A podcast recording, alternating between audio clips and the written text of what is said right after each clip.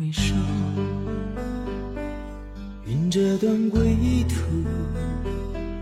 再回首，荆棘密布。今夜大家好，这里是展开讲讲，我是冻姐。我是康迪，我是王老师。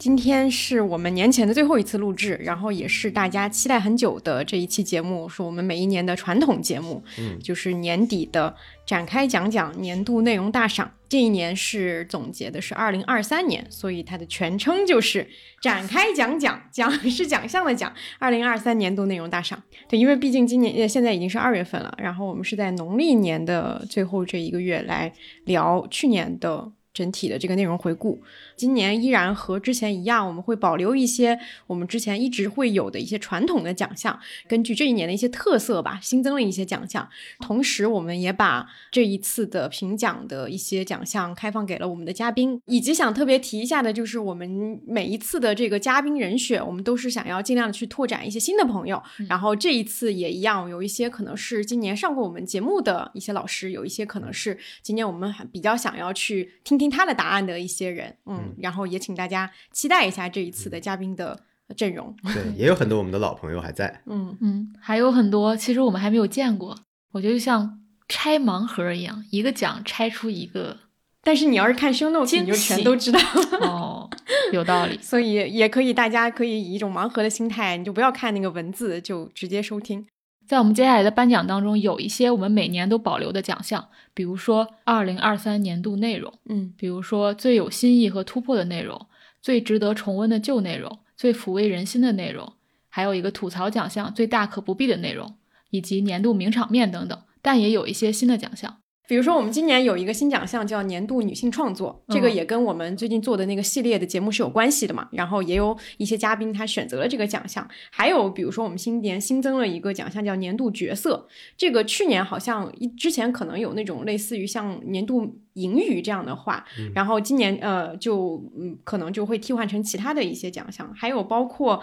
像今年我们想要去聊的是年度影视刻板印象，嗯嗯，以及像年度情绪这个比较大的一个奖项，今年我们也会涉及。我们在这个筛选和重新给这个奖项起名字的这个过程里面，会发现每一年我们的整体的这个大感受还是很不一样的。它可能不会是特别凝练的一些关键词，但是大家可能会跟我们有相同的感受。每一年我们到底是处在一个什么样的一个大情绪里，或者说处在一种什么状态里，可能都能通过这些奖项反映出来。做这个节目的宗旨每年都是一样的，除了是评选出一些我们喜欢的内容，还有一些是也希望用这种颁奖的方式来记录这一年，所以我们会尽可能囊括这一年的重点的影视剧以及社会热点事件。嗯，嗯，但是今年我觉得跟去年比有一个很大的特点是，今年它是一个更回归到内内容容领域的一年，嗯因为过去三年是比较特殊的，所以我们可能谈论更多的是大家的集体情绪，但这一年我们就可以好好的回到我们的那一亩三分地。好的，嗯，那我们就开始进入我们的具体奖项的这个内容吧。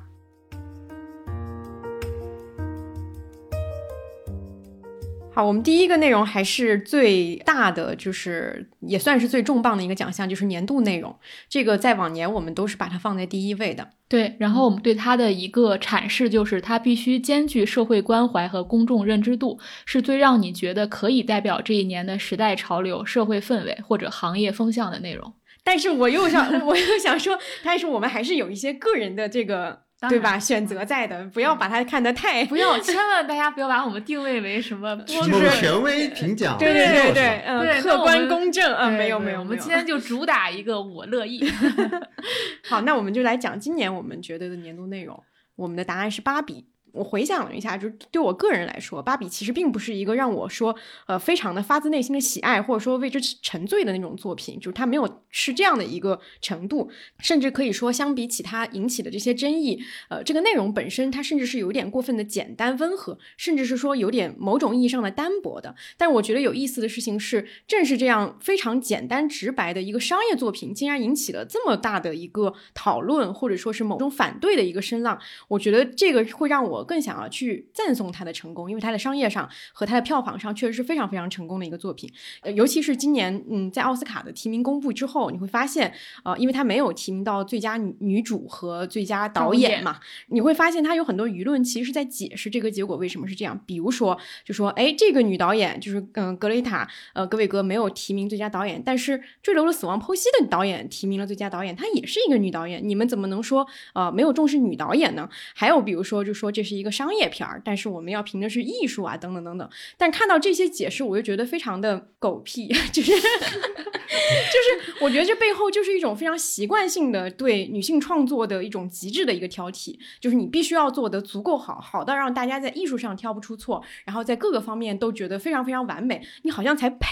得到这样的一个奖项或者说一个肯定。但是我觉得这个芭比给我的感觉，或者说它代表了一种精神，其实就是我今年觉得非常重要的一种精神，就是不管好赖，我们都要做。然后获得了商业的绝对成功，我们就要赞颂这种成功。然后用《繁花》里面那句话来说，就是经常庆功就会成功。所以我想为芭比庆功。我觉得芭比也是我今年的年度内容，因为我觉得首先它提供了一种新的观看世界的方式。虽然这种方式在有的人看来，可能比如在电影艺术艺术上没有那么深刻，在女性主义理念上，又有人会觉得它又远远不够。但是我觉得这种看待世界的方式，它是一部主流的商业电影，并且在全球取得巨大票房成功的方式所呈现出来的。我觉得这一点是非常重要的。它在全球票房的收入是超过了十四亿美元，格雷塔·格韦格也成为电影史上第一个票房过十亿美元的女性导演。以及这部电影所引发的关于父权社会和性别平等的讨论，我觉得已经超过了它作为电影本身的表达的界限，最终成为了二零二三年的一个现象和趋势，以及一种标志。呃，我把年度内容给到芭比，还有一个原因可能是出于一种叛逆思维，也是我引用很多次的一句话，就是说既要这个又要那个，已经做到这样的成绩，还是没有人满意，就像女人在这个社会中的状态一样。因此，我决定在展开讲讲年度大赏当中，对芭比表示最高程度的满意。所以把它放在一个我们最重要的奖项当中。嗯，因为之前我们在电视报里面其实已经聊过这个电影了嘛，以及包括今天我们之后会涉及的一些作品，它可能也在我们之前的节目里面会详细的展开去论述。所以我们会整体会以一个颁奖和呃概括性的一个方式去讲述这些东西。嗯，然后我们关于芭比的论述就是这样。我我们有嘉宾也给出了他的答案，很巧，他的答案也是芭比。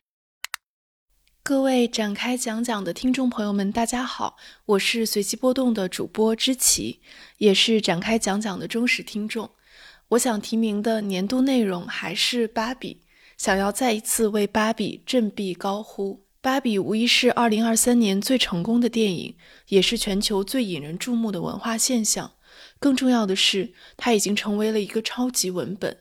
以其与现实强大的互文性，以及对现实强大的阐释力和解构力，不断打破它作为一部电影的边界，生成出新的意义。从最初的海滩大战、男人与马对人类历史、男性气质的解构，到今年颁奖季一系列的争议，你会发现，电影早就为这一切准备好了答案。它仿佛一本男权社会的答案之书。当然。芭比与今天所有的文化产品，也和今天几乎全部女性的生活一样，深深嵌入在父权制和资本主义的大结构之中。如何在这个大结构中去反抗和创造，不仅是每个女性创作者，也是每个女性都需要思考的问题。芭比当然不是完美的，可以说这部电影本身就是那段女性既不能怎样又不能怎样的独白的写照。女性电影。既不能太小众、太艺术，否则就是自说自话、顾影自怜；也不能太主流、太商业，否则就是消费主义、资本的胜利。也许正如电影告诉我们的一样，是时候放弃这些标准了。没有完美的电影，正如没有完美的女性、完美的女性主义者、完美的生活。我们想要的答案，不是一部电影能提供的，也不是一种理论、一种主张能框定的。或许我们应该学习的是从察觉自己的感受、确认彼此的感受开始，在别人的土地上一砖一瓦地重建自己的世界。二零二三年，我确认的一件事是，这部电影带给了我前所未有的快乐，尽管其中的一些段落也让我疑惑。这些感受都是真实的，可以在女性的社群中交换和共振。真心的赞美她。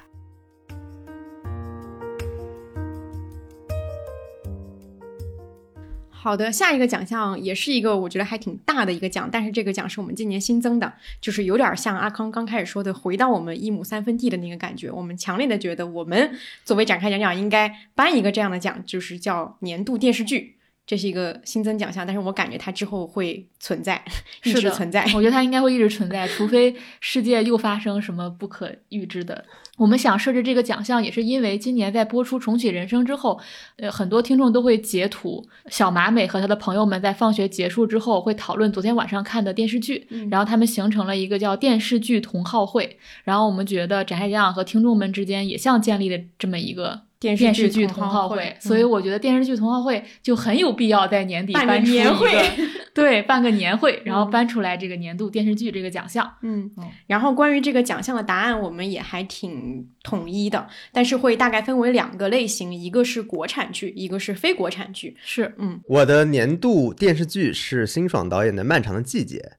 这部剧让我觉得很有趣的是，辛爽是二零二一年决定拍摄这样一部剧集。当时他拍摄的时候，更多的我感觉是来自于自身的生活经验。他想拍一部关于东北的下岗潮的，关于共和国长子，关于社会意义上的失败者，关于身形高大的父亲形象是如何在残酷的社会现实中坍塌的那些时刻。想拍的是凡人衰败之后弥漫在所有人身上的那种怅然若失。但是让我觉得很意外，可能他自己也没有想到的是，这种怅然若失恰恰符合了2023年国人的心境，就是在后疫情时代。我们的经济稳中向好啊，生活冷暖自知。但是所有文人不是向前看别回头，而是向后看猛回头。我觉得导演在二零二一年的时候，他自己打了一个共鸣的响指，但是在那个时候，他面前的人们此时尚不知情。但是在去年这样一个时刻，他真正的反映了一个时代的情绪，一个我们当下所有人所能共同感受到的一种状态。这个是我选择他成为。呃，我的年度电视剧的一个重要原因，当然，它在呃故事文本上的丰富，在导演个人审美上的呃优秀，已经是无可辩驳的。嗯，我想在国产剧当中，呃，增加一部是《不完美受害人》。我觉得这个答案可能大家有点意外，然后我想增加它的原因是，我觉得它是一部关于女性的议题剧，在国产剧这个范围内，我觉得它还是把一件事情从各个层面讨论起来了，包括法律、人性、性别、家庭、财富、权利等等，并且它在不完美受害人当中塑造了两类不完美受害人，一类是因为所谓的不完美加引号付出巨大代价被惩罚的人，然后一类是反而。全身而退，获得了更好的机会的人，就是周迅这个角色，但他依然都呈现出了“权力”二字。我觉得经过大量的公共事件，我们对权力已经非常警醒了。但在这部剧当中，我觉得我们可以通过周迅这个角色，同时警醒，嗯，作为糖果样子出来的权力，因为作为倾轧势力的权利是容易识别的，而作为糖果是难以识别的，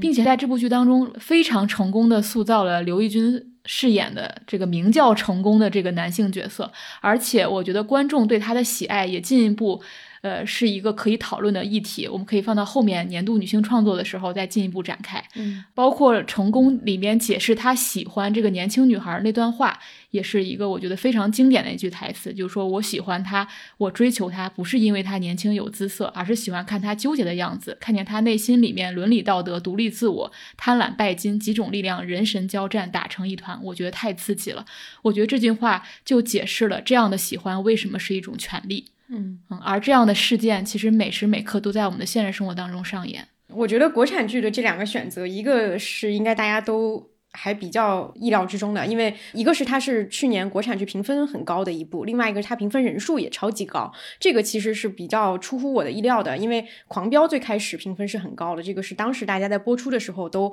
有预料的一件事情，它像是一个全民的一个观看的一个作品。但是《漫长季节》在播出之后，持续的有越来越多的人在收看它，就它还是做到了一个呃品质和口碑之间的一个非常高的一平衡，这个在国产剧里面是比较少见的。是的，嗯，然后。然后，嗯，不完美受害人就像小康说的，就是他可能不是那么一个，他有点像他的名字，他不是一个完美的 表达的作品，但是他提供了很多很值得咂摸的一些细节。我更多的是想在里作为一种鼓励，因为我很希望看到大量的女性议题的议题剧，嗯，就是它不是一个只以故事呈现为主，而是它真的去讨论一些话题。我们把一些。真正的公共讨论放到电视剧当中来呈现出来。嗯，看呃我看到这个，我想起我们那天在群里发有一位呃博主他。写的那个二零二三名场面，就是也不是名场面，就是他脑子里面会闪现出来那些影视剧画面。其中有一条是周迅嫌恶的看着坐在 副驾驶上的刘奕君的表情，就是出自这部剧。嗯，我会评刘奕君家里花园里的那只狗 为一个重要角年。度宠物、年度动物演员。那我其实给《堕落的审判》那条狗演的也很好。好的，他们一个是讽刺的狗，一个是作为意象的狗。好，我们那个国产剧就提这两个剧，然后非国产剧其实我们也是一个统一的答案，就是我们出过长节目的《黑暗荣耀》。呃，这部剧因为我们出过长节目里面把它讲的已经比较的透彻了嘛，然后我回想起来总结一个点，就是呃，因为到了年底我回看，我还是会有一种感觉，就是说看这部剧是我今年。非常好的一次内容消费的体验，我甚至还夸张了说这是我今年的福报，当然有点有点夸张了。但是从我个人的审美来说，这部剧最好的特点是金恩淑的编剧水平非常非常高，它是一种很平衡性的高，就是在做爆款和做新的表达之间，它形成了一种很完美的一个平衡。因为像讲霸凌、讲复仇，或者说讲女性主题，其实在韩剧里面并不是一个特别新鲜的一件事情。但是《黑暗荣耀》还是一个在各个角度都有一个深维的一个作品，它的意义也不是。在于一个非常先锋的表达，或者说是创作，但是它接近于像一个。艺术品就有点像是我们提到的文这个女主角文东恩的这个复仇本身，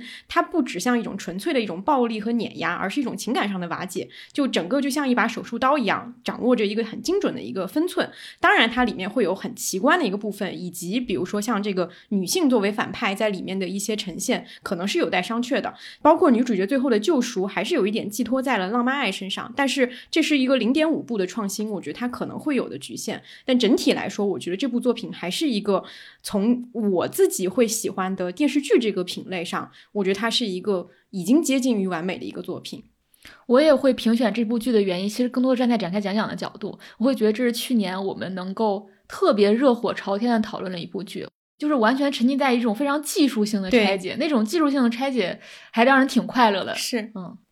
好，我们的年度电视剧，我们的答案就给到这里。然后也有嘉宾给出了他的答案。第一位嘉宾是我们今天的新朋友，是颜悦。然后他给出的答案是一部今年完结的美剧。大家好，我是脱口秀演员颜悦。我想评的奖是年度电视剧奖，叫《继承之战》。这部剧真的是我看过最好笑的剧，我基本上每隔三分钟就要停下来狂笑一次。他讲的故事是一个影射默多克家族的传媒巨头 Roy 家族。他们的这个老爷子快要阳寿将近了，所以他决定在自己的四个儿女中要选择哪一个来能继承他这个家族大业。但是呢，他这几个儿女看上去每一个都像大傻子，所以你就很难选。作为观众也很容易被这个开头的设定带进去，就会想，哦，那我要跟他来一起挑一挑，到底这四个大傻子谁才能是最后的王呢？但看到最后，你就会开始想，其实看起来，首先问题最大的是这个老头子，而且这部剧也不是一个真正关于继承的剧。作为一个讽刺喜剧，我觉得他的视角更多的放在去批判这个王位的存在，以及这个王位把周围的人折磨成什么变形的样子。首先，他的人设就非常有意思。这个老头影射的就是默多克嘛，所以他是个非常典型的无能狂怒的高位精致利己主义者。他的大儿子 Connor 是一个非常脱线的人，因为他是和前妻生的，他在整个家族中就一直完全没有存在感。后期他就因为天天被无视，天天找存在感，还要去竞选总统。后来这个大儿子 Connor 甚至就说自己。是岩壁上的一个将死的植物，它不需要爱，它的超能力就是不需要被爱。二儿子 Candle 看上去是最有希望继承王位的一个人，但同时呢，他极其的脆弱破碎，他吸毒成性，跟自己老婆的婚姻也随时要解体，一直渴望得到老爸的认可，而且看起来他为了这个认可可以付出任何代价，但他的老爸又一直不给他这个认可。所以他的恋父情节也极其的突出。更小的儿子 Roman 是一个恋母情节严重的人，他风流倜傥，说话特别不着调。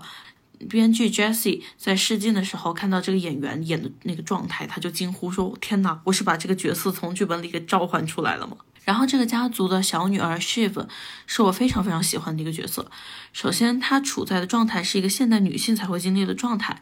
但同时她又是一个巨富集团的资本家。她一直被老爸用看似宠溺的方式给歧视着，她从来没有被给过真正的机会。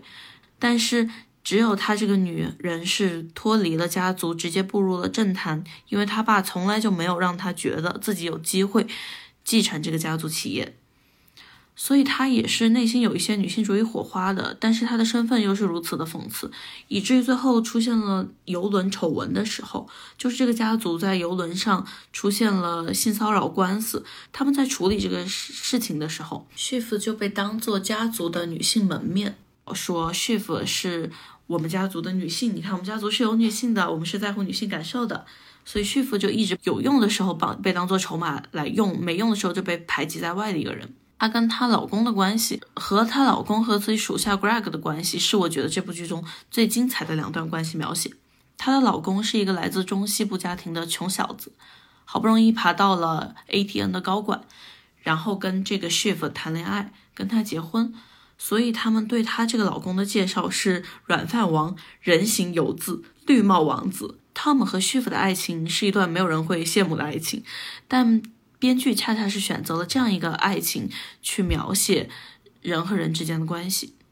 这个女方完全就是因为觉得嫁给他，他是永远都不会抛弃我的这种对对方的无限看低的安全感，才选择了对方。而男方看起来明显是因为钱和地位才选择了女方，但这样一段感情就会爆发出非常多刺中人的精彩桥段。他恰恰选择是两个极其自私冷漠、被金钱和权力地位裹挟的两个人，去表达他们之间剩余的那一点点的。感情的光照，他这样才会让我们感受到，我们跟他们一样无法逃避现实生活对感情的侵蚀。即使我们永远不会成为他们这种巨富白人男性主流群体，但是依然他们身处这个结构，在侵蚀每一个人的私人生活。然后就要重点讲一下他们这部剧的尴尬喜剧这个门类，它的拍摄是非常独特有技巧的，就是他们在用各种方法打断观众对角色的移情。所有人都会觉得哇，这个里面怎么每一个角色都如此让人讨厌？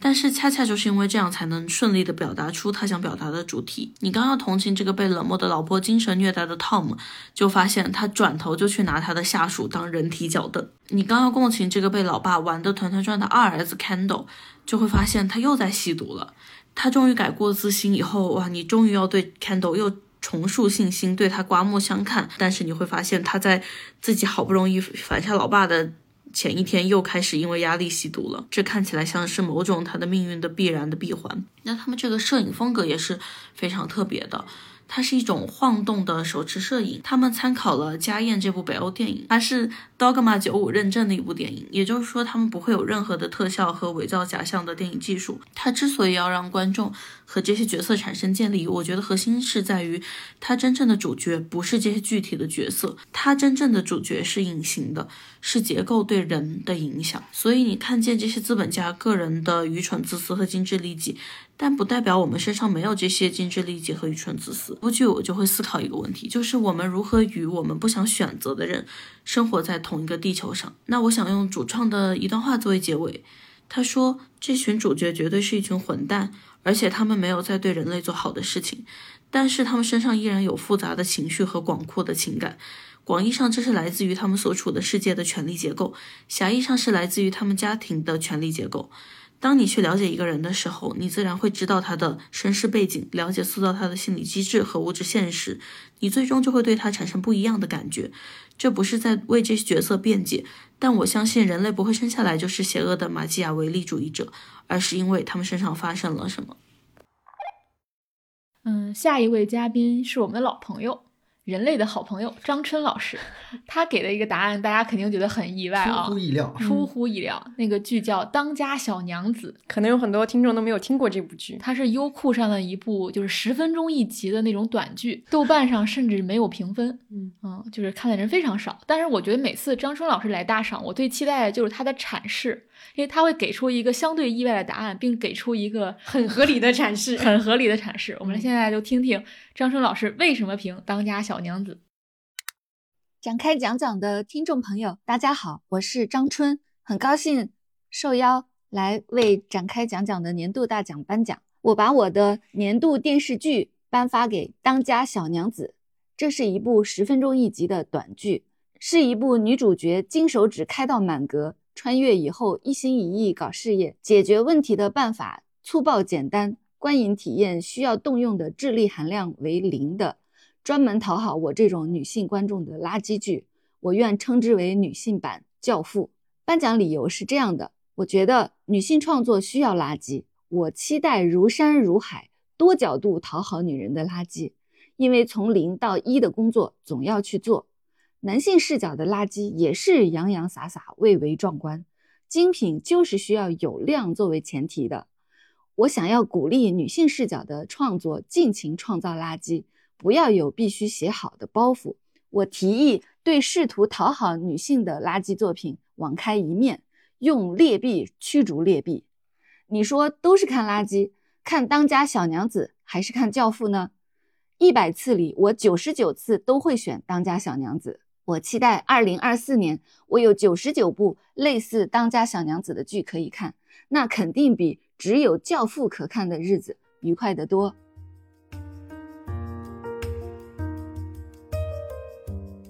下一个奖项是我们的传统奖项，最有新意和突破的内容。这个奖项，呃，今年其实会有一点点跟其他的一些奖项一开始会有一些模糊。我们为什么刚开始会有这种模糊呢？是因为我们发现我们今年大量的奖项都是关于女性创作的。对，那我们怎么区分出最有新意和突破以及年度女性创作呢？就是最有新意和突破，更多的是在一个常规的艺术形态，并且是大众文化产品当中，而。女性创作是更先锋的表达，就是用邢燕燕的话来说，就是撼动地基的作品。对我们今年的选择也是比较统一的，是一个综艺和一个电视剧。综艺是《海妖的呼唤》，然后电视剧是《重启人生》。是我们先来说一说《海妖的呼唤》。是《海妖呼唤》，它我觉得新和突破在于，首先它是一部全语的综艺，这是在以前的综艺节目里面是非常少见的。然后另外一个我觉得很值得注意的点，就是也是很少见到在一部综艺作品中，你没有去研究女性的婚姻情况、年龄情况、家庭情况和择偶标准，而只专注于女性的，比如说力量、谋略，它是这么一部作品。你在任何一部相关于有女嘉宾的综艺里边，你其实前面提到那些部分都是会被研究到的。这就让我想起，其实新烟说的男人的助理这个，概念就是原来的综艺节目里边，女性她是有固定的作用的，她要么充当多样性内容的一种绿叶作用，要么是作为主要叙事的一种辅助。但是在这部综艺里面，他们是完完全全的主角，这个是首先我觉得特别新的地方。啊，另外一个我觉得新和突破的地方是去完美化，在这部综艺里边，女性是可以有不完美瑕疵的，这一点综艺的主创，我觉得以。嗯，很勇敢的把这一点呈现出来，包括嘉宾本人也没有去拒绝这种呈现，我觉得这是很难得的。比如说，在这种所谓的优胜劣汰的这种厮杀里面，有的人可以仍然很讲义气，这是我们传统认为的一种美德；但有的人也可以信奉战场上可能是没有道德的，攻击就对了。那我觉得，呃，这部综艺最大的突破也就在这儿，就是它可以要求女性不完美，可以从一种完美的道德中解放出来，我们的角色、我们的身份、我们的。个人选择其实可以变得更加丰富，这个是我觉得另外一个很有新意和突破的地方。嗯。今年我看的另外一个韩综叫《血之游戏》，里面我又会更喜欢那个游戏里面一个被网友会骂的很多的一个角色，就是尤里萨那个角色。他是一个不按牌理出牌的人，然后也是一个看起来让人觉得有点冒犯和不安全的一个人。我觉得这个就很有意思，就是在看到这些综艺，因为他们的这个人物是相对比较真实的，比我们去虚构的这个电视剧的一些人物要更显得真实一些。他们呈现出了两种形象，一种是强的、正义的，让周围周围的人都很佩服的一个女性，但一种可可能是。她依然是强的，但是她是不守规则，而且让其他人都感觉不安全和冒犯的一个女性。所以在这种不断的你去带入到自己的那个喜好的时候，你可以更多的深想一层：为什么你会惯性的需要一个女性是安全的，或者说是让其他人感觉到舒服的？我觉得当她对你产生冒犯的时候，你再去深想。那这个游戏也好，或者说这个节目也好，到底是谁在制造看点，或者说谁让这个东西真正的开始变得好玩和有趣，以及它怎么样去拓宽了所谓的赢和强的这个边界，我觉得是更有意思的。嗯。然后关于《海妖的呼唤》的心，我还有一点补充是，它是我今年看过的关于职业最燃的一部综艺。虽然它是一部综艺，但我其实完全可以带入一个职业剧的立场去看，因为首先在里面，他们全部是以职业身份，就是他们在这个世界上自我选择的身份而出现，而不是以谁的女儿、妻子、母亲。在这个叙事当中，这些身份从头到尾都没有出现过。而在职业呈现的部分，他们完全展示了每一个职业当中最迷人的那个部分，不仅仅是价值观。的号召力，而是他们的职业训练体系、他们的成长脉络、专业技能、职业素养，对他们基本人格的塑造，这些部分是我觉得特别特别迷人的。部分因为我觉得我们长期以来，尤其在今年，就是上班这件事、打工这件事、职业这件事，它变成了一个养家糊口的饭碗，而不再是一个人安身立命或者是寻求某种野心发展的一个。寄托就像豆瓣那句短评一样，如果我小时候看这样的综艺长大，我会不会也渴望成为一名消防员？对，尤其是这些职业都是传统上男性主导的一些职业。然后，关于最有新意和突破内容，我们另外还想提一个电视剧，就是《重启人生》这部剧。呃，我们没有出场节目，但是我们是在电视报里面着重去聊它了嘛。然后，就像刚才最开始说的，它其实给我们提供了非常多的快乐和小的梗，就包括像呃，就是电视剧同好会这种，以及有一些名场面。但这部剧，我觉得对于我们，或者说对于当时很多人的一个核心的一个感受是。会发现说，这个剧里面的女主角，她其实是把友情放在了人生序列的第一位。然后在这个过程里面，她反复的重生和反复的去为友情和为她的朋友去做的那些事情，非常非常的直接。她没有受到像我们现在的社会评价体系的其他的一些因素的干扰，比如说婚姻，比如说生育，对吧？就这个这种纯净性，会让大家觉得非常非常的有新意。对，嗯嗯，这部剧虽然我们在上一期节目当中是对它有所批判的，因为它只把女性作为人来写，而没有作为女人来写。但我觉得这部剧它当时吸引我们的点就在于它的社会结构是一个真空的，它只有一个体感舒适的小环境去书写。呃，然后重启人生，我我选择它的原因是，我觉得我们现在大量的影视作品贯穿的是一个很大的价值观，但是在这部剧当中，它从头到尾贯穿都是一个小的价值观。那从叙事上，呃，重生的打开方式的几重反转。都是从小事儿好像变成大事儿，但其实不是大事儿，又是小事儿。它的叙事是一个回环结构，最后还是落到了一个小事儿上。另外，就是像刚才洞姐说，在里面大家的最重要的人生角色可以完全是好朋友。他不是一直在强调说男人不重要，结婚不重要，婚恋不重要，而是他就不出现。嗯，就是这件事情就是稀疏平常，就是我觉得这才是真正的去性缘。在这部剧当中，他呈现这种态度就是我不在乎，这是他在性缘那个层面，我觉得他比较新的地方，就是我不写，他真正做到了我不写，不是强调说他不重要。另外，我还是觉得这部剧对我而言最重要的价值是去除身为东亚人的那种耻感和罪感，就是你在这部剧当中，他从头到尾你都觉得我可以完全不变强的活着。他可能并不是出于女性主义立场去写的这部剧，但他却无意当中暗含了一个女性主义的价值观，就是不必成为强者，也应该可以很好的活下去。我甚至觉得，可能在创作的时候，创作者并没有想去颠覆我们原来的那种传统的价值排序，比如何为强者，何为野心。但因为他没有去分辨，其实反而没有那种差异的眼光，就是这样的人生就是发生了，他让人短暂的相信可以这样的生活。这个奖项我们嘉宾选择也挺多的，然后第一个是我们很喜欢的一个 B 站 UP 主像秦又清了，然后呃这也是我们之前在电视报里面会有提过向大家推荐的，他他们做的，比如说解读的以前呃一些偶像剧，然后包括像做的知否系列啊等等都非常的呃有意思，然后他们也给出了自己的最具最有新意和突破内容的一个答案，呃跟我们上面提到的一部剧是有关系的，就是《黑暗荣耀》。我们的最有新意和突破内容是一个配角，就是《黑暗荣耀》里的大婶江贤南，她其实就是女主文东恩复仇的帮手。提到大婶，我们可能会有一些很印象深刻一些名场面，比如说她和东恩说：“难道整天挨打的女人平时都不会笑吗？”她帮东恩去偷拍八零五人组的时候，我记得她当时是刚被打过，脸上还有淤伤，她拍的时候都有点聚不了焦。然后她一转眼又看到夕阳，就感慨了一句：“说夕阳真是该死的美。”就是大婶这些片段其实是很动人的，因为他有一种反刻板的表达在。像他说被家暴的人难道没有资格笑吗？而这种反刻板，我们有一个比较私人看法，就是他其实从某种程度上来说，他其实是一个意料之内的表达。而我们感动的是，终于有角色承载了这种表达。但是如果从有点意思这个层面再去看大婶这个角色，最印象深刻的一个场面，反而是《黑暗荣耀》的结尾，就是那个时候东恩和他的这个合作已经结束了，就是在这种安全的悠闲之中，他整个人却散发出了一种疲惫和颓。然后他突然收到东恩的短信，短信上说诚聘保姆有意联系，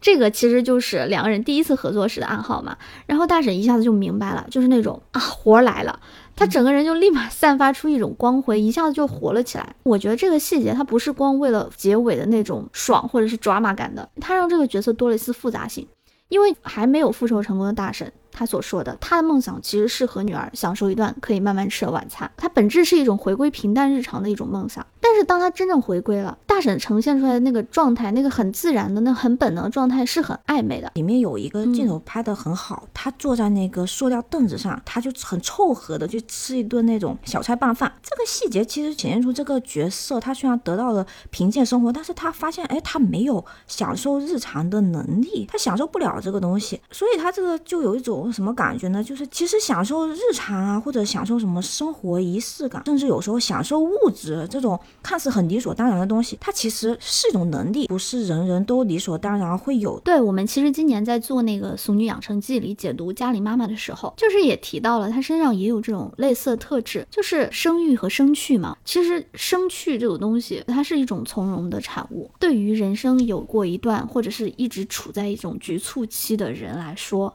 松弛感其实是一种不合时宜的气质。对，就是其实像大婶和东恩，他就是这样的人。对，因为他们的前半生基本都浸泡在那种总要去忍耐苦难的这种状态里，他们的感官其实是会有一定的磨损的。他们的生机是需要一些更刺激。更偏执，或者说像大婶这样子，就是他有些中要有一些有些中二的念头去调动，就是他承认世界上不同的人就会有不同的活法，他就平视就说啊，我们其实这世上的世间的人，他身上多少都会因为经历带有各式各样的残缺，但是带着残缺的人也能以。他们的方式活着，而不是像何道英的他初期听到东恩的复仇计划时，他脱口而出的是一句说：“哎呀，但是他复仇成功后，他的生命也会是一片废墟啊。”这个东西其实是一种健康的人对残缺的人的残忍。所以我们就觉得怎么说有点意思的内容吧，或者说有点意思的角色，唯一的一个标准就是具体，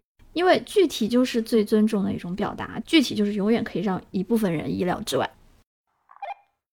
嗯，下一位嘉宾也是我们今年新认识的朋友，也是今年上过我们节目的嘉宾，是《狗十三》和《涉过愤怒的海》的编剧焦华静。让我们来一起听一下他的推荐。他的推荐是一个游戏，是我们很少涉及的领域。我是焦华静，我很开心被邀请做二零二三年度的年度分享，因为我这是我第一次做这样的内容分享，所以我其实有一点小兴奋。然后，我想多数人应该都会推荐和影视有关的内容，所以这次我的第一个推荐，我选择了游戏。这个游戏是《Alan Wake Two》，就是《心灵杀手》的第二部。我非常喜欢看别人打游戏，因为我自己不太熟悉游戏的操作，所以我一般都在看别人打。然后这次我就看别人打的时候，突然发现这个游戏给我很多的收获。嗯，首先这个游戏呢，它是开头是以一个女警探、女探员的视角进入进入的。进入游戏的时候，她正在侦查小镇上的一个跟邪教有关的一个连环杀人案。但是整个游戏的第一篇章非常反类型，它没有立即把玩家带入一个呃游戏世界的概览啊，或者是嗯直接有。有非常垂直的、很陡峭的任务要去完成，而是一直在烘托某种非常奇诡的、压抑的那种大卫林奇式的环境氛围。他从开始，女主角就拿着一把枪，但是整个第一篇章她都没有开枪的机会，然后玩家就会在这个非常蒙圈的疑问当中，不断的感受小镇的恐怖气氛，然后就在你。即将有一点点不耐烦的时候，突然女主角开了第一枪，然后这第一枪代表着人物的成长，然后也标志着第一章结束，真正故事的展开。然后随着我们后面的游戏剧情走向，我们就会慢慢了解到，这个女主角和她所追查的整个连环凶案都只是一个小说里的内容。就其实，游戏玩家会随着剧情展开，迅速切换到第二个视角，就是写作这个小说的男作家的视角。但男作家呢，他由于写作而陷入了非常恐怖和无法逃离的那种脑内的世界、精神世界。他被自己所建构的小说场景困住了，然后整个的他的周围的环境是布满了他想象出来的梦境和鬼魂，然后这个世界又特别特别巧妙的被安置在了女主所在的世界的小镇的一个湖底，所以他被困在了一个湖底。就按照以往我的观看经历，多数关于有一个作品的有内层和外层交交互的这种创作，影视也好，游戏也好，一般是作者中心论的。但这次看到这个故事，我觉得很不一样，是它的立足点是随着剧情展开，游戏主线的任务其实是我们的女主角一边拼凑案情，一边要想方设法救出困在湖底的她的创作者。后面女主角知道救出作家的方法，其实是需要找到她在疗养院的爷爷和爷爷的朋友们，要在湖边重现一场，嗯，案发当年的一一场演奏会，然后整个游戏就在那种非常恐怖的氛围里面，让我们用两个跟随两个人不同的视角。男作家和女主角的视角，经历了非常漫长、压抑，又突然会非常 jump scare 式的激烈的打斗，让玩家在那种游戏体验到了极度刺激以后，又突然来到了那种重现演出的非常浪漫的时刻。女主角就把她的爷爷和她爷爷的朋友一起请回。疗养院的一辆废弃的车上，然后他们老人们带来了一段非常燃的斯堪的纳维亚的金属演出，然后同时呢，湖面上又会不断的冲出来和扑出来，呃，恶灵吧，或者鬼魂，或者魔鬼，然后女主角要用枪一个一个一个一个把他们都打死，然后就是演出和枪击同时并行，就在那一刻。哇塞！我不是玩游戏的人，我只是观看游戏的人，我已经觉得无与伦比了。就那种前面极致的压抑，到这儿又极度的抒情和情绪极致的释放带来的快感，这种对比太棒了。玩游戏的人和看游戏的人，就真的同时都眼含热泪。这种第一视角参与的感受真的非常独特，它不是一个影视作品能够提供给我的。体验，我其实有过一次非常类似的体验，也只有过一次，就是在玩密室逃脱的时候，是一个叫做《迷生二》的密室逃脱，它也是在一段极度的惊恐中，突然需要跟大家一起合奏出来了一个音乐。嗯，就情境也是鬼魂刚在旁边出现过，然后每个人在恐惧中慌乱的完成自己的任务，然后当大家手忙脚乱的同时合上鼓点的拍子，一起敲起了有节奏的鼓，然后音乐突然进来，我的天，就是那个眼泪立马就飞出来了，这是一种非常非常生物的本能反应，就是。当你感受同时来自不同维度的多重刺激，有音乐的魅力，有游戏布景的一手视觉的奇观，有有故事燃情部分和作为玩家的参与感同时燃烧着你，就到这个时候，我都会觉得影视作品非常有局限性，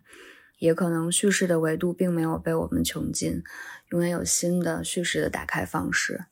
这是我非常想推荐的我的。年度最燃观看时刻。下一位嘉宾是《爱情神话》的编剧导演邵艺辉，他现在正在筹拍《爱情神话二》，我们也非常希望有一天他可以来我们的女性创作者系列。因为我发现我们之前的年终大赏里面有提到过《爱情神话》，是小而美内容，并且他听过啊。好，他要给出的是一个大家应该听起来有点意外的答案，嗯，但听着听着你就觉得 有点道喜。Hello，大家好，我就推荐一个前几天刚刚看过的剧版《泰迪熊》，只推荐第二集，因为整个剧还是挺多厌女的部分，冒犯了很多人，很多政治不正确。剧版泰迪熊和电影版相同的就是这个说话很贱的泰迪，他和高中生的男主生活在一起。第二集呢，它主要就是讲泰迪和男主在学校受到霸凌，因为霸凌和反抗霸凌都是很常见的题材。这两年的韩剧也给我们提供了很多方法和工具，但这里比较有意思的就是它创造了一种新的方法反抗霸凌。当然，首先它是喜剧和闹剧，不能太认真。故事就是泰迪了解了欺负他们的小胖男生从小没有见过爸爸，然后泰迪和男主就给小胖打电话，装作是他爸，并且关心他，表达思念。了解了他数学不好，还鼓励他学数学，说想见他，让他穿海军服见面。到了约定时间呢，小胖来了，泰迪又给他打电话说：“我现在后悔了，我不想当你爸了，我看到你就恶心，我领养了韩国小孩，拜拜。”胖子就哭着跑出去了。这里两人就有点于心不忍，很痛。好在回学校又被小胖打了一顿。之后呢，小胖数学成绩竟然真的提高了，他们又由衷感到高兴，真的把自己带入了父亲的角色。身为父亲的责任心爆棚，为了怎么教育他，怎么给他准备生日礼物而发生了很多争吵，又忍不住联系小胖安慰他，最后还给他准备了生日 party。当然，最后的最后，那小胖就知道了是泰迪熊在冒充他爸。肯定很生气，然后说你们死定了。但泰迪说：“等一下，你打死我之前，我想说，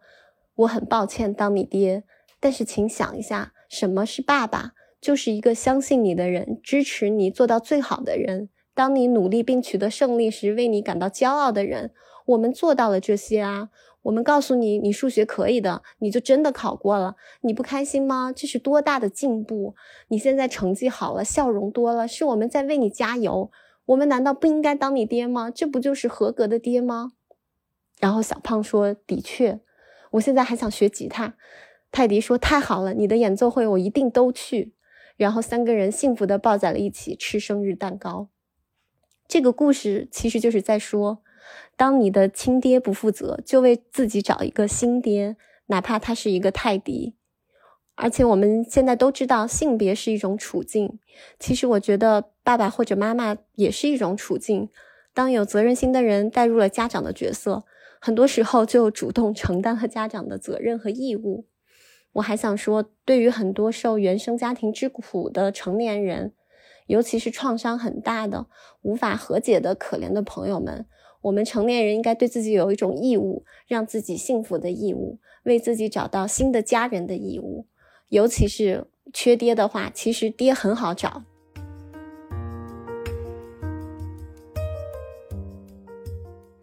然后，呃，也跟以往一样，我们的最有新意和突破的内容后面一定会紧跟着一个对应的，就是说最值得重温的旧内容。呃，这个奖项我们本来是想要去提到说，在每年都讲新出现的东西的时候，有没有什么东西是我们突然想到去回顾，或者说放到现在也不过时的。然后今年的最值得重温的旧内容，我觉得还挺有意思。我们会给它分几个类别，就像最开始王老师在讲那个漫长季节的时候，其实会提到今年的一个整体情绪是。猛回头，对吧？向后看，然后，所以我们今年我们的呃最值得重温的旧内容的答案会有点多，但是它大概会分为三个类型。第一种是重新发现，第二个是猛回头，第三个是预言家。然后呃，我先讲一下重新发现这件事情。嗯，首先要提的一个人就是费翔，因为今年的封神导致不仅是质子团，然后费翔也重新大火嘛，然后也会让大家重新发现说，哎，这个当年在春晚上唱歌，然后迷倒我们妈妈辈的一个一个艺人。对吧？然后今年又重新的因为纣王这个角色回到了大众的视野。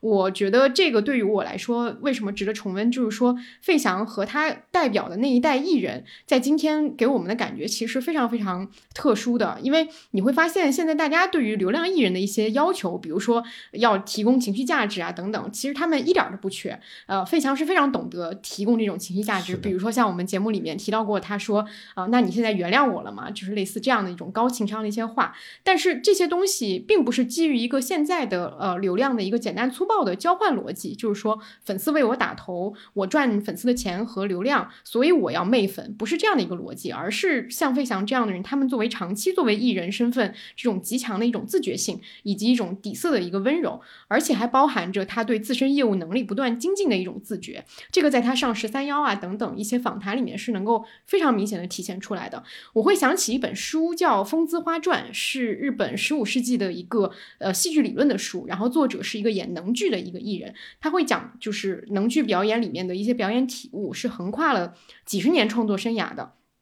这个东西，比如说他提到说，二十四五岁的时候，你去呃你的那个状态，他用花来形容，就是说并不是真正的花，只是因为你年轻，观众感觉新鲜，所以就是很新奇的这种感觉而已。然后他会形容幼年的演员，呃或者说初学时期的演员，盛年时期、老年时期各个时期，你会呈现出一种什么样的状态？我觉得看到这个时候，我会我就会想起费翔，因为他身上会让我看到这种非常具有时间厚度的一个东西，是现在的娱乐圈几乎已经失传的。所以我觉得它的这种厚度来应对当下的这个比较空洞的一个内娱，可以说是绰绰有余。以及包括说今年大家都在说商务英语，那商务英语的火是一种偶然吗？我觉得不完全是一种偶然，因为去年费翔老师相当于。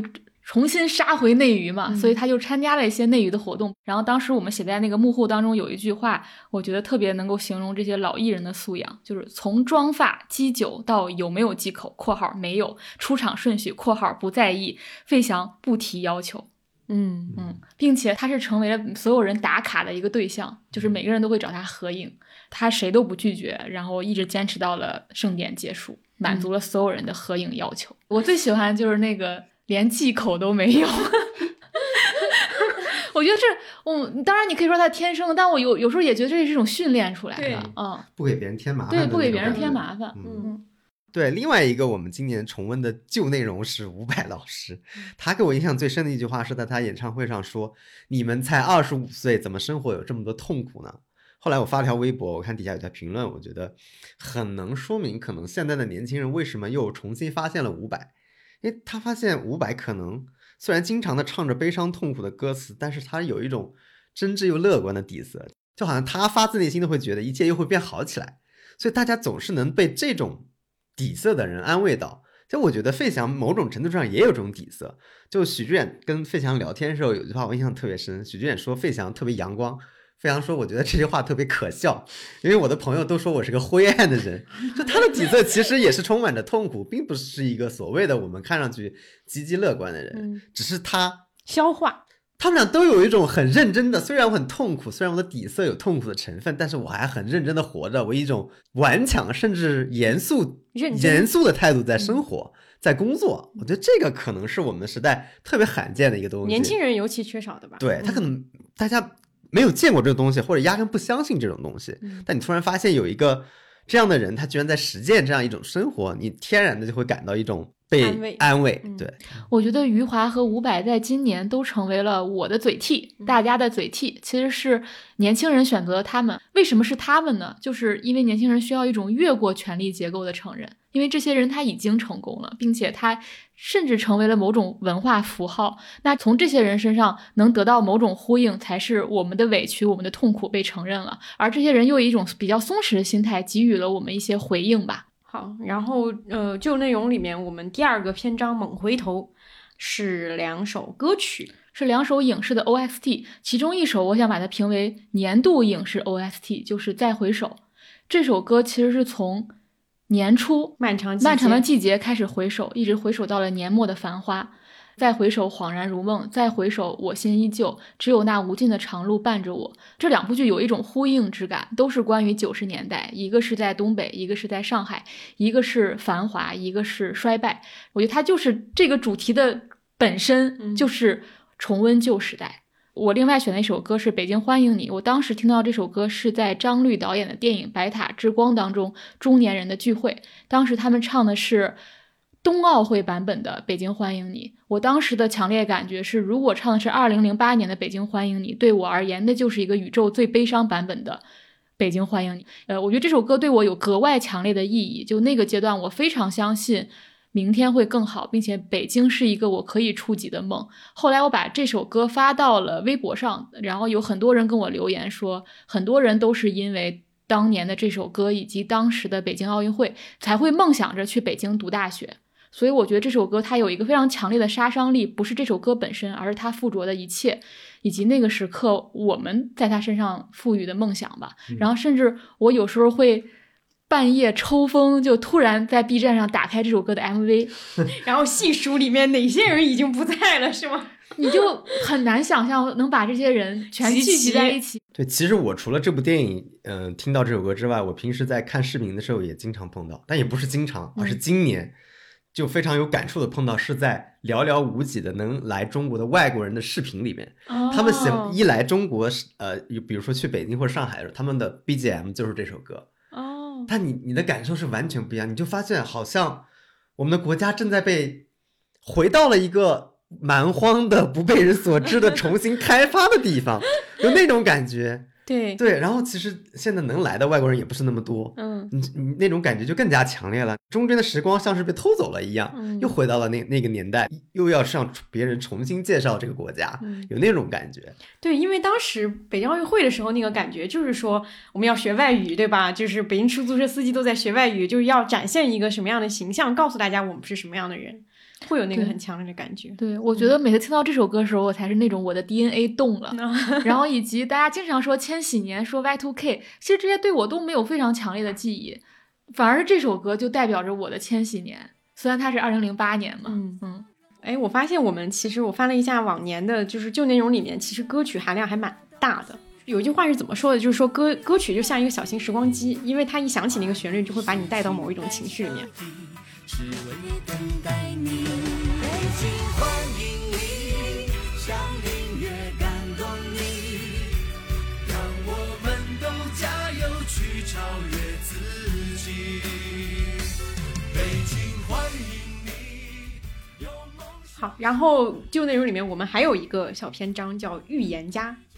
预言家，我想评两部影视作品，一部是二零一八年的纪录片。关于风雨云的幕后，呃，梦的背后。但这个纪录片其实它是去年我们去年我们才看到的，所以像是一种钻空子似的放到了最值得重温的旧内容嘛。它只是因为某些原因不得不成为了旧内容。嗯，我觉得对我的意义是，这个纪录片提出了“二流观众”这个词。在过去，我们提到审查更多的是关于创作的问题，但在这个纪录片当中，它不仅仅是关于创作美学的问题，而是关于观众审美养成的问题。我觉得其实它里面说的很多话，我们都非常的了然于胸，但是会在纪录片当中还是非常直接的看到有人谈论一些我们此刻不再谈论的事情吧，所以会把它放到这里。呃，另外一个想评的是李沧东导演的电影《燃烧》。我觉得前几年的时候，你可能没有那么强烈的能够意识到这个电影在讲什么。但是去年的时候，你能发现很多的 UP 主也好，或者是电影博主也好，都在重新解读这部电影。所以我也重新看了这部电影，我觉得它回应了当下年轻人的愤怒。去年李沧东接受采访的时候也提到说，他讲这个故事的时候，就是看到年轻人普遍的愤怒，以及整体社会的愤怒，同时包含一种无力感。这样的愤怒不仅是韩国的现象，他在全球都看到这样一种现象。而且穷人有穷人的愤怒，富人有富人的愤怒。现在政治也反映了这种愤怒，甚至还在利用人们的愤怒，并且他说这种愤怒的根基在于无力感。因为什么都做不到，所以才会产生愤怒。我觉得这部电影算是一个对今年的一个强烈的呼应吧。因为我会觉得过去一年在年轻人身上附着的比较强烈的情绪，就是根植于无力感的一种愤怒。好，我们最值得重温旧内容，嗯，编辑部的奖项就到这里。然后我们接下来进入嘉宾的选择。第一位嘉宾是美食作家田螺，然后大家也都非常熟悉他在网上分享的各种菜谱美食啊。然后他给出的最值得重重温的旧内容的答案，也跟此会有一定的关系。展开讲讲的朋友，大家好，我是田螺。因为我几乎所有关于新电影和新电视剧的资讯都来自展开讲讲，所以只能卑微的贡献几个我今年重温的和食物有关的电影和电视剧。一部是一九八八年的港片儿，叫做《鸡同鸭讲》。这部片子是一个蛮典型的那种港式喜剧。它大概的故事背景是说，许冠文经营的一个老式烧鸭店。虽然味道很好，但是不管是餐厅卫生啦、产品包装啦，还有员工关系都不咋样，然后就被街对面吴启华开的一个新派炸鸡店完全压过去了。就是本来炸鸡店在那个年代也是蛮新潮的东西嘛，就干净卫生，还很稳定好吃。大概就是讲了这两种餐饮业态斗争的这么一个故事。呃，如果把预制菜和传统餐厅的 P.K. 带入到这部一九八八年的电影里面，其实角色也跟炸鸡店和烧鸭店的对立是差不多的。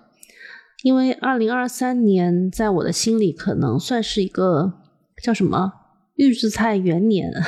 所以我就又把这部片子翻出来看了一下。嗯，虽然预制菜它不是刚刚进入大众视野，但是因为二三年是相关新闻比较多的一年嘛。而且在这个社会结构下面，它是非常有必要的。然后理想状态下面呢，我们肯定也很希望想吃炸鸡的时候有好吃的炸鸡，想吃烧鸭的时候有好吃的烧鸭。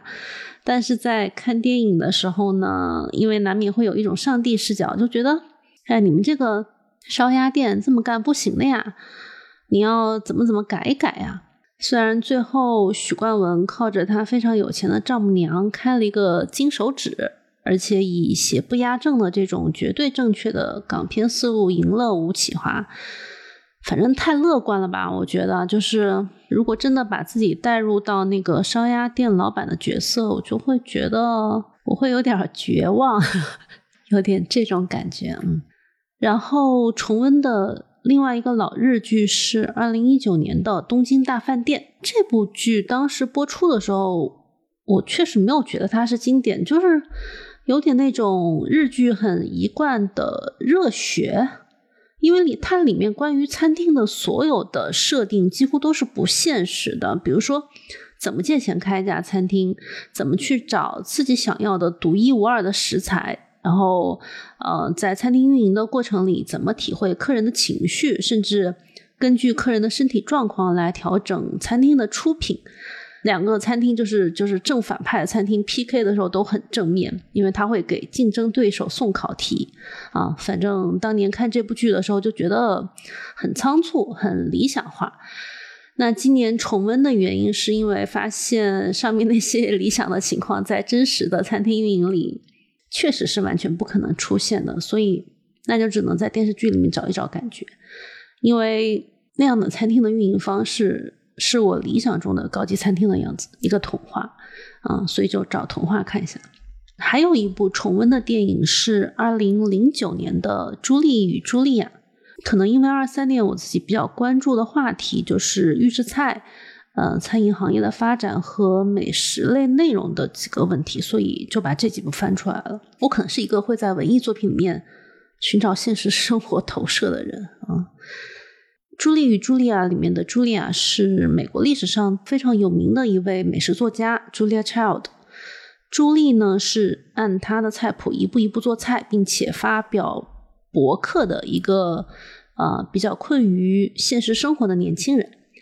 这部电影很奇妙，就是我以前第一次看的时候就看哭了，然后今年重温的时候还是看哭了。它跟鸡同鸭讲一样，就是有些故事你放在十年后、二十年后，还是会有类似的叙事逻辑，这种叙事是永恒的。这部电影里面可以说，朱莉和茱莉亚两代人的生活核心都是食物和食物在他们生命中占据的角色。不过，二战后的茱莉亚是一个。他以一个非常有余裕的生活状态和心理状态在学习法餐，他反复尝试菜谱直至正确，以及在电视节目中率先大胆的展示失败的过程。他是一个对食物的表述非常真诚的人。如果用现在的语境来描述，我会说他的菜谱是没有加任何滤镜的。但是他的立场又相对朱莉来讲要来的轻松很多，跟我们生活年代比较近的朱莉。食物在他的生活中算是一个，呃，有一点解救者的角色。跟 Julia Child 比起来，他在厨房里会显得更笨拙，但是也对食物更渴望。如果把食物换成其他随便一个什么东西，可能就是我们每个人都能找到自己生活中特别被寄予厚望的那一个东西。有时候情绪会被这种东西反噬，因为发现如果连这个嗯寄予厚望的东西都给不了自己回馈的时候，那个时刻会很容易崩溃。这就是朱莉在电影里面又纠结又痛苦又因此快乐过的事情。嗯，因为食物在我自己生活中的角色也有类似的感觉，他们俩的表述也让我觉得有一些共鸣，所以今年又把它翻出来看了一下。嗯，总而言之，以上是一个文艺生活非常匮乏的人的推荐。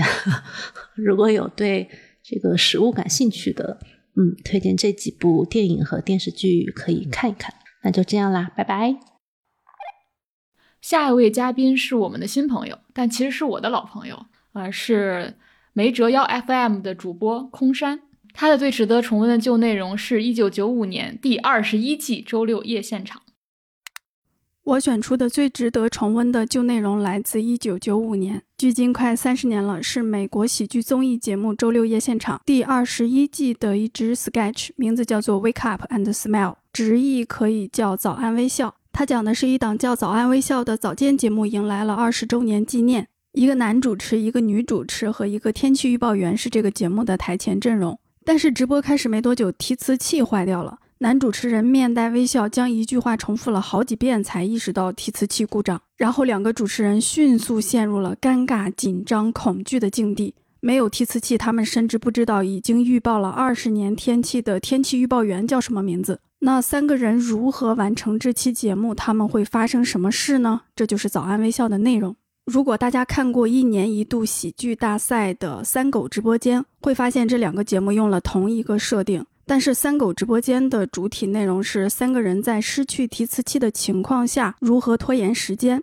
而早间微笑讲的是独立思考、自主表达给人带来的毁灭性打击。他们的问题不是要拖延时间，而是提词器没了，台词消失了，他们竟然要自己开口说话，这个事情太可怕了。他们要么一句话都说不出来，要么说的就是非常极端的可怕言论。这个节目的表演非常的精彩，三位演员分别是威尔·法瑞尔、南希·沃尔斯、大卫·艾伦·格里尔，表演非常的有说服力，跟常见的夸张的喜剧表演很不同。提词器迟迟没有修好，很快三个主持人就没有办法呼吸了，一直发抖。两个白人主持人脸色苍白，额头上的汗都已经冒出来了，他们表情痛苦，浑身僵硬。然后情节的走向也非常的夸张，甚至出现了特别特别血腥的场面。我简直不敢相信自己的眼睛，因为周六夜现场是一个带观众的现场直播的节目，它不是录播，而且它是一个电视节目，要遵从美国电视节目分级制度。我怀疑那一段血腥场面突破了它所属分级的上限。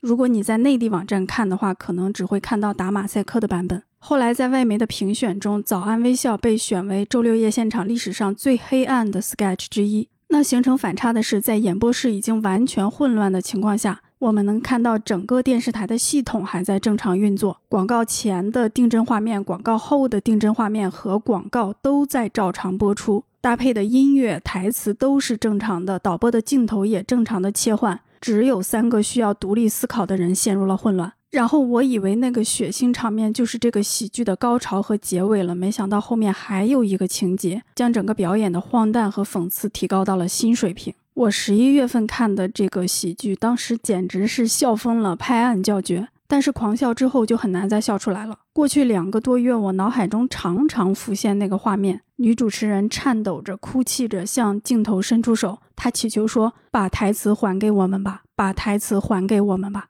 最近我又重看了一遍，结尾看到两个主持人的表情，我甚至悲从中来。对他们有深深的同情、怜悯，对这个作品表达出的主题感到悲伤。我觉得《早安微笑》是一个非常强大的喜剧，也是一个非常强大的寓言故事。这个节目体现出的水准和主题方向是周六夜现场伟大的原因，是这档综艺能够以政治文化为主题风靡多年的原因。然后，这个不到七分钟的小节目，让我从很多维度漫无目的、自然而然地思考当下。我经常待着待着就想起这个节目，想起很多事情，比如我们的喜剧创作。我一直认为幽默是在用更有趣的方式刺探世界的本质，不提致敬、抄袭、借鉴、模仿、撞梗。为什么三狗直播间只能做皮肤之上的喜剧，而早安微笑能够将匕首插进心脏里呢？我们各行各业公开的创作、公开的讨论，好像都局限在一个比较窄、比较浅的范围里，假装房间里没有别的东西，或者说主动、被动选择搁置那个东西，就好像有一个大家心知肚明的提词器框定了我们的范围。还有最近的一个话题，有人说内地的新闻报道进入了通报时代，许多重大公共事件发生时，媒体的现场报道、深度报道凤毛麟角。大众等着看蓝底白字，媒体等着转发蓝底白字，就好像我们在等一个提词器，台词出现了，媒体就知道怎么说了；台词出现了，媒体才知道该怎么说。有一个非常流行的话叫“人类的本质是复读机”，不把这句话当做一个梗，从悲观角度去看，谁出于什么目的把人们培养成复读机？复读的内容来自哪？谁在持续生产以供复读的内容？这些内容是正确真实的吗？为什么一个拥有大脑和心灵的人类会倾向于去做一个复读机呢？我想，古今中外历史长河之中，无数代人、无数地区的人都有过这样的疑问，面临过这样的情况。而我们能知道的是，独立思考和自主表达是一种强大的能力，能使我们免于恐惧，能使我们的社会不至于迅速倒退。周六夜现场用一个非常极致的喜剧讲了这一点。我们同时也能意识到，独立思考和自主表达并非与生俱来的能力，甚至即便习得了这个能力，也会在系统中被剥夺。我们很容易懒惰的、惯性的、不知不觉的依赖提词器，甚至觉得安全、可靠、便捷、轻松。这样的事情可能时时刻刻都在发生。所以，一个将近三十年前的喜剧小品，到现在，我觉得仍不过时，甚至比现在的许多的作品都更有力量。好的，我们接下来也是一个常规奖项，就是最抚慰人心。这个奖项挺有意思。我们好像最开始设置它的时候，其实就是那段时间，我们都觉得大家需要被抚慰。是。其实今年要不要再继续放这个奖项，我们也讨论了一下。就是好像因为今年的体感，大家最直观的需求不是要被抚慰，对吧？而是可能要被激励，要被呃怎么样，就是就那样的一个感觉。但是我们还是保留了它，就是还是会想要回想一下这一年有什么内容是让我们觉得安慰的。嗯。但反倒你发现。没有嘉宾选择贼多，就是这个 这个奖项是嘉宾选择最多的一个奖项之一吧，应该是。我在想，这是不是就是文娱产品它最根本的属性？它就是抚育人心。那看来我们之后还是要保留这个奖项。当你放在其他奖项，不一定能阐述的那么有道理，它总能抚慰人心吧？对你选它，它一定抚慰到了你。大家不要误会，我们每年写这个阐释的奖项，还是写的非常的正经和严肃的。是的，是的。好，那我们先讲讲我们的答案呗。我有一个最服人心的答案，其实是今年的线下演唱会。呃，其实因为呃，算是疫情后疫情。的第一年嘛，然后很多的线下活动也在今年其实是井喷的，而且衍生了非常多的话题和讨论，比如说关于演唱会难抢票啊，票价比较高啊，甚至包括假唱啊等等，都长期的被大家就是一直在反翻来覆去的去聊。然后对我来说，呃，虽然可能会有很多确实是。对于观众不太友好的一些点，嗯，就是包括说难抢票和票价高这种。但是对我来说，今年的几次线下演出和演唱会的体验，呃，依然还是非常好的。呃，因为你会发现，第一，它不仅是一个线下的一个活动，而在这个活动里面，它其实还是营造了一个很私密的一个交流空间。就歌手的歌曲、他们的演唱，以及很多人的这个歌曲，它都横跨了他整个的创作生涯。在线下演唱会里，你其实能看到过去的他、现在的他和他某一部分可能想要。抗拒成为的那个他，就是我今年最有乐趣的一个点，就是看一些歌手他要怎么去诠释他的金曲，就是一些热门歌曲，以及他可能唱了成千上百遍的一些歌曲，他对此的态度到底是有点抗拒，但是不得不唱，还是说我重新的发现唱这些歌曲的意义？这些他的这个互动，我觉得还是非常好的一个体验，所以这是对我来说啊，去年很抚慰人心的一个内容。对你在讲的时候，我脑袋当中就浮现了我去年看李宗盛的演唱会，全场大合唱，你我皆凡人，嗯，挺震撼的。对，另外一个抚慰人心的呃选项，其实是一个看起来好像不是。那么适合这个奖项的一个内容，但是我们也是在讨论当中，小康启发了我。呃，这个答案是陈朗的悼文。二零二一年，我们曾经评选过一个奖项，叫最佳女性檄文。嗯，然后那个奖项里面，我们当时就觉得说，很多女性撰写的，就今天被有点污名化的所谓小作文，其实在当时都是比较石破天惊的。啊，但是很明显，今年这个内容已经又有了一个进化。前段时间陈朗的这篇悼文。不是那种安抚型的那种抚慰，但是它的奇妙之处在于，它精妙又准确地传递出了一种复杂的情感，而且是在家庭这个非常小的这个单元里面的一种呃情感。它是对这个小单元里面结构困境的一种呃很精准的描述。这个我相信能够抚慰到其他或者说是已经进入或者说是还没有进入这个困境的一些人。我觉得这种是长期被忽视的，然后被冠之以爱情的一些问题，在这篇文章当中。得到了一个非常精准的一个剖析，他给我的感觉就有点像，呃，坠楼的死亡剖析，那是一个，嗯，加在一个最暗的一个题材上，但是在这篇文章里面，它没有任何的类型，也没有任何的就是浮夸的一些表示，它很真挚的去传递到了这种复杂的感受，而这种感受又被我们都读取到了，所以这个我觉得是很抚慰人心的一个点。是对我来说。最触动我的一点是在他在送别一个人的人生的最后一刻，说出了生活里的真相，或者说对我们很多中国人来说，其实是非常罕见的，或者说很少在悼文当中会看到这样的表达。大家没没有意识到，你可以在这样的一个时刻做出这样的表述。嗯，我最抚慰人心的内容，第一类，我是把两部作品放到一起去讲的，因为我觉得他们都是关于新的情感模式的探索。一部是关于我和鬼成为一家人。这件事，简称《鬼家人》，然后另外一部是《失之愈合的怪物》。呃，我觉得今年对我有一个启发非常大的一句话，是当时近景引述，就是电影《青蛇》里的一句台词，就是小青对白蛇说：“你和许仙是情，那我们五百年的情不叫情吗？”我觉得这句话让我非常有启发，就是我突然意识到，说我们是否把情，尤其是把爱情。作为了一个唯一重要或者格外独特、高级的情感模式，那是不是在性缘之外以及清缘之外，有很多新的情感模式是可以去探索的？比如说，我们刚才提到说，在重启人生当中，他是把友谊作为人生当中最重要的一个人生角色和情感模式。那在鬼家人当中，我印象最深的一个戏剧高潮就是救护车上。护士问许光汉：“你你在跟谁说话？”然后许光汉说：“我在和我老公说话。”以及最后一幕的时候，他的家人说：“快来跟你女婿打招呼。”他其实是一个直人，就是呃异性恋，但他完全可以不借由性缘、不借由亲缘和一个 LGBT 建立了一种家庭关系，并且是一种超越生死的关系。那这种情感模式，在我看来，就是关于新的。呃，关系的探索，新的情感的探索。那在怪物也好，或者是失之愈合的小偷家族也好，他其实一直在探索这种不借由血缘和爱情的新型家庭关系。因为我觉得血缘也好，或者爱情也好，在我们漫长的时间内，它始终是被夸大的，就是性缘、亲缘，我们。基本上会默认它就是我们人生最重要的关系，没有之一，它几乎不可被动摇。但是在呃今天这个时间点，我觉得我们可以重新去打量，并且我们可以去探索。那我非常喜欢在这个基础上去开拓这个地图的创作者啊，这是一类，我会觉得带给我很多抚慰人心。就是其实它也是关于心意和突破，是啊，但是它放在这里的原因就是我会觉得它让我意识到说情感是非常非常多元的。就是那句话，你和他是情，我们之间难道不叫情吗？另外一个我想评选的一个抚慰人心，是一位记者重新开始做采访，因为我会觉得人生对我而言特别好的体验，以及是也是最抚慰我的一个体验，就是一切都在变，但是你喜欢和敬佩的人始终值得喜欢和敬佩。那他今年重新开始做采访，他说了一句话是：“我是那个经过训练的人，所以我要自己去找寻真相。”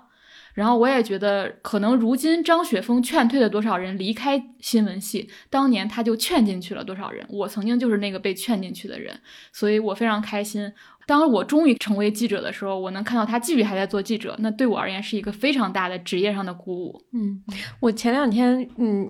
跟人聊天的时候想，我们聊到一句话，就是说关于一个行业的一个标准，我觉得有一个是挺重要的，就是你如果作为一个行业，或者说你当时向往进入到这个行业的时候，有没有一个前辈是你是的，是你想要成为的那种人？是我觉得这个对于一个行业的健康或者说它的发展是很重要的一个指标。这个我们在做完刘乐那期节目，我就有很深的感慨。对我最深的感慨就是他真正的成做成了一个以前辈，尤其是被人。向往的前辈啊，存在的这么一种，这个我很久没有见到了。你能发现很多评论，包括我们收过的反馈里边，大家都会对综艺这个行业产生了兴趣，因为他发现有这么一个女性来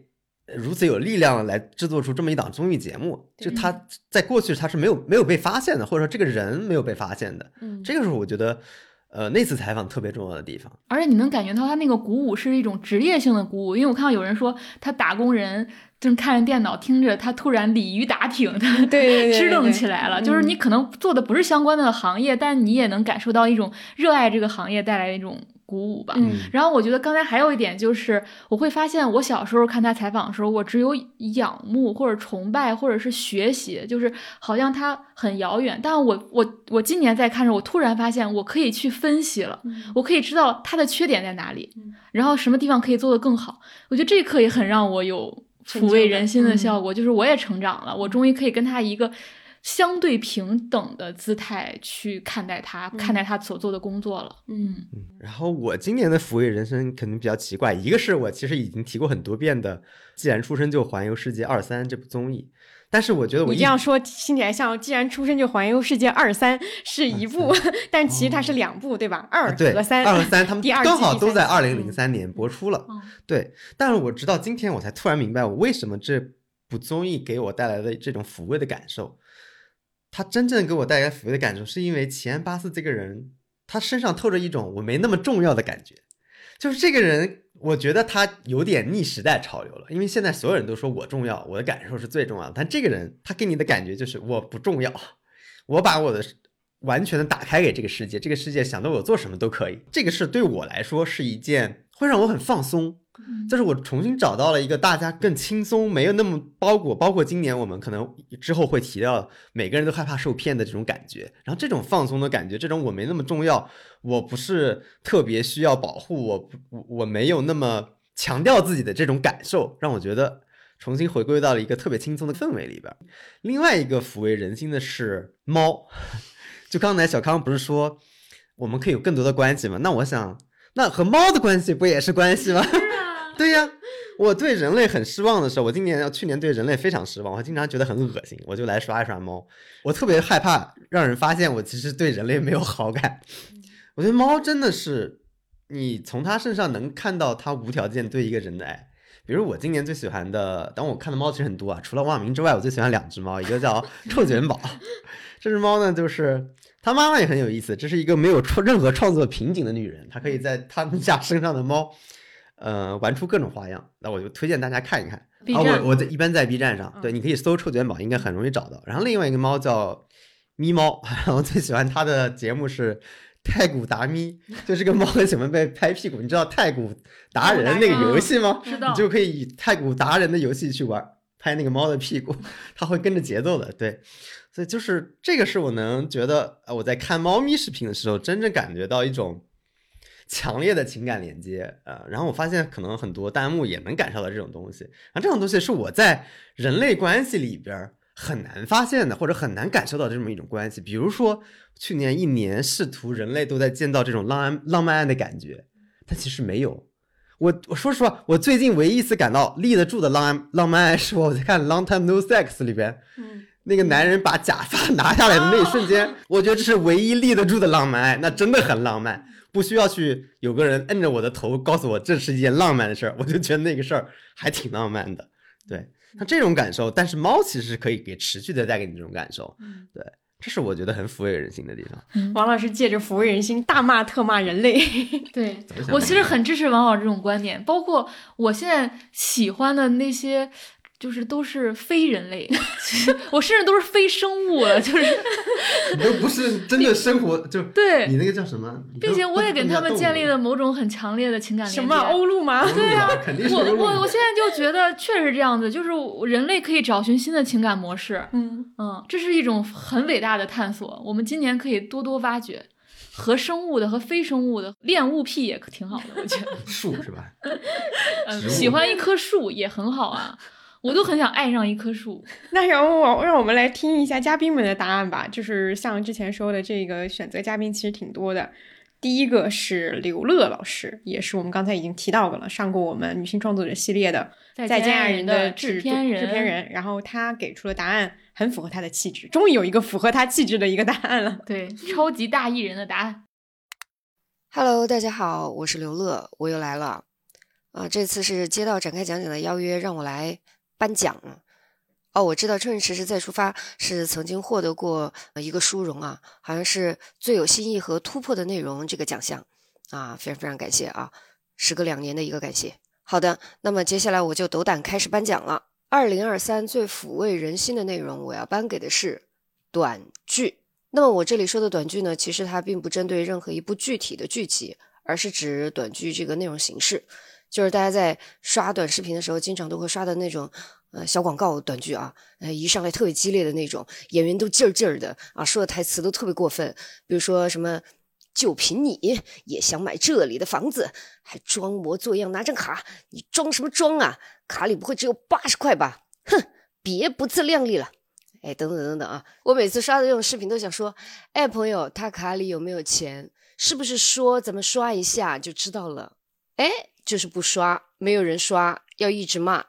那关键这个买房的人呢，你就看他一直在那听着啊啊，时不时他回一句嘴都是什么，我告诉你们，你们别看不起人，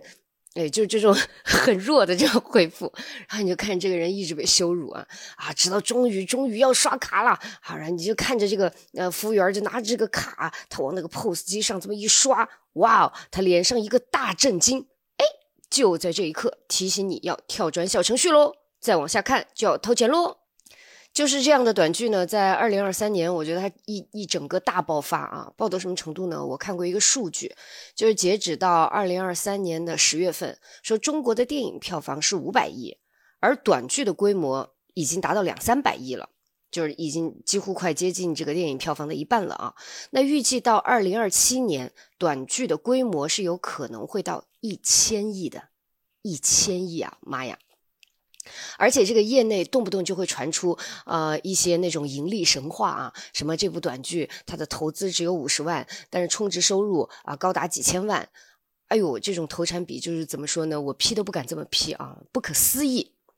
但是我今天颁奖给他，并不是因为他能赚钱啊，我们这个奖项是最抚慰人心的奖嘛，嗯，对我颁给他是因为我觉得他很抚慰人心。为什么呢？因为我觉得短剧的核心在于呃造梦。就是你会发现，就无论我遭遇过什么失败，哎，我都能逆袭；无论我经历过什么不公，我都能复仇；无论我情感上受过多少多少伤害，最后一定会有一个霸道总裁或者是千金小姐，哎，不由分说的爱我。你知道这些事情，我觉得在现实生活中，呃，几乎不可能发生，但是在短剧的世界里，好像是一个常态。而且我觉得这个短剧给你的爽感是拧干了所有的水分的，就是我不要再看这个人物慢慢慢慢爬起来的过程了，十分钟之内他必须给我成功。假如这个逆袭看的人很爽，OK，那咱们就反复逆袭啊。今天这个人看不起他，咱们逆袭一下子；明天那个人又看不起他，哎，再逆袭一下子。概括起来就是说，一直逆袭，一直爽啊。有可能有的时候 我也看得有一点无语嘛，就是说这个人是不是他已经放过很多次大招了？为什么你们还敢看不起他呢？那你们这些人互相之间是不是不交流啊？是不是没有互联网？诶，那你要是这么想就错了，不要问逻辑啊！在短剧的世界里，让人快乐的是爽感，不是逻辑啊！当然也有人说这个短剧很俗嘛，就是很塑料、很粗制滥造、很不高级。啊，这些我都认同啊，但是我也在思考一个问题，就是高不高级是不是用户选择一个内容的关键呢？呃，我记得我看过一个美剧啊，叫《开荒岛民》，他就讲一群人呢，这个飞机失事了，然后就掉到了一个荒岛上，然后这群人就从这个飞机的残骸里找出了一本笔记本电脑，然后还找到了两张碟，这两张碟呢，一张是《阿呆与阿瓜》，就是金凯瑞演的那个那个喜剧，另一张是《塞尔玛》，就是一部讲马丁路德金的平权之路的一部电影啊。但是这个笔记本的电量呢，只够看一部电影。那这时候怎么选呢？啊，这些这些人就互相问了彼此很多人啊，这这一段非常好笑。就每个人听到说阿呆与阿瓜的时候，都都都尖叫啊，说哇哇哇哇哇，金凯瑞，天哪，好喜欢，特别好笑，我特别爱他，妈呀，love it。然后就听到塞尔玛的时候，呃，就每个人就一脸沉重。我说哦哦，这是一部重要的电影呢啊！我一直想看来着呢。这部电影真非常的，嗯，you know，它很正确。那咱们就来看塞尔玛吧。所有人就决定了要去看塞尔玛。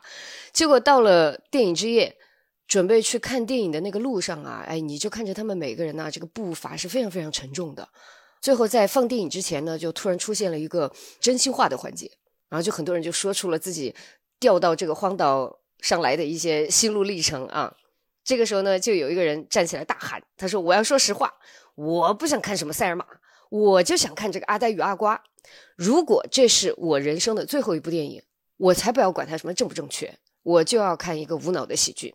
哇，人群一下子就沸腾了，那大家就纷纷表示：“对对对对对，我同意。”然后你就看着那个人群的氛围呢，一下子就变得很快乐。大家一起就开开心心的洋溢着阳光般的笑容，看完了这个《阿呆与阿瓜》。你看，在这个特定的环境下，我觉得正确与高级和极致的快乐相比，maybe 是不值一提的。因为我觉得二零二三年其实也是非常难的一年嘛，对于很多人来说，这一年应该都是挺辛苦的。但是短剧有一点像一剂杜冷丁，我觉得它精准的击中了很多人的痛。并且以一种看似很不着调的这个手法安抚了这种痛，就是我们经常都会说下沉市场啊，下沉市场怎么怎么怎么，但是实际上我们真的了解呃下沉市场吗？就是我们真的了解他们喜欢什么样的内容吗？他们需要什么样的情绪安抚吗？就是我在想啊，假如我是一个外卖小哥啊，我觉得可能我没有三个小时好好的坐下来去关心奥本海默是怎么把原子弹造出来的。但是可能我非常关心我周围的人是不是看不起我，就是哪怕我已经非常努力了，我的收入也不低了，但是我的情绪价值有没有谁能够很好的提供给我？在很多个可能我我要去奔波的时刻，在我被投诉、被这个小区啊拒绝入内，让我感觉到哎呀生活还是挺艰难的这些时刻，假如就在我等电梯的这一分多钟里，我能看到一个奇迹，就是。哇，这个手机里看上去平平无奇的人，他竟然是歪嘴龙王，他拥有的是至高无上的力量，他会惊艳你们所有人。我觉得这一刻，可能我就觉得我又能坚持下去了。我当然会愿意为他付费啊，我就是想要看他逆袭啊，因为他就是千千万万个我嘛。我也不想去思考这一切啊是不是合理，啊合不合逻辑，我也并不想要追求高不高级。我这个时候就想要一个辉煌，那你给不给我这个辉煌？即使我心里清楚它是短暂的，是虚幻的。我觉得短剧很像是当下的一种口红经济。口红经济大家知道的啊，就是在经济不好的时候，人们会去购买的一种非必需的用品嘛，就是用来取悦自己、安慰自己的。那我觉得短剧就是一种又荒谬又粗糙的影视语言，来搭建了一座空中楼阁一般的成人童话城堡。在这座城堡里面呢，好人一定是有好报的，坏人一定是有报应的，简单纯粹，黑白分明，并且触手可及。因此，我相信我也可以的。就是看完这个短剧以后，我就会相信我也可以的，一切都会好起来的。基于以上的这些感受，我的二零二三年度最抚慰人心的内容，颁给短剧。谢谢大家。对，第二个嘉宾是一个我们都很喜欢看他的微博，他微博有一个系列叫“赛博碎片”，嗯每次看我都大笑不止。就是他会发很多，就是他在网上呃淘到的赛博碎片。我这么说吧，他是我认为最会写微博的人。对，就是迎风抛壳老师，他这个壳他自己说也可以读翘，我们称他为四字。嗯，然后四字老师，呃，对，四字老师，第一次听到四字老师声音非常好听。然后这这里也有他给出的答案。我的年度最抚慰人心内容是我在二零二三年五月二十八日参加的一次影迷朋友自发组织的线下观影活动——电影宇宙探索编辑部的上海告别场。在参加这场活动之前，四月初我就关注到了在北京大家自主发起的那次宇宙探索编辑部的挂牌快闪。就是那天下午，你可以在微博和小红书上看到全场活动的实时回传记录。很多人聚集在电影里宇宙探索编辑部的取景地，一个很普通的小院门口，等待编辑部的牌子再次被短暂的挂上。那简直是一个梦一般的热闹下午。然后我觉得非常遗憾，因为我当时不在场，我感觉错过了一场属于我的盛会。我这辈子最大的遗憾就是没有吃到现场小摊上阿姨卖的淀粉肠。然后因为有了这次前车之鉴，后来五月份得知上海会举办雨滩告别场观影活动的时候，我就想这一次我必定要在场。这次活动举办地是在浦东新区的前滩太古里。那天上海的阳光非常好，活动是下午三点开始，我和朋友两点就赶到那里。进影院之前，我们想先去买点喝的。刚进星巴克，我就看到靠门口的一张桌子边坐两个女孩，她们在那里包装徽章或者是卡片之类的东西，很忙碌又很雀跃。我看她们的状态就知道她们一定和这次活动有关。然后从这一刻开始，我的多巴胺就开始疯狂分泌，人变得很兴奋、很快乐。当我们到达影院的时候，现场已经有很多人，所有人真的不夸张的说，所有人都一刻不停的在大厅来回穿梭。交换周边礼物，交换联系方式，交换很多笑容，还有很多赞美。现场有很多女孩子，有的人是他们在这个帆布包上挂了一根几乎细成一线的胡萝卜，有的人把铝锅扣在头顶，锅柄上还夹了一个很逼真的麻雀小公仔，有的人穿一九九一年科幻大会的纪念 T 恤，有的人帮忙举着两块很大的应援牌，左边写“青年演员王一通何时出道”，右边写“人人都爱孔大山”，没有问号。然后来跟这两块牌子合照的人非常多，现场还会免费发放各种各样的自制周边。进来签完到，你就会获得主办方准备的特大号礼品袋，是完全一比一还原的 X 光片专用袋。袋子上写“上海市浦东新村精神卫生站影像资料袋”，下面的联系电话是电影里那串辽宁铁岭的号码，联系人是孔主任。再下面一行字：手持拍摄，图像清晰，诊断准确，好看，您再来。这个影像资料袋呢，它是最大号的资料袋，就提着它，你就会立刻拥有一种无可救药但又积极求医的复杂气质。最重要的是，因为它足够大，可以装下接下来你在大厅穿梭时被投喂的一切东西。比如有据说是孔大山中午刚烤好的纸质版切片小列巴，和他在拍摄期间躲进宾馆房间啃食的大列巴差不多；比如有孙一通家母鸡下的蛋；比如有自己印制的精美明信片，内容是。编剧兼主演王一通以孙一通口吻写下的诗集《通往鸟巢窝村广播站的路上》，比如有宇宙功德箱专用功德币，一抓一大把塞给你，不要都不行；比如有唐志军在九十年代接受采访时的卡通版的大头扇子，就连剧组拍摄时举办的组内摄影大赛一等奖作品都被打印出来发放了。得奖人是副导演 Ash，同时也是这部电影的文学策划和字幕翻译。他的得奖作品中包括了导演孔大山、编剧。王一通、美术指导郭新博等等主创，而他的神来之笔是把主创跟村子里的狗、猪、小孩儿以很迷幻的排版 P 在了一起，还包括唐志军的驴。还有人赶来放下自制的电影角色贴纸，就有事先离开了。他放了整整一盒又厚又漂亮的这个贴纸，让大家自取。还有一个女孩是她带了满满一背包的亚克力材质的钥匙链，上面的图案是戴着墨镜的小小。虽然在现场有各个角色的周边制品，但小小的周边并不是特别多，可能还没有郭帆的多。所以我看到有人为了小小做了这么大批量的周边的时候，我就觉得真好啊！就这里的一切都这么圆满，一切都没有被落下。除此之外，官方还有一个抽奖环节，奖项设置呢模仿了剧组的摄影大赛，一等奖是导演的爱，二等奖是导演的赞，三等奖是导演的嗯。我当时抽到了一等奖，外加一张当天的福利彩票。而实际上，这个彩票我一个数字都没有中，所以比起导演的爱呢，那一天更珍贵的其实是我获得了沉甸甸的整整一大袋同好们的爱。在获得这些周边自制产品的过程中，我感觉连空气都是生机勃勃的。它不是单纯通过某个动作或者声音传达给我的，它是只要你在场，你就会自动成为这种生机的一部分，你被全然的接纳和信任了。这种感觉是很久违的，是我好几年都没有在线下体验过的，感觉内心有一部分又活过来了。而在前一年的五月，你是根本不敢想象能拥有这个城市的阳光和这样的生命体验的，就是真的只过去了一年吗？我当时在现场，觉得一切都很恍惚。正式进入观影环节之后，现场比我想象的要安静郑重许多。我相信来参加告别场放映的多数人都不止看过一遍电影，对对电影内容都很熟悉。但是显然大家还是很看重这次聚会。整个观影氛围从头到尾都保有一种很自然的安静，不是说大家不笑不讨论的安静，而是你会感觉到每个人都很努力的不错过任何一个与这部电影相处的时刻。有一个点我印象比较深刻。就是在这次观影中，我是第一次在孙一通说把眼睛闭上的时候，真正的闭上了双眼。我在看之前几遍电影的时候，可能是因为对电影后面的剧情有比较旺盛的期待，也有对黑暗的陌生环境的警惕，所以每一次都没有闭过眼睛。但是在这次告别场观影，它其实也是陌生环境，在我第一次去的影院，和很多第一次见面的人坐得很近。但是孙一通让大家闭上眼睛的时候，我突然觉得可以了，可以短暂剥夺我的视觉了。不用怕了，也不用警惕了，我可以安全的闭很久的眼睛。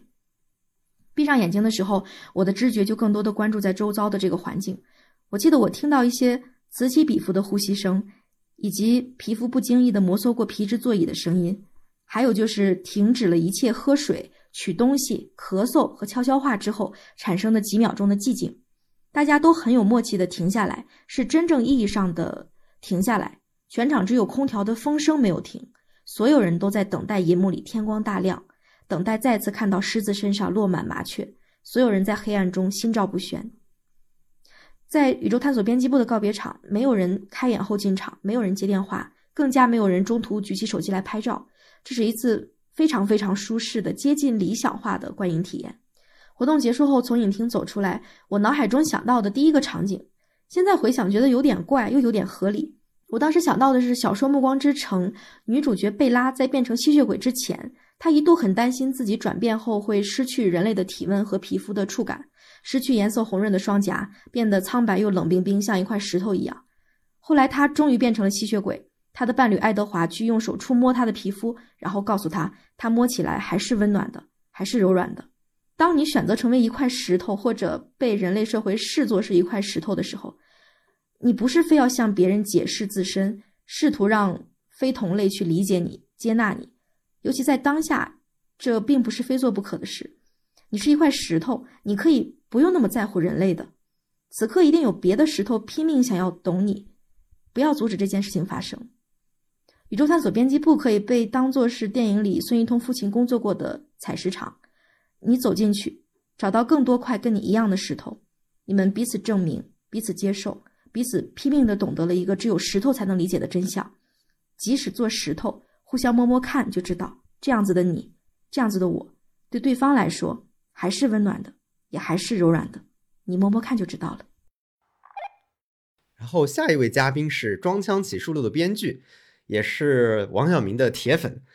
然后他推荐的内容是展开讲讲的一期节目。哎，这个就是夸到我们自己了。哎，终于有人夸我们了。那这但也不要引起就之后的嘉宾都要选我们，没必要，不是这个意思，不是这个意思。我的二零二三最抚慰人心的内容，想选择展开讲讲邢嫣嫣这一期。讲讲的女性创作者系列目前已经有三期，每一期都给我在充能的感觉，特别是最近的邢嫣嫣这一期，我听了两遍。听完又羞愧又充满干劲。第一次听完的时候，我发了两条微博。第一条是我提醒自己，一定要保持住自己的主题地位。第二条是我说，听完我感到了窒息，不是它的内容让我窒息，而是它让我意识到，其实我一直处于窒息之中，只是我自己将这种不适感压抑了下去。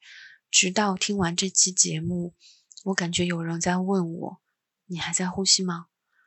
它让我地基大动，发生思考。可目前我该做什么，我真的还不知道。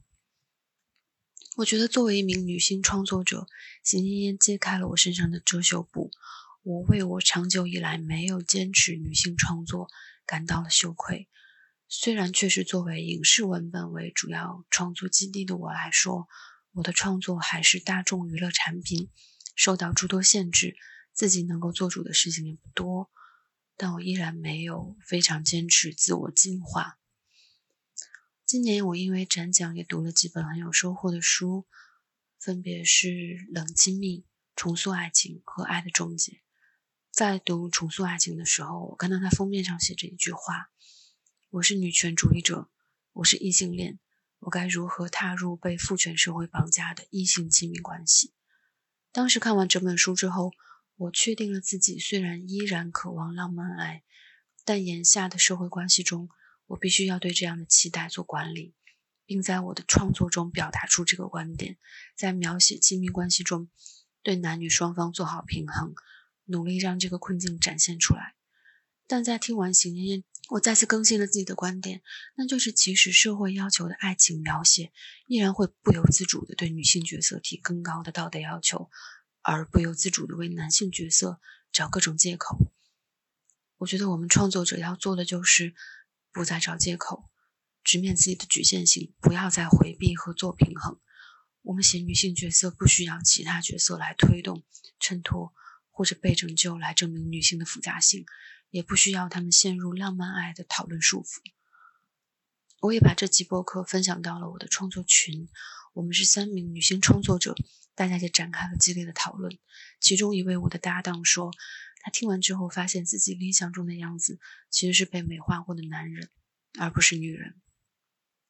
我们会下意识避开一些女性角色的描写，避免让他们面临真正的困难，以为这才是对女性角色的保护。但这何尝不是一种歧视呢？为什么男性角色就可以面临四面楚歌更复杂的问题，而女性角色大多数在受的苦是爱情的苦、家庭的累？这种情况其实在我身上一直在发生，我却有意识无意识的埋藏起来了，因为我可能下意识也会认为自己不够好，不够有野心，或者也有道德瑕疵。但我认识的许多男性创作者就不会这么想，他们能在身边一切人和事物上汲取能量，而我却在反思之中内耗和怀疑，把本属于自己的创作能力和创作热情消耗在做平衡这件事情上。但不平衡又能怎样呢？尖锐又能怎样呢？自私又能怎样呢？我想观众想看的东西也不是一百分的屎，对不对？听完邢艳艳的创作观真的很令我羞愧，但同时也给我注入了非常多的能量，极大的抚慰了我，让我觉得自己并不孤独。我相信这期播客我会常常拿出来听，在我想做妥协时，在我下意识的就想去。做平衡时，在我想缩回自己的创作安全区时，我绝不让步。好，下一位也是我今年认识的非常重要的一位朋友，电影《鹦鹉杀》的导演、编剧马应新老师。我的二零二三年最抚慰人心的内容是和文艺作品无关的，是和我的青春故事有关的。可能有些听众看过康迪之前采访我的那篇报道，知道我啊年少时候很喜欢网球，很喜欢西班牙的网球运动员叫胡安卡洛斯费雷罗。看网球曾经是我生活中很重要的一个部分啊。与此同时，知道了很多原本不大可能会知道的城市，比如说像辛辛那提。啊，蒙特卡洛、蒙特利尔这样的城市，我那时觉得做球员特别棒，总是在最好的季节，在特别好看的地方打比赛。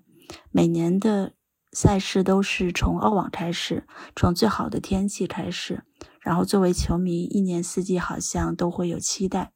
我看球的年代有很多在上升期的球员，比如啊，费罗、费德勒、萨芬、罗迪克。纳尔班迪安，很多很多，是个多强鼎立的时代。和罗迪克和休伊特很擅长硬地，费罗和纳尔班迪安啊，西班牙阿根廷的球员很擅长红土，费德勒擅长草地，萨芬比较全面。但啊，后来的故事大家都知道，费德勒最终杀出重围吧，算是成长为一个特别历史性的球员。后来又有了纳达尔和德约，开始了另一个时代。作为费罗的球迷，我是嗯，零二年上海大师杯开始看他打球，看到他在决赛里输给了休伊特。零三年，他拿到了第一个大满贯法网，美网也打进了决赛。那时我觉得，无论是他本人。还是他的球迷都觉得那肯定只是一个开始，他之后会拿很多次大满贯，因为他还非常年轻，至少在红土球场上看上去是拥有最高的水平的。但事实上，最终那是他职业生涯唯一一座大满贯。后来的故事是他经历了莫名其妙的水痘、伤病，不断的养伤复出，嗯，是个非常痛苦的过程。嗯，作为他的球迷，完整目睹了那几年的过程，那种人生不断被迫中断的煎熬。因为我呃去过他的家，也跟过他的比赛，中间有一次受伤吧，我其实非常莽撞的问过他要不要不打了，有没有考虑过不打了？因为他那个时候呃每天要打封闭针，非常非常痛苦，但他当然他不愿意放弃嘛。他的努力也换来了一定的结果，也有过不错的成绩。但那个时候，新的时代其实已经来临了。在他不断养伤、缺席的那几年里，最终费雷罗是在嗯二零一二年退役的，在他的家乡瓦伦西亚。也就是说，我看他打球一共是十年，从第一场比赛开始。他退役那晚，我哭了很久，心里有很多遗憾。但我不是要讲一个遗憾的故事，我讲这个故事是因为这个故事在去年又有了新的延续。费罗退役之后做了教练，他带的球员阿尔卡拉斯在去年成为了历史上最年轻的美网冠军，成为了新的世界第一。刚好是二十年前，费罗也是在美网决赛的那一天成为了世界第一，应该是决赛之前。但是他输掉了决赛，这两个时刻好像有某种命运的东西。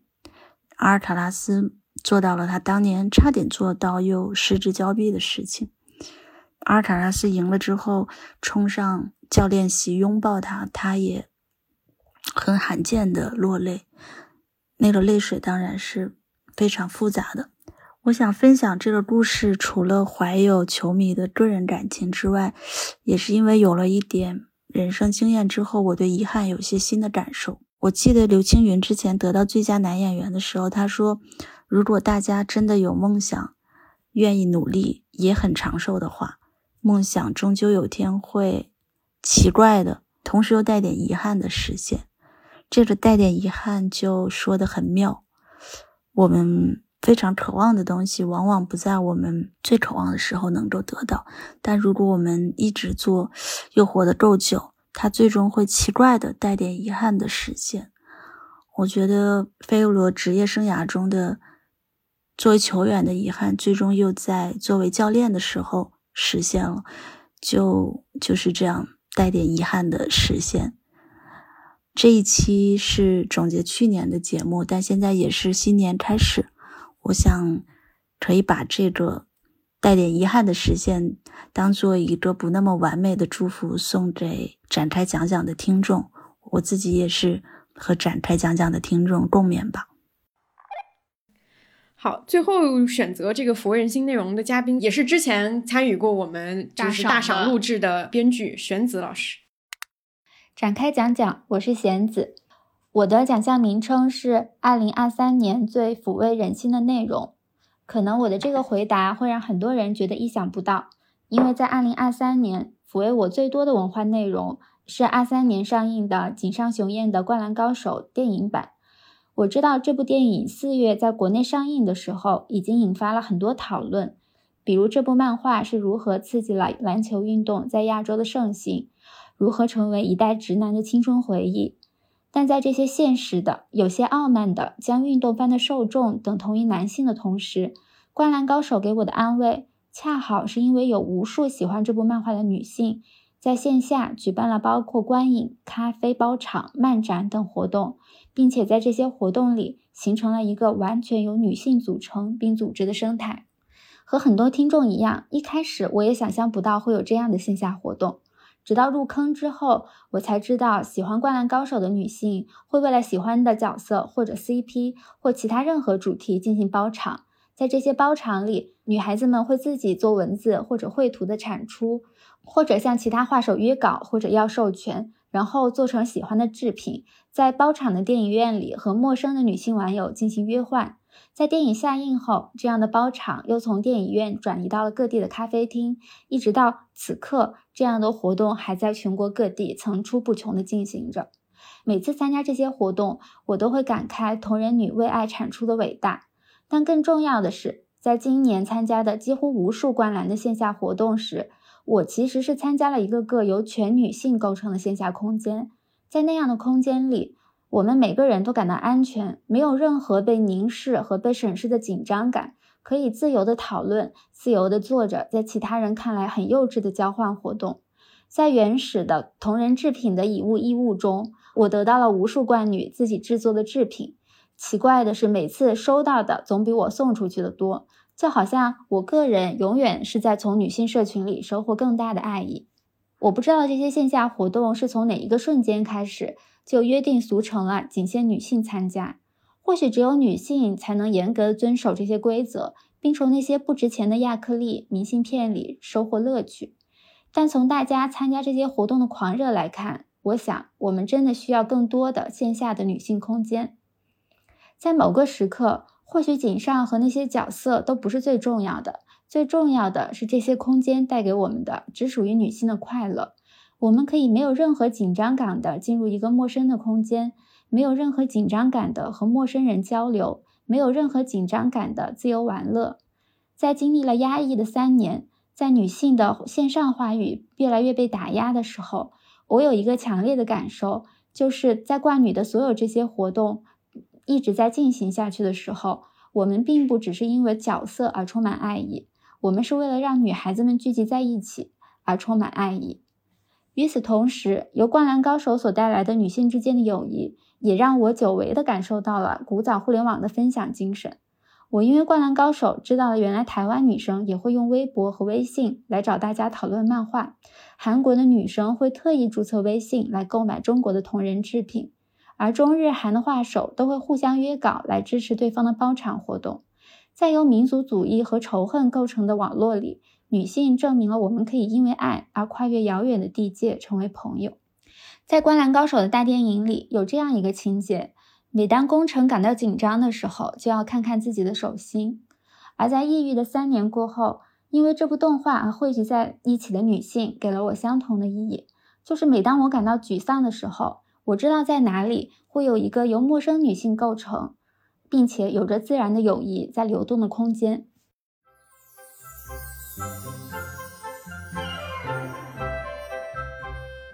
接下来这个奖项是我们的传统节目，然后也是一个传统的欢乐的一个奖项，就是最大可不必一个吐槽项的一个奖。然后我们今年讨论的时候，我觉得也非常有意思。比如说，我们曾经极度想要再吐槽一下陈思诚，然后我发现我们以前其实已经吐槽过了。就是吐槽了唐探，其实我们觉得他没有大可不必的理由啊，他是中国电影的半壁江山啊。对啊，人家都商业成功了，我们在这里吐槽人家，就显得像我们像是什么一样。对，怎么大可不必的？影院靠他活着呢。对，所以我们今年的大可不必还是有另辟蹊径。本奖项纯属娱乐，对，嗯，不有切无动气，嗯，不含任何人身攻击，嗯，请不要向我们寄律师函。叠甲叠完了啊！我先说一个针对性没有那么强的吧，就是 它是一个普遍现象，就是我今年特别呃厌烦的一个类型，就是内娱的各种盛典上明星的红毯精修造型图，就是它很精准，就是每一次到一个大型的盛典呃那一天之前，都会有大量的明星工作室开始发他们穿着华服，然后在各种不同的场景拍摄的大量精美照片，然后出发图对，然后你会发现今年已经卷到了一个非常可怕的。的一个地步。嗯，你打开小红书或者说其他的软件，你都能发现很多的观众也好，呃，网友也好，以至于呃这些演员或者说是明星的粉丝，他们会非常精准的识别出来说，哎，他这个衣服是什么样的一个衣服，他这个妆造是谁给他做的妆造，然后这个拍照创创意又会怎么怎么样，已经形成了一套非常熟练的一个比评价体系，然后并且以此，如果说呃满足了，然后就开始就是嗯比较高兴，但如果说他们不满足，就会反攻这个工作室，比如说你发图发的晚了，比如说你一个妆造很差，你把我们家这个艺人就是美貌都没有完全呈现出来啊，等等等等，就是这些，我就觉得。围绕着这个卷和这个卷之后衍生的任何讨论，我觉得都非常非常无聊。而且在那一天，你会发现热搜的半壁江山都是这样的一些话题，比如说在逃公主，对什么星光群，对什么什么就是什么复古，什么就是他们也是制造出了非常非常多的名词来形容他们的这一套妆造。但是这个盛典本身就是一个。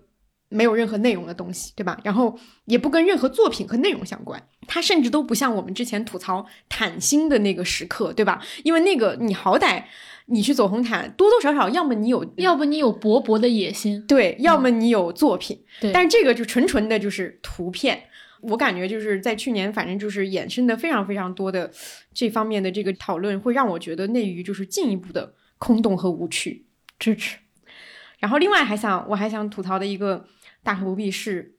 国产剧空心爱情。这里我举的例子就是国版的《春夜》，就是呃，我知道我爱你这部剧。这个其实衍生出来是我们当时其实，在电视报里面已经聊过这个这个事情了嘛。我当时就觉得说，除了具体吐槽的这部剧本身的一种不足，我觉得它代表的其实是一种概括的一个感受，就是国产剧里面的爱情观它非常的落后。呃，这个也是前一段时间我我我发现那个。韩剧就是好久没做那个韩剧的热门的评论区里面就有人在吐槽说啊，就是韩国已经好久没做了，我们还在要九九爱（括号此处不含对要九九爱的直观批评啊，就是只是呃把这个名字列出来而已）。就是我觉得它作为一种代表，就是说。国产剧的爱情观还停留在一种非常扁平的一个浪漫爱的一个基础之上，而在这种基础之上，呃，它表述的都是说一生一世一双人，或者说这种唯一的这种爱情观。我觉得它底子就是说，它不会产出任何像《春夜》这样当时给我们感受是非常复杂，然后非常的动情的一种情感的碰撞。而像这个《我知道我爱你》这部剧，它宣传里面又说什么贝德或者男小三啊什么的，我觉得压根儿就是玩梗而已。就是你知道说这一。片土它就是荒芜的土地，那你做一做一些糖水片什么都啊就算了吧，就是它可能是一个产品型的一个东西。但像翻拍《春夜》这件事情，就是你明知不可以而为之，就是你只是在借用它的一些梗来继续的丰富你这个单调的这样的一个情感表达。我觉得大可不必，就是说，既然都是空心爱情，你就不要再消费我们真不伦、真贝德了。就是这个对于我来说是大可不必的。我的大可不必。大家千万不要骂啊！是一位鸡肋演员黄觉。我经常在过去几年有一个非常强烈的心理活动，这部剧还不错，要是没有黄觉该多好。就这样的心理活动，在过去几年发生的频率，基本上约等于黄觉老师影视剧播出的数量。就他总是出现在我觉得还不错的国产影视作品当中，并且几乎总是成为最突兀和最让人难以入戏的那么一个角色。后来我就跟朋友开玩笑说，虽然我对中国影视有千言万语，但如果让我只留下四个字，我就选择别用黄觉这四个字。后来我看到我们的嘉宾，就是刚才我们提到的四字老师小可老师，他比较温和的说啊，他提出了一个观点，就是实在没人了再用黄觉，不是不让用黄觉，就是实在实在实在没人了再用黄觉。内娱能不能答应我？起草一个不首先使用黄觉条约，很温和嘛？对我非常支持这个观点。比如说，我们年底看《繁花》，嗯，因为王家卫近乎残虐的这种训练演员的方式，以及他一条要拍几十遍，加之沪语的加持，每个人的演技都是显著提升的。但只有黄觉老师饰演那个角色，让我觉得是那部影视剧当中最大的败笔。嗯。嗯，跟他在其他影视剧里面没有太大差别。是的，其实有好多演员比他更值得吐槽啊。嗯，但为什么选黄觉呢？因为他总是出现那些大家公认还不错的影视作品，比如说《繁花》《大江大河》。所以我觉得小可老师那句话是针对这些选择有选择权的这些导演们或者制片人们也好。嗯，另外一个我想选的是今年年底的文旅大战。我主要说的不是说大家大力开展文旅，而是在文旅宣传当中出现了一种娇妻文学，就是比如说南方小我甚至念出来我都觉得非常的恶心，就是毁坏我的语言。就是比如说哈尔滨，他会说尔尔滨。然后，并且把自己描述成一个身高一米八五、性格真诚热情、有讨好型人格的这么一个男性，他的特长就是宠南方小土豆，乐于制造惊喜，懂浪漫，并且他不停的对广西的小砂糖橘、云南的小野生菌以及以及南方的马铃薯公主们喊话，说我会把你们照顾好，希望你们这些宝贝来我们家做客研学。这听起来是个海王啊，他这针对的对象不是很多吗？就是在整个这个文旅这个呃宣传的大事件当中，你能感觉到世界就是一个巨大的性缘脑，一个巨大的娇妻文学的现场，一个巨大的宝宝碗。因为罗永浩老师经常会非常严苛的去批评那些审美很差的东西嘛，比如说他在他的直播间当中看到一张设计图，他就会说这个设计有哪哪哪哪哪哪错误，然后结论就是这个设计师应该被拉出去枪毙。那我看到这样的宣传，我的。最想说的话就是都给我枪毙，确实很恶心。你说出来以后还是觉得很恶心。对，而且这个现象其实不只是在今年突出，其实它在我们过去几年当中也非常常见，就是不合理的拟人化，经常把一些事情萌化、拟人化，从而消除一件事情的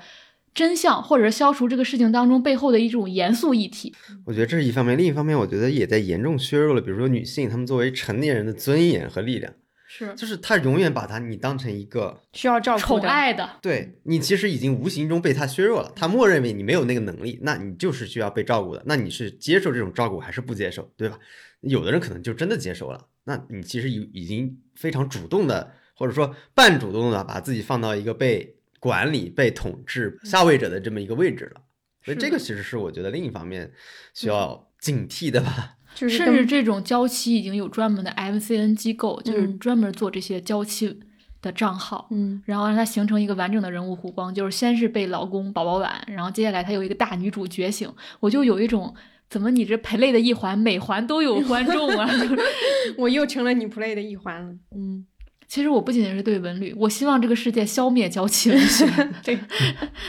就是二零二三年另外一个最大可不必的内容是。脱离电影本体的电影营销，这个是康老师给我普及的一个概念。然后我的理解呢，就是 我记得是去年，然后很对不起燃冬啊，但是这件事偏偏发生在燃冬身上，就是我去不用对不起他，他是一个没有任何人会为，除了我们仨，没有人会为他说话的电影。对，就是说燃冬的不好，还要。可能确实没有。他进行宣发的时候，其实有一张海报嘛，就是他说他会告诉你，电影进行到三十二分十六秒的时候，请在他的耳边说一声“萨郎嘿呦”。就这种事情是对我来说是非常可怕的。然后他还补了一句是“望向黑暗处的那双眼眸，你会得到想要的答案”。我当时就想，我什么答案都不想要，我就想看个电影。类似于这样的营销手段，其实在去年很大程度上影响了像《燃冬》这样的电影。我对《燃冬》这样电影的判断，我觉得这个是完全对我，至少对我来说是大可不必的。包括我们能看到的那种，呃，早期的，呃，比如说张艺谋震惊。无精探班，对，霍思燕流泪，对，这种电影电影营销三件套，或者安排在电影院里面穿着婚纱看电影的，然后在电影院里面哭泣的，狗都哭了，在电影院里面 一直忙着干活，都没有没有时间看电影的，对，包括这类营销，我觉得都大可不必。这个我觉得很有意思，呼应的是我跟小康看的那一场燃冬，就出现了这种现象，就是我们就成了 play 的一环，对，就是看完燃冬之后，他们映后，其实你会发现映后会。如果你身在那个映后现场，你会觉得特别奇怪，对，就是台上发生的一切跟你坐在现场的观众没有半毛钱关系。他突然就开始变成一个片场了，对他突然打灯，对，突然开始就是有人站起来和他们互动，但是旁边可能你知道会有一个摄影机在，其实在拍他们的互动，是为了把这个切片放到网上的。但是现场的观众会会有什么感觉？就是尬到你抠出两室一厅，嗯。但是你知道他的那个所有的所做的这些映后活动，以前的路演。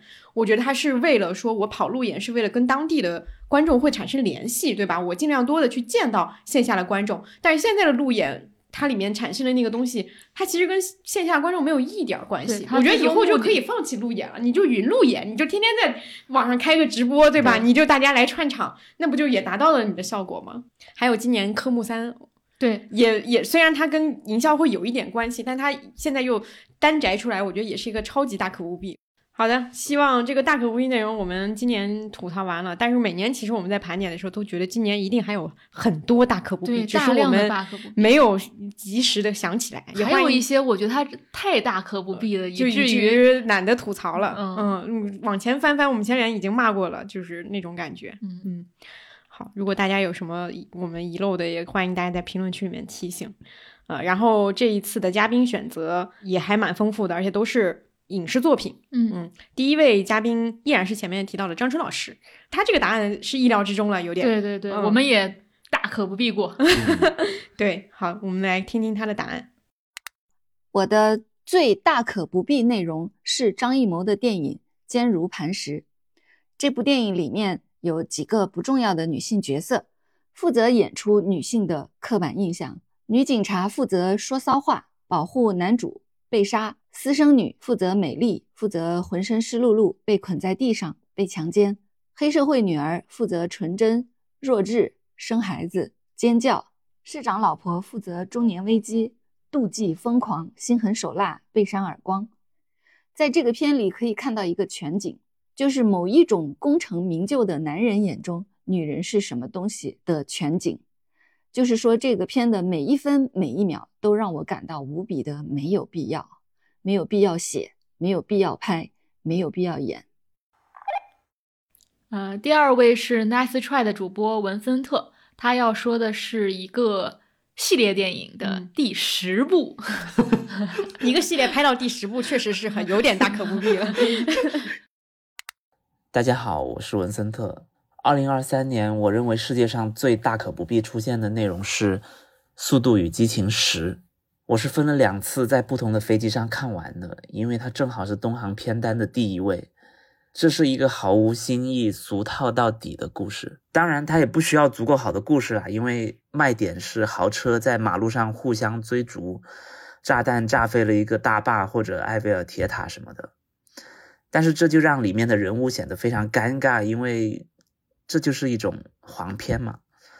我记得 S N L 有一期小短片，讲的是艾玛斯通获得了一个角色。要出演男同性恋黄片里面被出轨的女人。众所周知，这个角色的命运就是被观众跳过。但是这部电影看到最后，居然出现了一个令人惊讶的场面，就是它居然还没有完结，它只是上集，而我们明明都知道下一集的亮点依然是新车、新跑道、新的爆炸，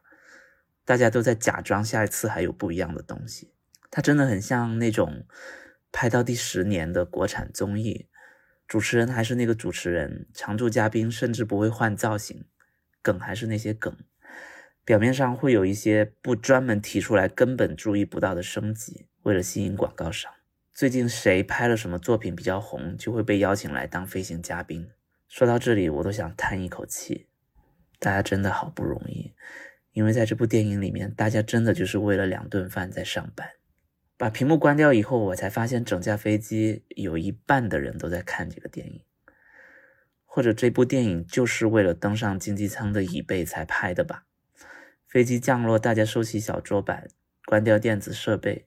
唯一剩下可能就只有《速度与激情十》了吧。让我们期待一下未来的某一年，在某一个航班上，我们点开了《速度与激情十一》，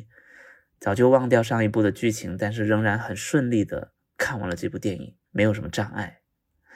希望那个时候它能真正结束，真真正正的结束。下一位嘉宾是编剧贤子老师，他要说的也是一个引起今年引起争议的很大争议的一个电影。嗯，对。展开讲讲，我是贤子。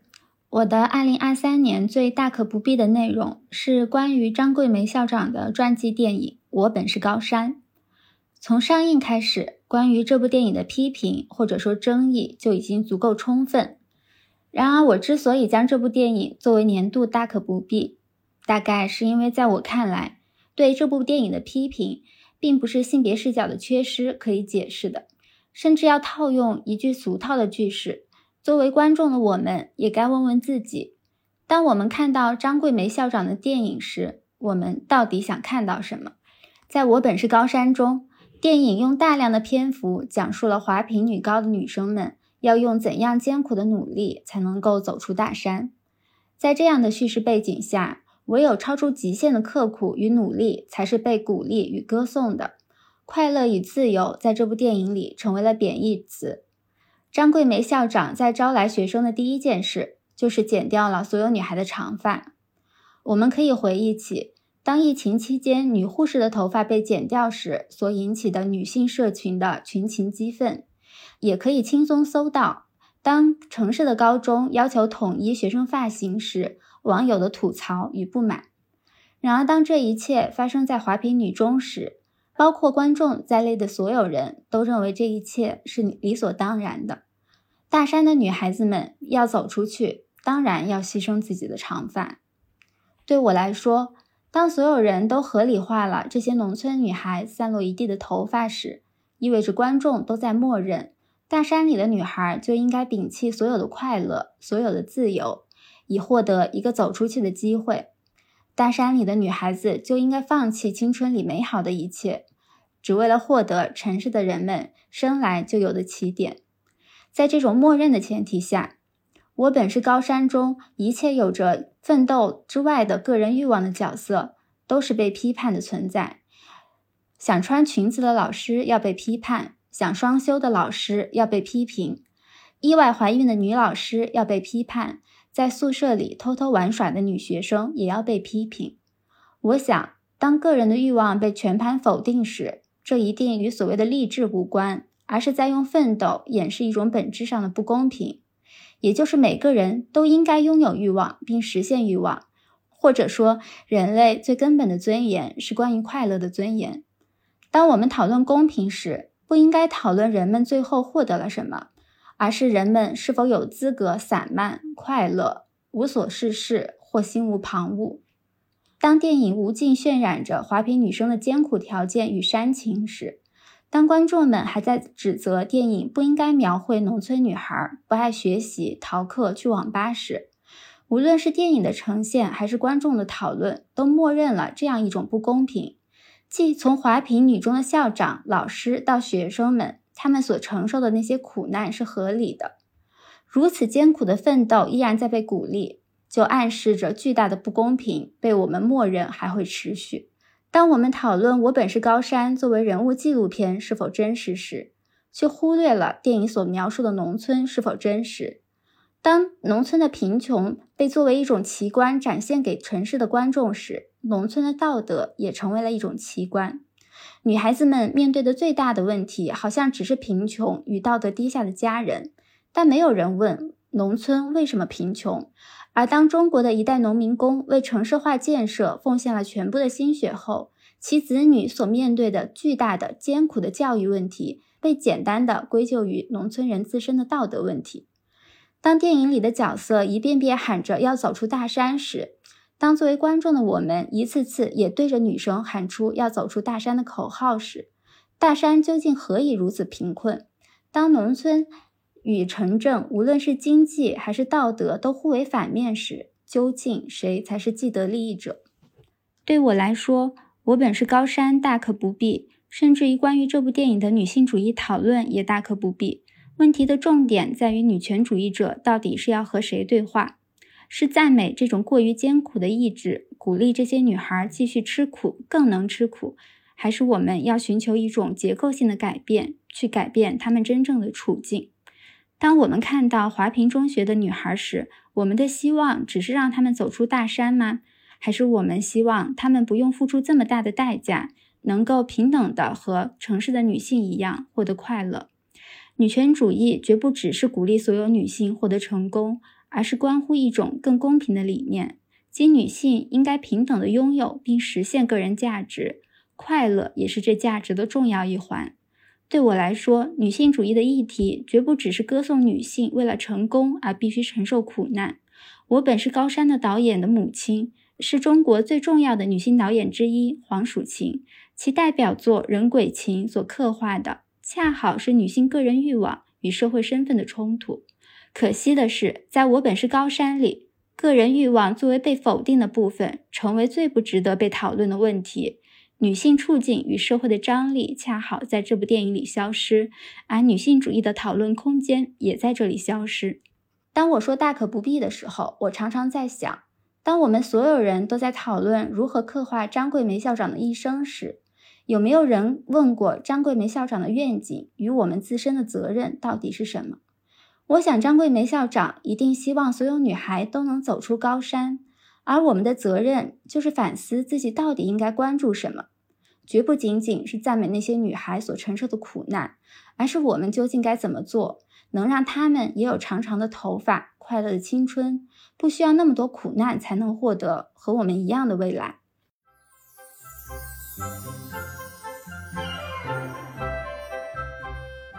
好，接下来这个奖项是年度名场面，这应该是去年还是前年我们新增的一个奖项。但是我觉得这个奖项还挺好的，因为它每年都会，它是以一种影像的形式出现在你的脑子里，就是你提起它的时候，呃，你脑子里都会浮现出当时的那个画面，给你印象非常深刻。对，嗯，所以我们今天也分为了三类，一类是现实中的名场面，一个是。银幕或者荧屏上的名场面，还有一个我觉得是一个互文，嗯，就是戏仿，嗯。嗯，在现实当中戏仿影视作品当中给我留下的名场面，嗯。嗯嗯，这三类是。我们先说说现实，现实，我先说我今年的名场面吧，我今年的年度名场面是李佳琦给的，这是发生在李佳琦的直播里。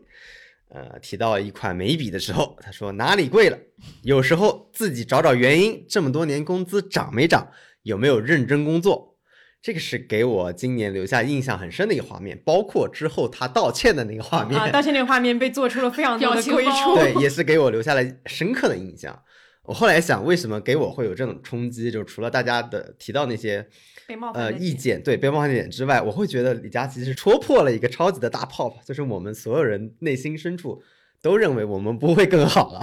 就这件事太真实、太痛了，但是只有我可以调侃我自己，你不能说，你没有资格说这句话。我觉得这个是真的，对我来说就是这么一个很痛的事情。它它是一个意外，但是这个意外戳破了我们生活里的某种真相。对这个事儿，当时给我的感受也很深，就是你会发现，大家对于一个草根的喜爱，就是因为李佳琦一直之前他的那个人设都是说我从一个贵哥对吧，普通的售货员，然后做成了第一主播，非常励志，大家都是肯定他的这种吃苦或者说是努力的这个精神。是的，而且在李佳琦身上，确实是把认真工作和工资涨没涨画上了等号嘛，相当于他的个人努力被时代加持，历史进程，对，从而获得了一。个成就，但是在当下这个等式不再成立了。是的，但他依然坚持这个等式在每个人身上，就是你没有成功是你个人负责制，那这个是对每个人都是冒犯的。在当下，嗯。我的二零二三年度名场面是上海万圣节，因为我觉得二零二三年最值得记录的其实就是青年文化和青年心态的变化。那上海万圣节其实是一个意外但纵情的一个集合，就是青年人以 cos 的方式表达了何为历史，何为过去，然后他们又以一种非常玩乐的方式，我认为是表达了一种非常庄重和严肃的事物。就是如果借用。呃，袁成庚老师的观点，他说上海万圣节其实有一个人类学的观察视角，就是年轻人对什么构成历史有一种无意识的本能。因为在西方的万圣节语境当中，鬼是一个什么样的鬼？但是在中国的语境当中，鬼并不是非得是死掉的或者虚构的或者故事当中的。我们在上海万圣节当中可以看到，年轻人所 cos 的鬼魂都是没有被好好理解过的历史遗产，是在大的结构性力量当中消失不在的东西，比如说。我们会模仿那英说话，因为我们觉得原来之前是可以这样说话的。那么对年轻人来说，这个就是历史。按照我们过去对历史的定义，它其实不属于历史遗产，但它都会在这上面进行 cos。它是一种非常无意识的方式，在想表达说这些东西并没有像你们想象中那样离开了，它依然存在于我们的记忆当中。嗯，它依然通过这种方式让这些历史重新再炒。然后我觉得，在二零二三年，包括我刚才说李佳琦这个事件也是，就是年轻人不再能够非常相信，就是对明天的某种许诺了，因为这种许诺很可能不能再被兑现了。比如说，你努力工作就能获得某个社会地位或者财富，但是它产生了一个可以说是副产品，或者说一个意外惊喜是。我虽然对明天不抱太大的希望，但是我其实对历史不放过，而且我对当下也是一种咬定不放松的一个状态。比如说七零一代、八零一代，可能他们是朝向未来的一代，但我觉得九零一代或者零零一代，他们是咬定过去和现在的一代，并不是只有朝向未来才有力量。咬定过去和现在，谁能说这不也是一种力量呢？好，我的这个现实里面的一个名场面会相对。轻松和简短一点，很轻快。就是今年，就是阿根廷队。北京行的那一次，就是除了我们在播客里面有提到说大量的人穿着阿根廷球衣在三里屯附近狂欢以外，当天晚上还有一个非常欢乐的一个场面，就是有一个男孩冲进了现场，他抱了一下梅西，然后当天晚上就有非常多各个角度的一些照片流传出来，而且他的那个笑容，就是哪怕他已经被保安摁住之后，他特别开心，还是非常非常开心。我觉得这是当时嗯很振奋人的一个画面，就是他的那种开心和这种其实。看似很冲动的一个行为带来的那种快乐，我觉得是今年国内的各种画面里面非常少有的，就是一种很纯粹的一个快乐，所以这是我印象很深刻的一个名场面。而且那是一个非常。难得的，可能再也不会有的一个时间节点。嗯，我经常觉得那个节点可能还有点宿命的意思，因为今年后来 C 罗也要来中国，甚至梅西其实已经现在去了香港，但他没有上场，C 罗也没有上场，就等于是后来这几次所谓的中国行，大家都没有看到这两个人在场上，唯一一次机会还真就是那次梅西中国行。我们讲完了现实的部分，再讲一下影像里面的部分。这里面名单会比较多，然后但是我相信提到每一个，应该我们的听众也都会浮现出那个画面。嗯嗯，我首先想说的一个是《怒海》当中的，我简称为吊跌镜头，因为在《怒海》当中，女儿娜娜做了一个梦，就是梦见老金的尸体被吊在天上，然后空气中灰蒙蒙的一股农药的味道，然后她乘着一个小船涉过了这片海。因为在原本怒海当中是要把父亲吊在房间里的，后来把把他放在了一个吊在海面一个巨大的铁架上，然后这一幕其实有强烈的梦魇感和象征意味。其实我一直觉得这一幕是一个对爹或者说对父权强烈的审判。后来我在和导演对话当中，他提醒我说，其实女儿有一个回望的镜头。他说这一幕某种意义上也有思念带来的痛楚。其实我非常喜欢这个解读，因为。我会觉得它更能体现中国子怡太复仇的一种复杂的心态，也可以说是困境。那种困境就是不只是有恨，它是包含了痛苦，包含了思念，包含了爱，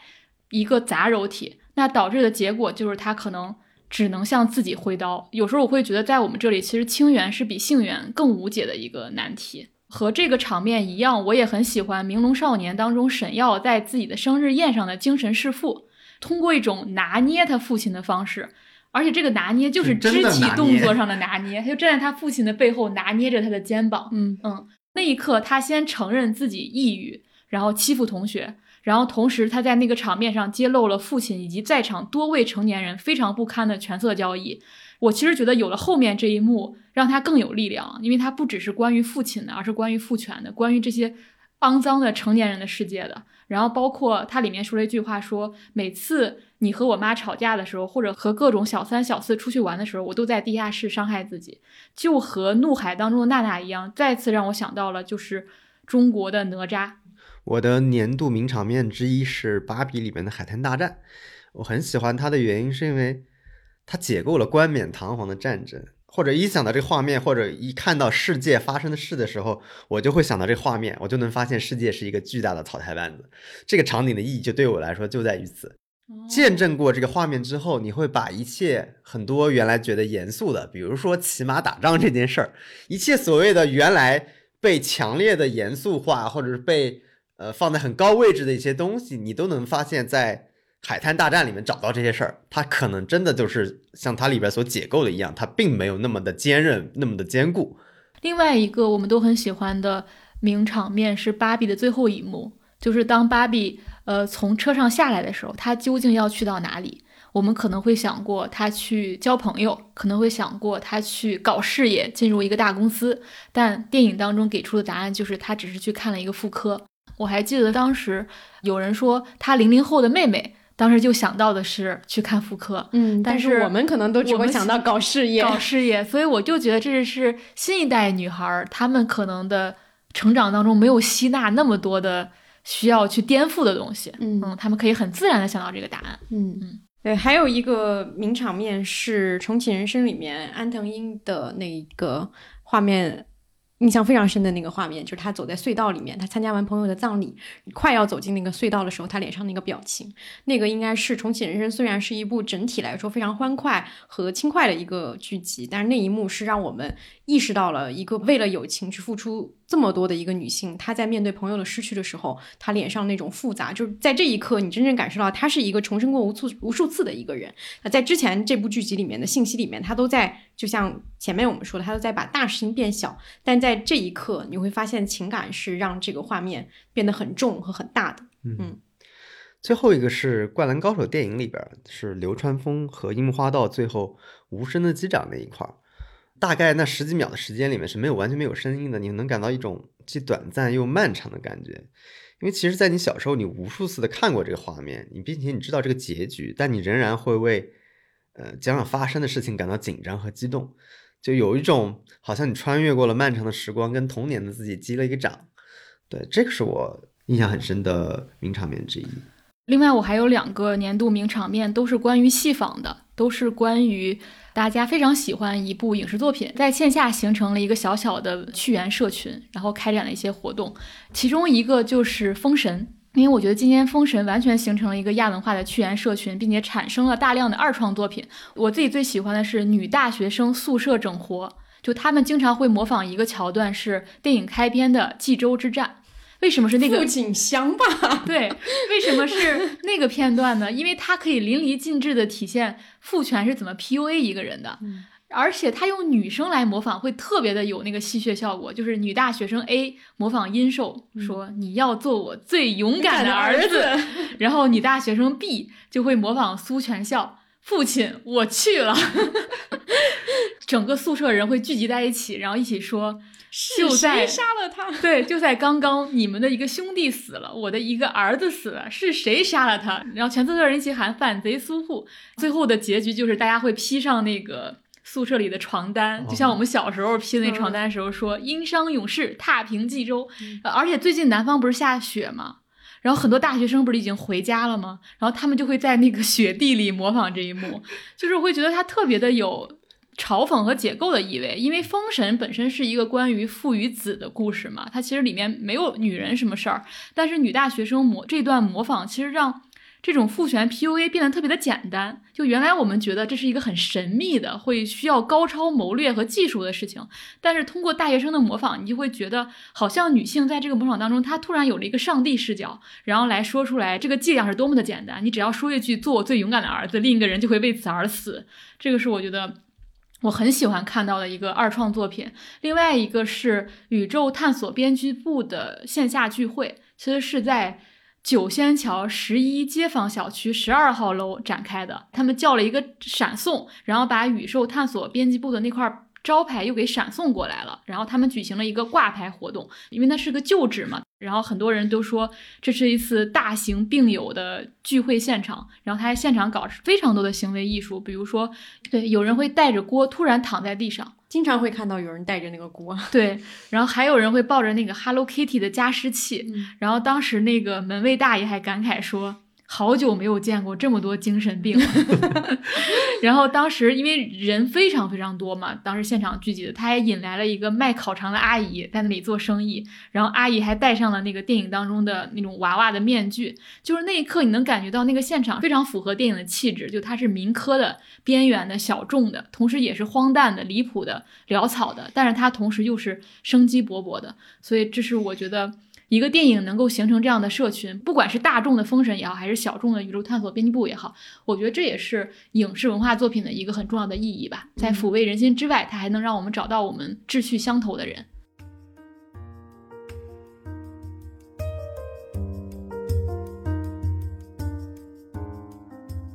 好，下一个奖项是我们今年的新奖项，嗯，也是我觉得很重要的一个奖项，就是年度女性创作。然后这个我觉得尤其跟我们做的女性创作的系列是有很强的一个关联的，所以在这个奖项里面呢，我们的答案其实也并不出人意料。我其实对这个奖项我自己的定义，其实是沿用了我们上一期和邢嫣嫣录制的时候，她选择什么是最好的女性主义作品，其实就是撼动地基的作品嘛。那我其实选的第一个就是电视剧《戴洛奇小镇》，这个我们之前在电视报也提到过，就是因为《戴洛奇小镇》，女性观众突然发现，原来男性平时看电视剧是这种感觉。从这种体感上，这部剧很像一个科幻世界，或者是一个艺术装置，就像。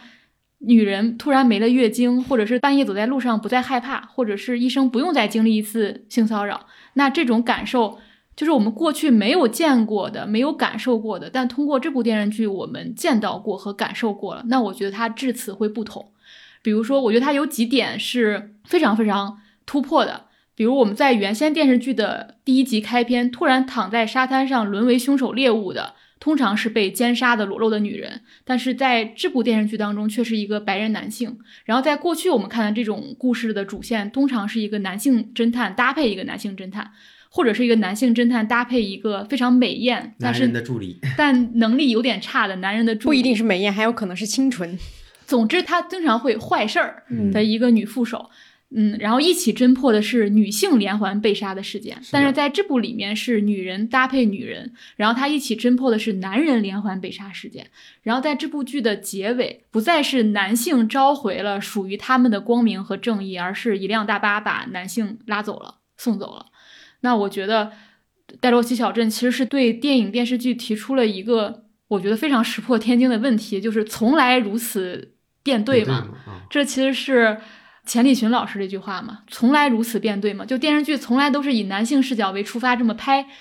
是对的嘛？我觉得他很像一个女小孩儿，一个很叛逆的、很调皮的女小孩儿，戳破了影视剧创作当中的那件皇帝的新衣。嗯嗯，就刚刚提到的，其实是以。颠覆了以对男性为主的警探推理剧的这种类型上的一种颠覆嘛？因为贯穿这部剧始终呢，其实是脆弱的、无能为力的、等待被伤害的男性角色，这是很大的颠覆。另外一个，我觉得颠覆的是，尤其是女主角形象的颠覆。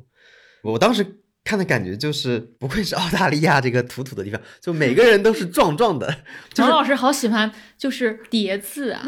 卡卡的人生，壮壮的女人。对，但同时你能发现，当这类女性角色被创造出来的时候，她又是被认为是烦人的，是邋遢的，是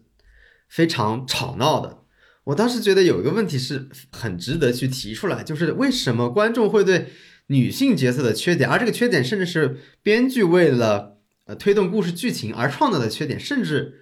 都不能叫缺点，我觉得可能叫做特点更为正常。如此的敏感和在意，而同时，如果我们对一个男侦探做同样的设定，这种缺点或者说特点，成为他的却会成为他一种个人魅力。比如说，一个男侦探如果是酗酒的话，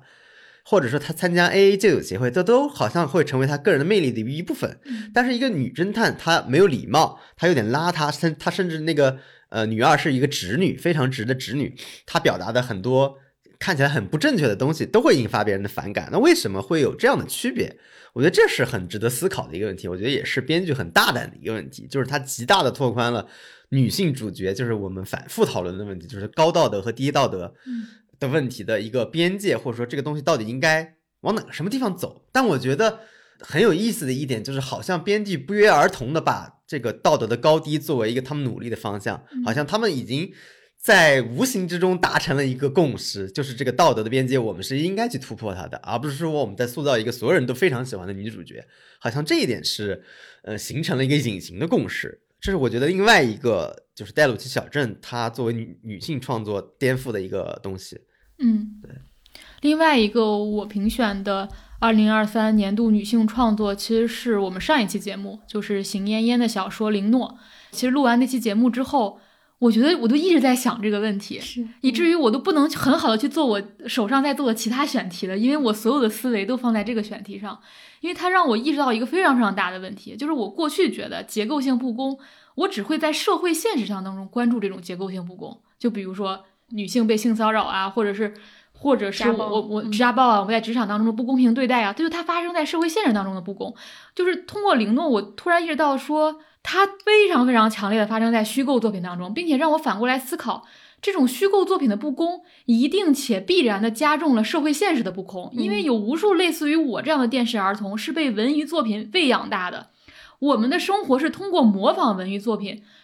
习得了一整套的生活和思维方式。就是我小时候怎么知道浪漫爱是什么怎么回事儿的？我是通过看电视剧知道的。对，所以这件事情让我突然意识到，说我原来认为我们要改造不公是改造现实、改造社会现实的不公，现在我突然觉得虚构作品的不公更值得被改造了，而且它可能能去影响更多的人。这种不公具体是什么呢？我觉得邢艳艳给出了一套非常完整的叙述，比如说男性角色中心化，女性角色工具化、边缘化、性化，然后男性角色只需要寥寥几笔，他就是高光，但女性角色大幅书写，他也是被忽视的。那以及在我们过不能说过去这一年，过去很多年我们看到的极大量的文娱作品当中，男人的权利是鹰犬爪牙的性感，然后男人的爱就是对女人最高的奖赏。以及男人的一切都是可被理解的，他的缺点也好可爱啊，就是永远是这个样子。然后在诸多的社会新闻当中，包括最近的新闻，我们能发现他那么高智商，那么帅气，杀个人又算得了什么？相亲市场上的热手、热门呃抢手，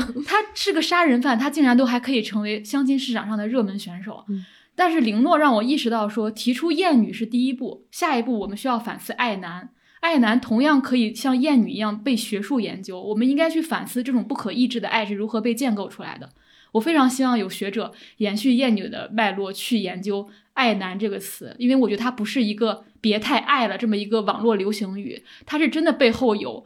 积攒了很多我们就像阅读浪漫小说那样形成的一整套的欲望机制。那这套机制到底是怎么回事儿？我非常渴望有人去拆解。然后包括我阅读。呃，《凌诺》这本小说，以及我收听我们，我这是要夸夸我们了，就是收听展开讲讲对话行烟这期播客，我都觉得它是一个女性获得绝对主体的一种体验。就这种体验，过去我觉得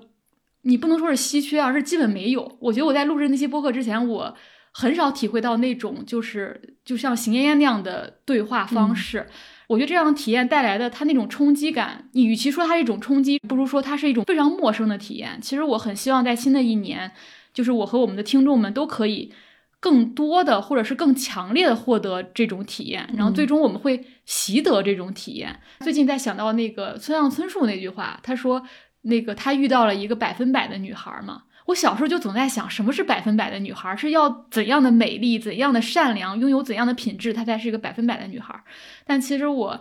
就是做完这期播客，包括看完看完林诺之后，我就觉得百分百的女孩就是有百分百主体感的女孩，这是我的一个感受。然后再回到就是我们去年，我觉得很妙。嗯，二零二二年展开讲讲内容大赏的时候，我们的嘉宾张春当时提了一个问题。他说：“女性变强了要什么？她的野心究竟要往哪儿去呢？”我觉得这句话像是给开篇了一样，就像我也在想，会不会今天我们录制的某一句话也会成为我们未来一年它的一个开篇提要？我觉得张春那句话就是一个开篇提要。后来这一年，我觉得我们都会有意识的在寻找这样的作品，比如电影《芭比》这样的电视剧，《戴洛奇小镇》这样的重启人生这样的综艺。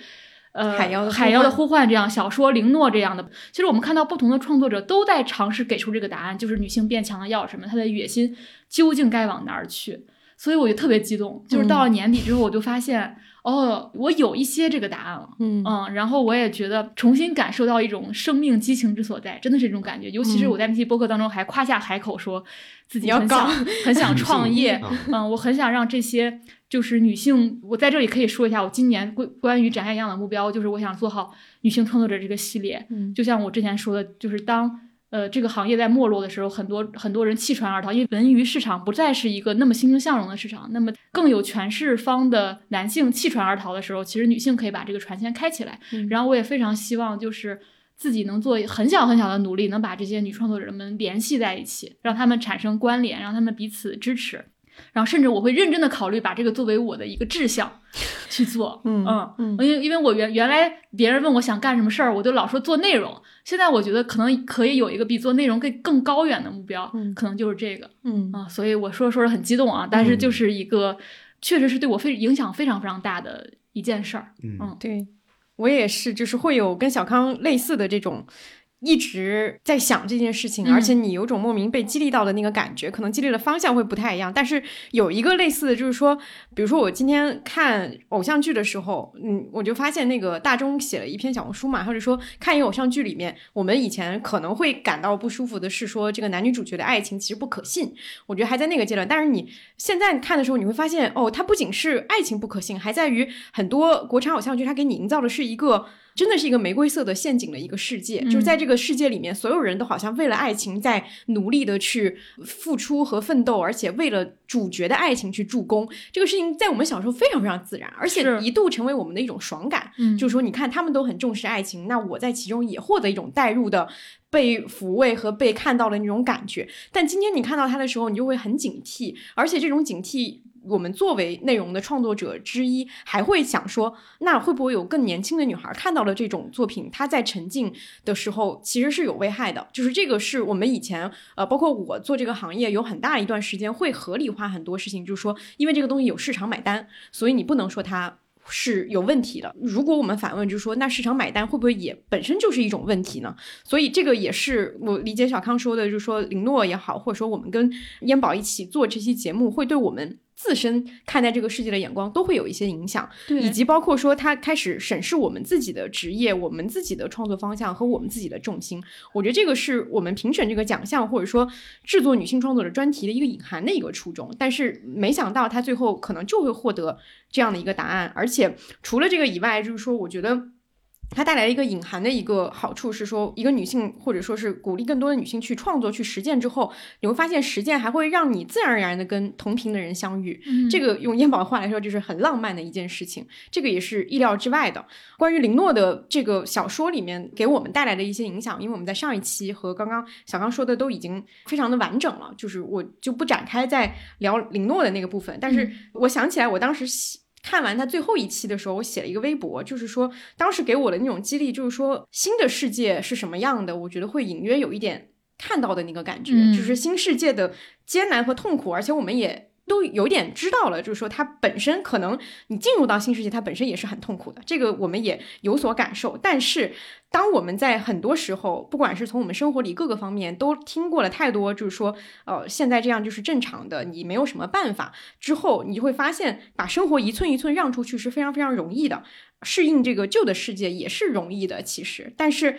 林诺这样的小说，它给你描述的就是说，我们如果一寸都不让，还会怎么样呢？就是他大肆畅想的这种一寸不让的这种可能性，然后你就会发现这种可能性会怎样呢？就是很难。但是爽死了，嗯 就是给我的那个感觉就是就是这样的。然后对除了林诺以外，呃另外像我们上一期的时候，我也有聊到，因为我看其他的一些女性网文，我会发现说，呃，今年或者说从去年开始，就有很多的女性网文，她也在做这方面的探索。她有的可能是纯女创作，就是这个小说里面没有任何的男性角色；有的可能是把这个女性塑造的非常非常的强，而且是可能有的是去性别化的，它。虽然跟你说这是个女性，但她没有任何女性外貌的描述，比如说这个人很柔美，这个人很怎么样，没有任何这些描述，她就是以一个爽文的方式去打开。然后今年我看到了一部作品，我也很喜欢，是柯瑶的《为什么他永无止境》。就是我开始看的时候，我以为它是一本末世背景下的一个英雄冒险，然后要讲女主角呃赫斯塔她怎么样成为一个英雄，她做了很多的这样一个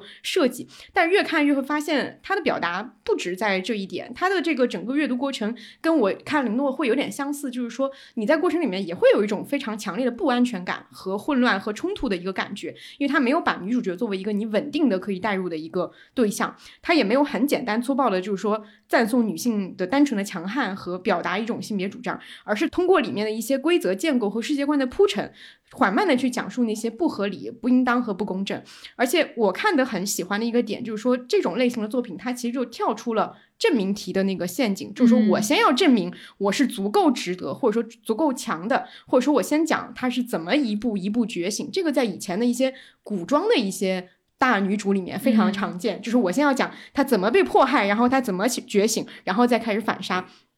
这个作品，它就是说，一上来就设置这个女主角，她有一双纯粹的女性的眼睛，她已经不需要再排毒对蜕皮。对，她说嗯有一个角色形容这个女主角说：“你幸运的让人嫉妒。”你没有父亲，没有兄弟，没有丈夫，也没有儿子，所以你天生就有一双女性的眼睛，你就觉得就很不明白，说你们在座的所有人不都有一双女性的眼睛吗？他们说不，那是我们自己用刀子割开的，这里每一双睁开的眼睛都沾满了过去的血泪，就是它是一个完全架空的一个作品啊，但是我很喜欢它在里面所掺杂的这种表达，而且我特别特别想要看到女性网文作者大写特写类型小说，这个其实跟带路小镇会有点类似之处，就是我觉得一点零时代我们看的很多。有点像是金智英这样的伤痕文学，就是他在讲痛，对吧？我在讲我遭受了什么，然后我要让所有跟我一样有这种感觉的人，告诉他们说你有这种感觉是正当的。但是作为我自己来讲，我现在更想要看到的就是这种很类型的，就是很商业的，像芭比这样的，就是我们直接用现行的已有的一些通行的东西，我们就直接去创作，而不需要再继续的讲痛了，我们就直接去。开拓这个新世界，这个是我非常想要看到的一个东西。你刚才说这个，就让我想到，就是我之前看过一篇关于戴洛奇小镇的影评嘛，他有一句导语，他说这部剧当中女性主义不再是痛苦的、受虐的、关于受害者的，而是关于活着的人。其实也也有点暗含张春说那个，就是一点零时代是生存问题嘛，就是我怎么活下来，就是在种种的这种。对你的压制当中，然后二点零就是生存，我已经解决了，我就开始怎么发展了。嗯嗯，好的，希望这个奖项明年还可以持续的颁下去，然后 肯定可以的。嗯，然后这个这个奖项是唯一我觉得一定是确定可以有的东西。嗯，除非世界突然变成使女的故事，那使女的故事也是在一个极度发达的社会当中，突然有一天就使女的故事了。嗯。好，这个奖项其我们的嘉宾选择也非常多，而且有一些很巧妙的互文。第一位嘉宾是我们都很喜欢的话剧《九人》的导演，呃，主创之一朱红璇老师。然后他选择的这个创作的内容跟他们自己的戏剧也有很强的关系。展开讲讲的朋友，大家晚上好，很高兴受到你们的邀请来回答这个问题。呃，首先我想选出的是我自己心里的年度女性创作。那回答这个问题，我可能想提名的并不是任何一部作品，而是一个人。这个人是我们剧团的演员王小欢。虽然因为是我们剧团自己的演员，提起来会有一点不好意思，呃，但是俗话说举贤不避亲，我想我还是要诚实的面对。看到这个问题时，我脑海中出现的第一个名字，王小欢呢，在话剧《春逝》里面饰演了中国第一位女物理学博士顾静薇。也在话剧《庭前》当中饰演中国第一代职业女性律师尤胜男。我觉得，所谓创作，尤其是女性创作，它不仅仅是编剧或导演去成就的。一个优秀的话剧演员，也往往成就了一个故事或者说一个角色的灵魂。小欢饰演的这个尤胜男啊，一个律师角色，他在舞台上其实扮演的是从家庭的暗影或者说母职的束缚当中。被迫的或主动的走出来，走到艰难的世界当中去，替自己和其他女性撑起一角天空，这样一个角色。我印象很深刻的是，我们在巡演的过程当中，有一次在复旦做一个分享会，有一个观众问小欢怎样去演好尤胜男在邓义秋案啊，是庭前当中的一个知名案件，在这个案件当中的双陈词那样一场戏。小欢非常真诚地看着那个观众的眼睛，告诉他：“你相信我，你不需要去思考太多的技巧，你只要记得，你站在台上说这番话，不是为了自己，而是为了身后很多的人，为了很多没有机会能够替自己说出话的女性。”他这一番话当时我印象非常的深刻，而且我会一直去想说。成全尤胜男这样一个角色，其实演员本人在心血上面，在他的信仰的层面，其实是投入了非常多真诚的东西的。庭前是一部三个多小时的戏，对演员的能力要求很高，情绪消耗也很大。但是小欢在台上永远是真挚的掏出自己的所有，从不犀利。他和尤胜男一样，有着极高的责任心和道德感。在本人的生活上，他则是一个过着非常简单的物质生活的人。他在名利上的淡泊，与他在对待舞台和角色上的性命相托，二者形成了极其鲜明的对照。小欢从来没有和我分享过，作为一个演员，他收到过哪一个观众送的昂贵的礼物，或者说怎样过分的夸奖。他从来不在乎这些东西。真正触动他的，他会发自肺腑、兴高采烈和我分享的，是对每一个具体的观众施加的，或者说产生的一点点向上的力量。比如说，我们有一次，我记得他跟我说，有一个观众走到他的面前，这个观众是一个法科生，他很高兴地分享给小欢，说自己的考试，法学院的期末考试考了全优。这件事情让小欢非常的高兴，因为自己创造的角色给了一个实实在在活着的人一些力量，让他成为了更好的自己。这是他去创作的动力，是他能够吃非常多的苦，做非常多的努力，去台上挥洒汗水，去忍受病痛，却一点一点的打磨自己的表演的最初的原动力，因为可以影响一个又一个的观众。我觉得这其实也是女性创作的珍贵之处。女性当然也可以去征服世界，但是我觉得她们更难得的一点是，我认识的非常多女性创作者，不光是为了自己的胜利而战，共同的命运某种程度上把我们凝结在了一起。我们有一点像是在为对方的胜利而战。所以年度女性创作，我这里没有提名任何一部作品，而选的是这样一个人：小欢本身作为一名演员，她创作了深入人心的角色。而创作这件事情本身也成为了我们留在世界上的痕迹。我们自己，我们这一具躯体，我们发出的声音，也是在这个世界上有血有肉、无法抹去的一具碑石吧。嗯，第二个嘉宾是我们都很喜欢的一个 B 站 UP 主，叫切片计划。嗯，然后我们都喊他切切。然后切切要带来的是一个我们也提过的电影《坠楼死亡的剖析》。大家好，我是姐姐，很开心能够来到展开讲讲，分享我的年度内容。我的年度女性创作是电影《坠楼死亡的剖析》。在我看来，这不仅是一部女性主义电影，也是一部和这个时代有着强烈互动的电影。因为丈夫的坠楼死亡，妻子桑德拉被置于法庭之上，接受大众审判。这部电影最有意思的地方在于，导演如斯汀特里耶特别巧妙地选择了法庭这样一个空间，这里看起来是最公平正义的地方。但事实上，法庭是个虚构真实的最佳场所。每个人都通过对现实的切割、重组，甚至虚构，创造出一种自己认同的叙事。电影里，无论是作为当事人的女主角，她的律师，还是法官，都在虚构一种他们相信的故事版本。而有意思的是，无论是在场参加庭审的观众，还是荧幕外正在看这部电影的我们，其实都不再是个旁观者，而是被邀请成为一个参与者。在这个意义上，法庭这个空间很像是对电影本体的隐喻。却也像极了我们身处的世界。我相信，如果有朋友同时在看这部电影和真人秀节目《再见爱人》，一定会惊讶于他们之间居然有如此强烈的互文性。因为现实里的亲密关系往往也是虚构真实的高发地带。很多时候，针对同一件事情，处在亲密关系中的两个人就会有两个截然不同的版本。而真人秀这样的形式，其实也很像是把每一对情侣都放到了一个大众法庭上，节目里的每个人其实都在讲述他们心中的故事版本。而看着节目的观众又都能在这几对关系里找到与之共情或是代入的对象，因此你会发现，叙事其实不只是诞生在荧幕内，也在现实里被不断的扩充和延伸。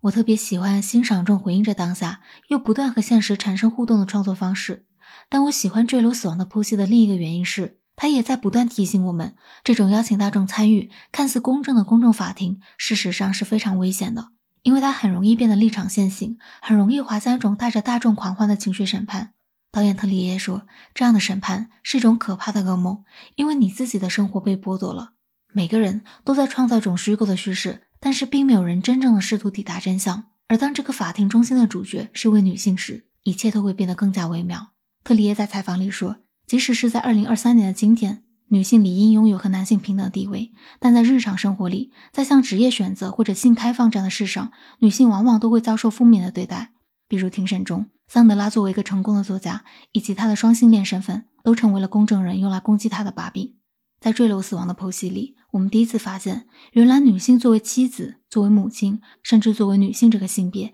一直以来接受的审视和评判，都和犯罪嫌疑人这个身份如此相似。在法庭上，每个模棱两可的疑点都会成为指控嫌疑人的罪证。而当生活和法庭重合，我们会发现桑德拉身上的每处道德瑕疵、每处不完美都会被放大审视，以公正之名进行不公的指控。所以，他会被迫陷入一种不断自证的境地。电影里非常巧妙地把这对夫妻设置成了妻子是德国人，丈夫是法国人的身份。作为一个作家，女主角的语言其实有一种天然的敏感性，这一点在法庭辩护上对她是有利的。但是他却被要求必须使用他并不熟练的法语来为自己辩护。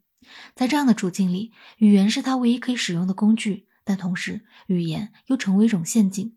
我觉得特里耶对语言的观察是非常妙的。他说，在人和人的沟通中，我们其实是在不同的语言领域之间移动的。在家庭里，我们使用的是一种亲密的语言。但它同时也是一种冲动的语言，并且常常在沟通中失效。而在法庭上，我们使用的是另一种语言，这是一种分析性的语言。这种语言更理性，却更冷漠。所以，当这部电影把家庭和法庭这两个空间叠加在一起时，我们看到男女主角吵架那段录音成为了一种呈堂证供。它似乎是一个真相，但又那么远离真实。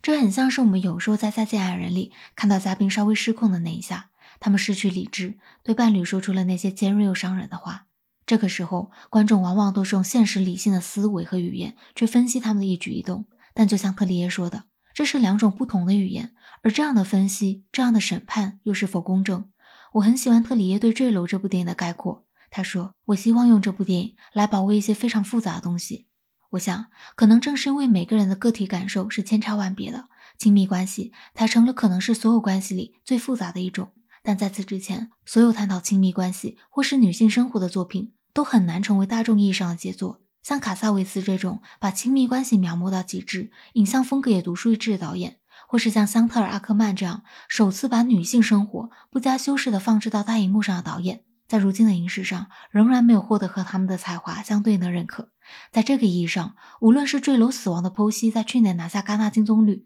还是同样创造了新叙事的《芭比》能拿下全球票房冠军。都是一种对女性表达的鼓舞，是这些女性创作者用一个小小切口，让电影成为生活倒影，让每个人都能从中照见自己。而像《再见爱人》这样的节目，其实也用真人秀的形式，第一次在大众意义上为讨论亲密关系这件事打开了一个很大的缺口。在去年之前，我其实很少跟朋友讨论我自己的情感关系和我对亲密关系的看法，但在去年，因为有《芭比》《坠楼》这样的电影，也因为一起追了《再见爱人》，我跟很多朋友再见面。大家都会很自然的聊起看这些作品的感受，进而开始讨论那些我们所经历的有毒关系和情感经历。你会感觉每个人在讲述这些的时候，都是在一点点打开自己。在亲密关系里，他是一个什么样的人？他的伴侣在他看来又是一个什么样的人？这些关于亲密关系的讲述，让我获得了一个之前从来没有的看待朋友的视角。我想，这在某种程度上，应该也是女性视角可贵之处吧。或许所谓的女性视角，就是让我们用一种从没有想过的角度。从未拥有的视角去重新观察这个世界，你以为他并没有做什么，以为他只是简单的转换了一下讲故事的方式，但这种从零到一的创造，这种用轻巧的姿态把世界的另一面翻过来，让你自己去看的方式，本身就有着无穷的力量。然后第三位，呃，是我们刚才说过的迎风抛壳老师，然后他推荐的是《鹦鹉杀》。我的二零二三年度女性创作是电影《鹦鹉杀》。非常开心能在今年的展开讲讲年度大赏看到这个新增奖项，参与这个奖项的分享，感觉也是一次回看自身的过程，是一场从性别为女的我望向另一个性别为女的我的真实体验。这种体验在当下还算难得，但相信以后会变得越来越日常。《鹦鹉杀》是二零二三年让我印象很深的一部电影。我对《鹦鹉杀》的感受并不来自于它的拍摄技法或者故事结构。它之所以打动我，是因为我在其中看到一种，或者说听到一种女性扭动关节反抗时的细微声响。这是我觉得《鹦鹉杀》不同于其他复仇电影的地方。它其实不是来呈现复仇的结果和耸动奇观的，他花了很大的力气去在对与错之间问出为什么：为什么要流泪？为什么会痛苦？为什么此刻要沉默？为什么一切不会彻底结束？这些发问并不指向成功复仇。所以他显然就不够爽，但它能够证明的是，关于女主角周冉的个人重塑已经发生。这个发生的过程非常复杂，它不是通过直接的愤怒达成的。周冉在面对曾经伤害过自己的林志光的时候，仍然有一种不断发问的姿态，不只是对林志光的试探和迷惑，也有对自己的探索和权衡。他保持着这份犹疑，这让他既不像战士，也不像冤魂。我觉得这种不预设观赏性的犹疑特别可贵，它展现了女性创作者对自我感受的诚实。与其说周冉是计划周密的完成了复仇，我更觉得他尚未完成。他会长久的处于一个进行时中，他开始了，有所行动了，但他还没有完成。而为什么没有完成？这是这部电影问出的最后一个问题。有的电影一步一步揭示答案，而有的电影会一步一步呈现问题。《鹦鹉杀》就属于后者。我在想，经历过一次情感骗局后的周冉，一定会长久的处于一个进行时中。什么时候才算真正完成这场复仇？不得而知。因为爱错之后，不是只要恨对了就能够抵消前者的痛苦。当一次情感伤害发生之后，女性长期处于战士和冤魂之间的状态，往往才是真实的。电影快结尾的时候，周冉和林志光这对施害者与被害者拥有了坦诚相待的十五分钟时光。这十五分钟既是对视，也是对峙，是整部电影里让我印象最深刻的一段。我记得之前有网友说。希望看到有人将这段蓝色的对视画面和电影《过春天》中绑手机的红色画面剪在一起，因为他认为这是当代华语电影最接近爱情真相的两段镜头。我当时看到这条的时候，觉得很有共鸣。在这场骗局里，周冉确实接近过爱情，他的感受是绝对真实的。也正因此，彻底摆脱这场他深度体验过的爱情，才变得无比艰难。你要将一部分真实的情感、真实的期待从自我中剥离，然后慢慢长出新的情感和期待，才算痊愈。这绝对不是计划一次复仇并且执行它就能够完成的，这只能算是开始，只是刚刚绷紧了弓弦。电影结尾的时候，周冉透过窗户看到林志光在站台被戴上手铐，而他乘坐的火车继续向前行驶，阳光洒进来，他脸上同时出现了亮光和阴影，仿佛这一切尘埃落定，但前路又大雾蒙蒙。在明暗之间，周冉创造出一个微不可察的笑容。在这里，我想说一下，我想象不到除了周冬雨之外，还有谁能演女主角周冉这个角色。周冬雨身上那种潮湿的生命力，以及表演中层层叠叠的锋利，会让你第一次看到她的目光、她的眼泪，你就知道她饰演的是一个内心有汹涌风暴的人。她只让你看到这个风暴的尾巴，但是哪怕只是被尾巴扫到，也让人觉得战力非常。像是有一种强大的力量穿过了你。我个人非常喜欢这个结尾，它是如此的复杂又如此的克制，没有胜利者的自白，没有失败者的忏悔。周冉的反抗淡淡的隐藏在无声的缄默里，就像一个女孩轻轻活动开自己的关节，方便展臂，方便行走。不会有人驻足倾听他扭动关节的响声，除他以外，不会有人确切知晓这次斗争的经过。而这场斗争最终产生的影响，还需要留待时间验证。没有句点，没有叹号，没有审判。这部电影展现的真相毫无痛快可言，只是使之发生。然后再下一位。就是我们刚才提到的张春老师，他他会选择这个奖项，真是毫不意外，真的毫不意外。但他给出这个答案，我是有点意外的。他是一个网友叫天九回灯，他的一篇豆瓣日记叫《出走的娜拉可以骑电动车吗》。这篇文章写了他二十八岁学会骑电动车的经历，我觉得也回答了一个问题，就是当我理解了我的大部分痛苦都是因为我是女人之后，如何生活下去？他说。我不是波伏娃，也无法成为上野千鹤子。他问有没有教你成为平凡女性主义者的书？为什么女性主义的话题越喧闹，我却越无助？为什么大家都说要做自己？到底什么是做自己呢？我不是我自己吗？似乎旧有的庇护倒塌了，新的屋子还没有建起来，我就直挺挺地躺在旷野中。社会给的是题。女权给我的也是一套题，遍地都是题，而我学会了骑电动车，飞了起来，路线和回家相反，和他人的期待相反。我依稀觉得女性的提问分为三个部分：第一是重新认识我的生活；第二是重新学习生活怎样继续；第三个问题是有了力量之后，我的野心要往何处去？很荣幸。展讲从第三个问题出发，增设了女性创作这个奖项。这篇文章则以饱满的情感和丰富的触觉回答了第二个问题，让我也有机会接触他人的体验，了解他人在面对问题时的惊疑、脆弱、勇气。我推荐它，是因为它让我感受到这些问题总会轮回盘旋在每个女性的心头，反反复复折磨我们，也把我们连在一起。最后一位选择这个奖项的是前面出现的焦华静老师，然后他的选择答案也很有意思，就跟我们第一位形成了互文，因为他选择的是九人的话剧《庭前》。我的第二个推荐是是一部话剧，嗯，是九人剧团的《庭前》，它是九人剧团民国知识分子系列的最后一部收官之作，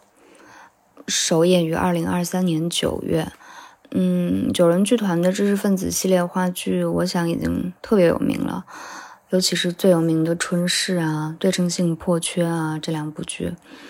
春逝》是关于两个民国女物理学家相互扶持的关于友情的一个剧目，《对称性破缺》是更广大一些，关于几个一群科学家呈现他们集体的科学家的现实情境和。科学志向的群像作品，他们都已经非常受人欢迎了，所以我就比较想推荐《庭前》这个最新的，可能还不那么为人所知的一个作品。我我推荐的原因有两个点，第一点是它很传统，九人剧团的作品总是能照进现实，照进历史。故事剧中的人物基本上都有真实的历史原型，比如说庭前的主人公郎世尧、尤胜男、陈无佑三个人原型分别是张世钊、张世钊的太太吴若楠和陈独秀。然后故事围绕着《青年日报》案啊、女士大事件啊、救国会十君子案，就一系列案件来讲，四个法律人其实是在不同时期、不同背景里面的个人选择。然后呈现出来，每个人在不同情境下分别对法律精神各种形式的捍卫和努力，无论对错，它最动人的点是他们的出发点都是很动人的。我就觉得这种书写，它是也是非常传统的文人书写，它曾经非常的传统，我认为一直在有不间断的作品和文人在延。在延续着这一系列的书写，但是不知道为什么在现在它突然就变得非常稀缺了，所以我非常想推荐《庭前》，包括《春逝》和《对称性破缺》这种呈现民国时期我们的学者对物理学或者科学志向的捍卫，这种朴素而古典的深情，就是我很感动。九人剧团到现在还在当下还做这样的讲述。第二个点呢，是我又觉得他很当下，在以往的我们关于民国的知识分子、文化人的了解当中，其实我们一直知道的都是先生们，比如说我小时候看张一和之类的这一系列作品，我能记住的都是当中他们描写的男人。当我们想到民国情节、民国学者，就是那批人，然后伴随着他们的是他们的太太，或者是女学生们。但是九人剧团从《春逝》写了两个女物理学家之后，就《庭前》这部剧，它又一次以女性作为了核心角色。这几个人物里面，郎志尧的太太尤胜男其实是这部剧的从始到终的最主要的主角。他是这几个人里面能力最强的，但最开始因为民国不能有女律师，所以他退居家庭。辅佐郎世尧，呃，然后后面在其他的她的志同道合的朋友们和她的丈夫因为时局而纷纷泄气和摇摆之后，又是她最坚定的捍卫法律精神，并且用法律精神来试图拯救她的朋友们。这是又一次有力量的女性职业书写。最有趣的地方是，我如果不是查资料，我都不会注意到，就是。尤胜男，他的原型人物其实是张世钊的太太吴若楠。若是那个文弱的弱，柔弱的弱。就我们能想到，肯定是他父母希望女儿既有男性的力量，然后但是又不要太强，僭越了身份，又抢了男性的位置，稍稍比他们弱一点，可能是最好的，所以叫弱男。然后编剧和导演呢，在这次创作中把他的名字改成了尤胜男，就是让他胜过男人了，也让他在这个故事里拯救了男人。这个改动特别妙，我非常喜欢。一字之差，就是很直接的呈现了现当代女性身份的改变进程。就这一个字，我们走了一百年。展讲一直推荐女性创作者。然后，女性创作者又推荐了女性从业者们九人的这个创作，就像我们推荐了很多这样的女性职业者，所以我也很想把九人剧团再推荐给大家。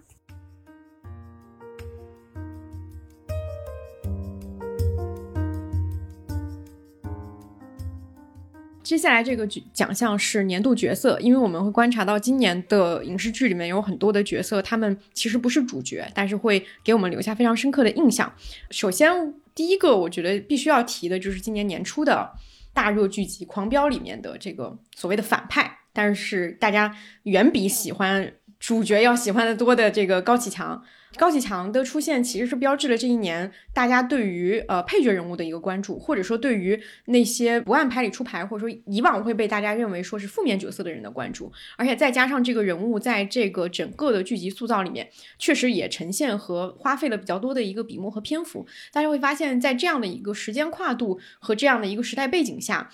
颠覆这个时代，或者说是玩弄时代规则的人，是更被现在的人价值观上去认可的。虽然大家都会说知道说他是一个反派，也知道他最后什么罪有应得什么之类的这种，但是这个人物的这种呃强烈的这种戏剧性和这种反差感，以及像他所说的那些名台词，什么风浪越大鱼越贵，什么老莫我想吃鱼了，什么这些都成为大家印象非常非常深刻的一个画面。嗯，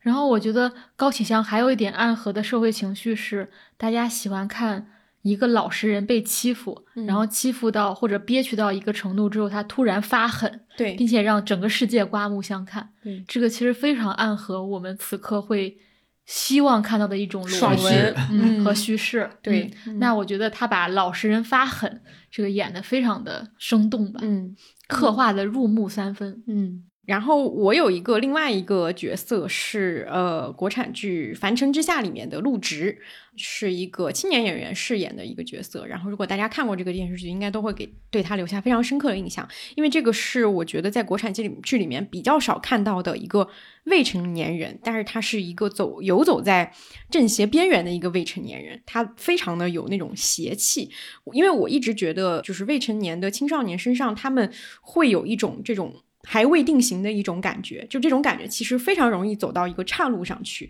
因为他们在这个时间段成长的这个时间段，接收大量的这种正邪或者说外界的这种信息，他们本来就可能走到人生的一种岔路。而在这样的一个古装剧集里面，他有这样的空间去呈现了这个角色。我当时发了一个微博，然后评论区有人说这个角色是一种。纯真的坏，就是他并没有说一上来就告诉你说这个人是一个恶童，不像我们很多其他影视剧里面会呈现的那种很小就会很坏的那种小孩，而是把这个人他怎么样从一张白纸逐渐染满了这种墨汁的这个过程，很精细的去描绘给你看，包括这个演员的演绎也非常好，这个是我觉得今年给我留下印象比较深的一个角色。我的两个年度角色其实和大家评选有点不一样，就是我不是从影视作品的角度出发的，就是从他带来了一个全新的认知，或者这个角色刻画的非常的呃生动，不是从这个角度出发，而是我更多的是作为一种人生镜像，就是我在虚构作品当中突然遇到了他，哦，这个角色好像是我的一个知己好友，他是出现在这个阶段帮我回望人生或者是梳理生命的，所以其实我选的两个女性角色都不够新。她们都不算是有突破的女性角色，一个是《繁花》里的汪小姐，一个是《怒海》里面的娜娜。但这两个角色对我非常重要，因为我觉得娜娜是一个十八岁到二十五岁的我，然后汪小姐是一个二十五岁到三十岁的我，所以她帮我标记了过去人生的十年。因为现在还是大量以男性视角为主体的的影视剧居多嘛，我有时候会自己选择试点进入。比如说我看《繁花》，我是完全看成了一个明珠传，对，特别能跟这个角色产生共情的是，我也有过一个类似于，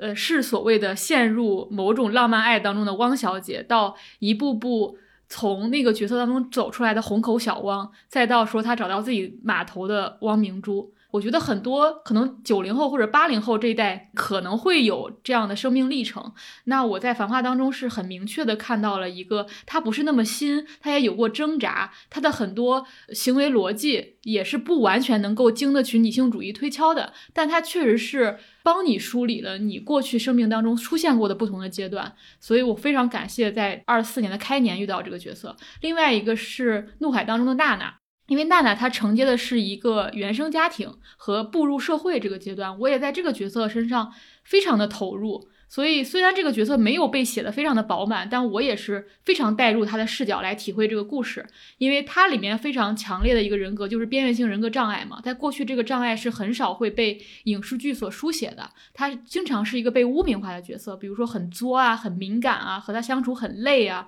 然后不自尊自爱啊，一点点爱他就能摇尾乞怜，就会爱上别人啊。怒海当中，他其实给出了娜娜的一种解释和理解她的一种路径嘛。比如说，她的爱很多时候是一种依附和寄生，因为她没有从她的原生家庭当中就是学会什么是爱，所以它里面会有很多很奇怪的行为，比如说扔鞋子呀、动手啊，这些都是她在测试爱，她都是通过这种爱的强烈的指征，她来。去确认说他自己是存在的，他只能通过这种最高强度的表达来确信他自己是存在的。但这些测试会被我们理解成作，所以这个角色的出现对我的意义，就是因为很多，比如说原生家庭不够幸福的人，不是说他必然会产生这种人格，但他很容易产生这样的人格。我觉得这样的人格很少会被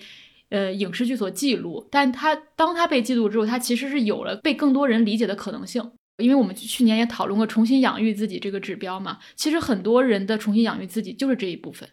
就是你过去没有被好好养育成的那个人格。嗯嗯，我们之前说了很多匮乏是经济上的匮乏，或者是情感上的匮乏，那这里面这种这种匮乏是完全没有习得一种正确爱的方式。我觉得更多是生命体验的连接吧。我选的这两个角色，嗯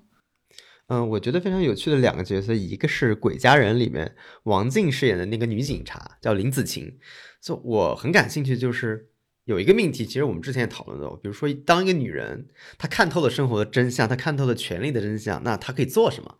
然后我觉得在这个电影里面，她其实做了一个小小的尝试，就是所有人都认为她是一个花瓶，她就反过来利用了这一点去利用男人，比如她操纵男人，然后最后抛弃男人，最后她成为了整个事件里的大赢家。我觉得这类叙事是在原来很少看到的，我也特别期望能看到更多的，甚至是更多的关于这类的叙事。我对生活的真相把握的时候，我要做出如何选择？我是继续过这种生活，是做完全不妥协的生活，是过一种呃彻底所谓的颠覆的生活，还是一种什么样的生活？我觉得每个人会有不同的选择。我觉得可能这个是我之所以对这个角色感兴趣的原因之一。然后另外一个很感兴趣的角色就是《戴洛奇小镇》里面的这个艾迪，就是那个大家都很讨厌的一个粗鲁的、没有礼礼貌的侄女的这个角色。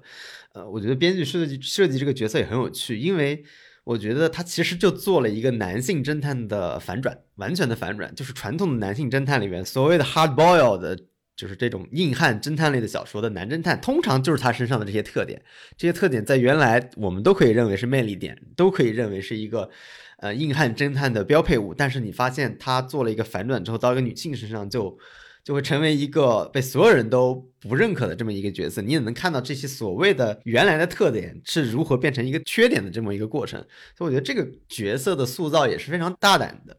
我补充一个。我的年度角色，嗯，但是没有什么太多可说的。这个因为这个人物是莲花楼的角姐角丽乔，嗯，我对我来说印象深刻，就是这是一个发疯的女人。我就单纯的看到她就很高兴，因为她那种发疯并不是一种很有怎么说呢，就是她在里面其实是有一点为了就是狄飞生这个人物，对吧？她一开始表现的非常像一个恋爱脑，但我觉得她最有意思的就是说，你不是想当江湖第一吗？就是我要用尽全力把你送到这个位置，结果发现这个男的他竟然。不继续想当江湖第一了，以后这个女的就说：“那我来当，我把你收为我的这个男人，然后让我们一起坐上这个世纪巅峰。”看到这个人物，会让我觉得发疯的非常高兴。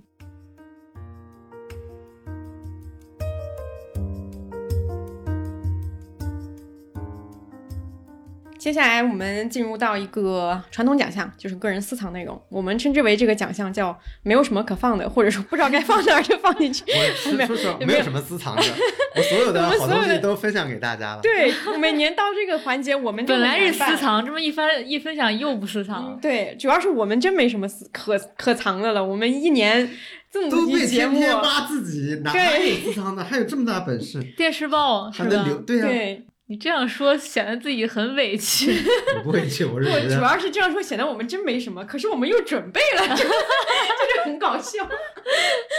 啊，浅说一下吧，浅说一下我自己的一个私藏内容，也是印象深刻的一个一个记忆。去年不是去了一趟埃及嘛？我当时印象深刻的是，我们有一天其实是国内的中元节，然后在埃及的这个卡纳克神庙看了一个灯光秀，很奇妙的感觉，是因为我们那一个团基本上都是中国人嘛，所以那个灯光秀它应该是有各种国家语言的。他就选了一个中文的语言，中文又不是那种翻译腔很死板的那个中文，而是有点像广播剧，就是还蛮有抑扬顿挫的。之后可能可以贴一段在这里，因为我当时录了一小段。因为卡纳克神庙是整个底比斯最古老的一个神庙，然后它历经了三代法老修建，就里面的整个建筑是非常非常多的。然后又又因为我们是晚上去，它那个灯光秀是有些灯光效果去打在那个建筑上，有点诡异的那个感觉，又很有那个历史感。再加上那天是国内的中元节，月亮特别特别亮，就是你有一种很奇异的，就是有点毛骨悚然的那个感觉。就是一方面你听的是一个纯正的中文配音，一方面你看的是那个埃及的古建筑，你真的是会有一种恍惚感和穿越感，就是真的让你感觉到我为我们为什么要去看那些流经了几千年的那些历史文物。我在那一刻是有有了这种理由的，再加上小时候其实有很多那种。穿越剧，它都会讲说主人公是在文物当中穿越的，就是包括像那个什么穿越时空的爱恋，我记得他们是一个玉枕，对吧？在那个博物馆里面，我当时就会意识到说，哦，为什么大家想象穿越一定是在一个那样的场景？因为那样的场景可能真的是有一个奇妙的磁场，让你会觉得你是模糊了这种时间和空间感的。这个是我的一个私藏内容。胜负之家。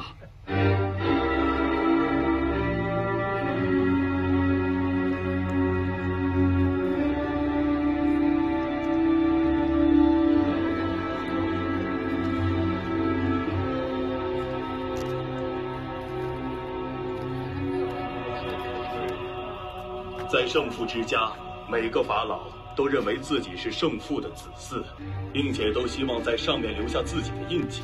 在两千年里，他们每个人都在此留下了自己的印记，不惜花费财力物力争相攀比。结果就是，让这里形成了神话般的迷宫，充满了各种立面建筑和通道、广场和走廊，透视角度和曲径。只有祭司和法老才能进入。我的二零二三个人私藏内容是一张专辑，版本龙一的《十二》。这张专辑是在他二零二三年一月十七日生日当天发行的。两个月之后，就三月二十八日，坂本龙一就去世了。这张专辑完全都是他在疫情期间创作的，然后每首曲子是以创作日期来命名的。然后这张专辑是库索老师推荐给我的，然后他当时的推荐语说：“他说这张专辑可以帮人静心，感觉是生命如果不走到那里是写不出来这种音乐的，就好像通灵了一样。”后来我就经常用这张专辑来做一种。静下来，就是当我想静下来的时候，我就会在家里自己播放这张专辑。它非常适合你来冥想，我也非常推荐大家用，一定要用耳机来收听这张专辑，因为你可以听到坂本龙一的呼吸声。那一刻，你会觉得你的头皮和后背都发麻了一下，然后你能感受到另一种他生命的在场。然后你听着听着，还能听到脚步声、抬手的声音、椅子的声音，他都把这些声音保留下来了。你好像不是在听音乐，而听到这个人。我觉得是一个非常神奇的体验，呃，另外我想推荐一个公众号叫旧闻评论，呃，我应该在播客当中也引述过这个公众号，它是媒体人宋志标主理的一个微信公众号。它不叫新闻评论，而叫旧闻评论。我特别喜欢其中一个栏目叫舆论手札。这个手札它基本上会在里面记录和平息中国新闻事件的集体情绪和舆情现象。我觉得，如果你想理解一个新闻事件当中舆情的走向变化以及人心的浮动、集体的社会情绪，都可以从那里面找到非常妙的表述。我记得我之前在朱令事件当中推荐过他写的《如梦令》，包括他在今年一些与孩子相关的新闻、与青少年、与小孩相关的新闻当中，他写过一篇《练习成为失去孩子的父母亲》，都是非常非常经典的。它是一个逐渐在失传的手艺活儿，因为过去我小时候是经常看新闻评论长大的，但现在它变成了旧闻评论。我也推荐大家在遇到一些新闻事件的时候可以去阅读。我的个人私藏，我觉得这也不是个人私藏了，这是所有人都知道的。可能我们还提了很久，想要个人公藏。对，对，个人公藏就是金爱烂短篇小说。我为什么推荐它？是我觉得在这两年，越来越多的我们的生活可以在他的小说里面找到映照。那次我第一次加上交大的朋友圈的时候，我就在他朋友圈里面看到一句，说外面的雨下的就像金爱烂小说里那么大。当时看出来都快哭了。如果你看过金爱烂的小说，你就会知道雨水水对金爱烂是特别重要的一个意象，就他所有的情绪表达都在这里边。我特别想开一个不合时宜的玩笑，我看到雨，我只会想到 依萍去陆公馆掏钱那天那么大。你为什么那么懂我？是不是你也想到了？你是不是甄嬛跪啊？什么？不是甄嬛，那个若曦跪在雨里那个。你看看我们小时候都我们不是一样的，我那不是我小时候的。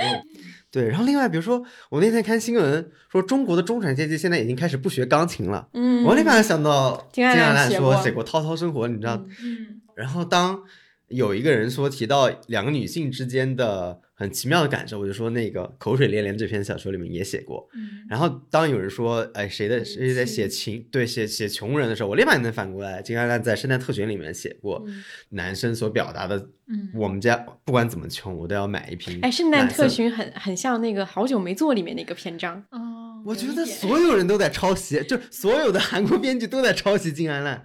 我经常有这种感觉。获得灵感。我看金安书老师，我也有这种感觉。我看很多里边，他都是那种，也有可能他们拥有了一种共同的记忆和这种体验。我我记得我们最早看金安烂的时候，是不是说里面那个水中的歌利亚什么都很像李沧东或者是奉俊昊的电影？是，嗯，对，都很像。就是雪中歌利亚是下雨嘛，嗯，就是下了很大的雨，对，所以我一直会觉得，哎，为什么在这个时候，我一直在想这个问题，为什么在这个时候，为什么在我们在中国，我们会对一个外国的作家写出的东西如此的觉得他的精确，甚至会觉得你不要再说了，这说的就是我的那种感觉，因为他描写尤其是穷人或者尤其是穷的年轻人是非常让人感同身受和痛苦的，对。对，这个是我觉得其实挺好奇的一点，我也觉得今年我们也可以去请到金安安老师来上节目吗？我是要说这句的吗？是要说共读。哦，我是说我们能不能搞明白这个问题呢？能，对，当然能请到金安安老师，那语言问题也是可以想一想。嗯嗯。那这个奖项也是我们接下来奖项里面最后一个有变有那个嘉宾选择的，对吧？后面因为是我们自己总结的一些，后面开始进入我们的一个胡言乱语时间。好，在胡言乱语之前，先听听这些嘉宾的选择。对，第一个依然是《九人》的导演朱红璇老师，他的答案。关于二零二三个人私藏内容，我有一项提名是香港话剧团制作的音乐剧《大壮王》。嗯，其实它有受到很多观众的关注和欢迎，并不算是一个非常冷门的内容。但是它对我个人而言有着比较重要的意义，是因为《大壮王》这部音乐剧从创作的过程到它最后的呈现，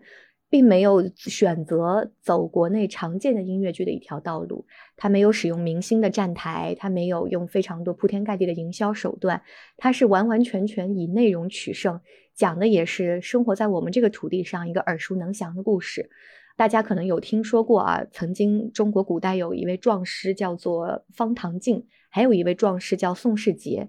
在很多民间演绎的小说里面，方唐镜是一位恶人，而宋世杰是一位这个为民伸冤的大好人。但其实呢，在《大壮王》这部剧里面，他是把这两个角色合二为一了。每一个人都是站在善与恶的悬崖边。进一寸退一寸，都是在一念之间。嗯，这部作品其实我想把它收藏在这里，作为一个个人的提醒吧。就是能够做一个好的音乐剧作品，其实也会是我自己对未来创作方向上的一个要求。呃，我也希望今年看过的最好的一部音乐剧，能够在我的收藏夹里躺着，然后时时刻刻的提醒我，真正的做好一个作品，它需要扎实的付出哪些方面的努力，不是一些表面的速成的渠道可以实现的。一旦有一天我真正开始去做音乐剧这个赛道的创作，我希望也能做出来能够比肩大壮王的作品吧，就把它作为对个人的一个一面小小的旗帜，放在二零二三年的剑侠里。第二个嘉宾是湘琴又青了，他们评选的一本书，嗯。也是我们去年嗯反复提及的一位老师。是的，嗯，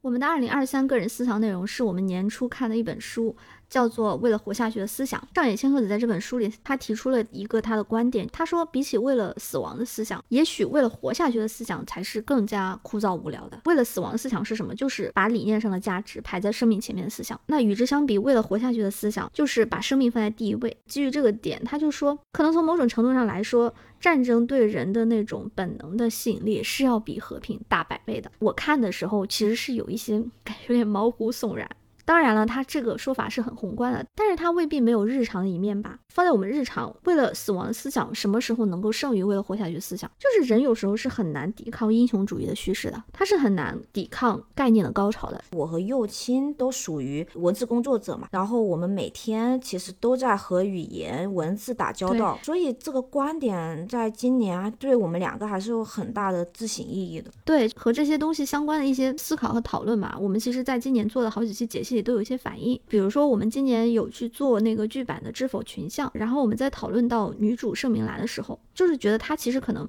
就是会被一部分过于信奉为了死亡的思想的人认为是胆小鬼懦夫的这样的一种生之哲学的一个代言人。因为明兰她是一个特别不相信语言的人，看过剧的可能会有一个印象嘛，明兰在剧里面有一个金句：万言万当不如一默。而这句话确实是成为了明兰人生里的一个行为准。他在前期他和林小娘的纠葛里面，报复林小娘的最后一场戏，其实明兰是已经完成了为母复仇的这个目的。在这样一个胜败已定的一个一个情况下，他面对林小娘，他其实是毫无输出欲的。我不是说过一段话吗？就是说反派死于话多，就是因为反派每次当要成功的时候，他有很强的表达欲。当一个人觉得自己是正义的时候，他可能会有一些很强的表达欲。但是明兰其实他是一句话都没有说，但是在这种沉默里面，林小娘就变得更害怕，因为他不知道明兰还要做什么，他不知道这一切这中间是怎么一步一步把自己导向这里的。就这个细节其实很有趣，就是从女主的这个塑造上来说，她很明兰，因为明兰就是一个在剧里面她确实是一个从来不口嗨的人，她并不是一个不会用语言，她很会讲话，但是她对语言始终保持着一种心理距离。那像在《知否》这样一个崇尚语言游戏，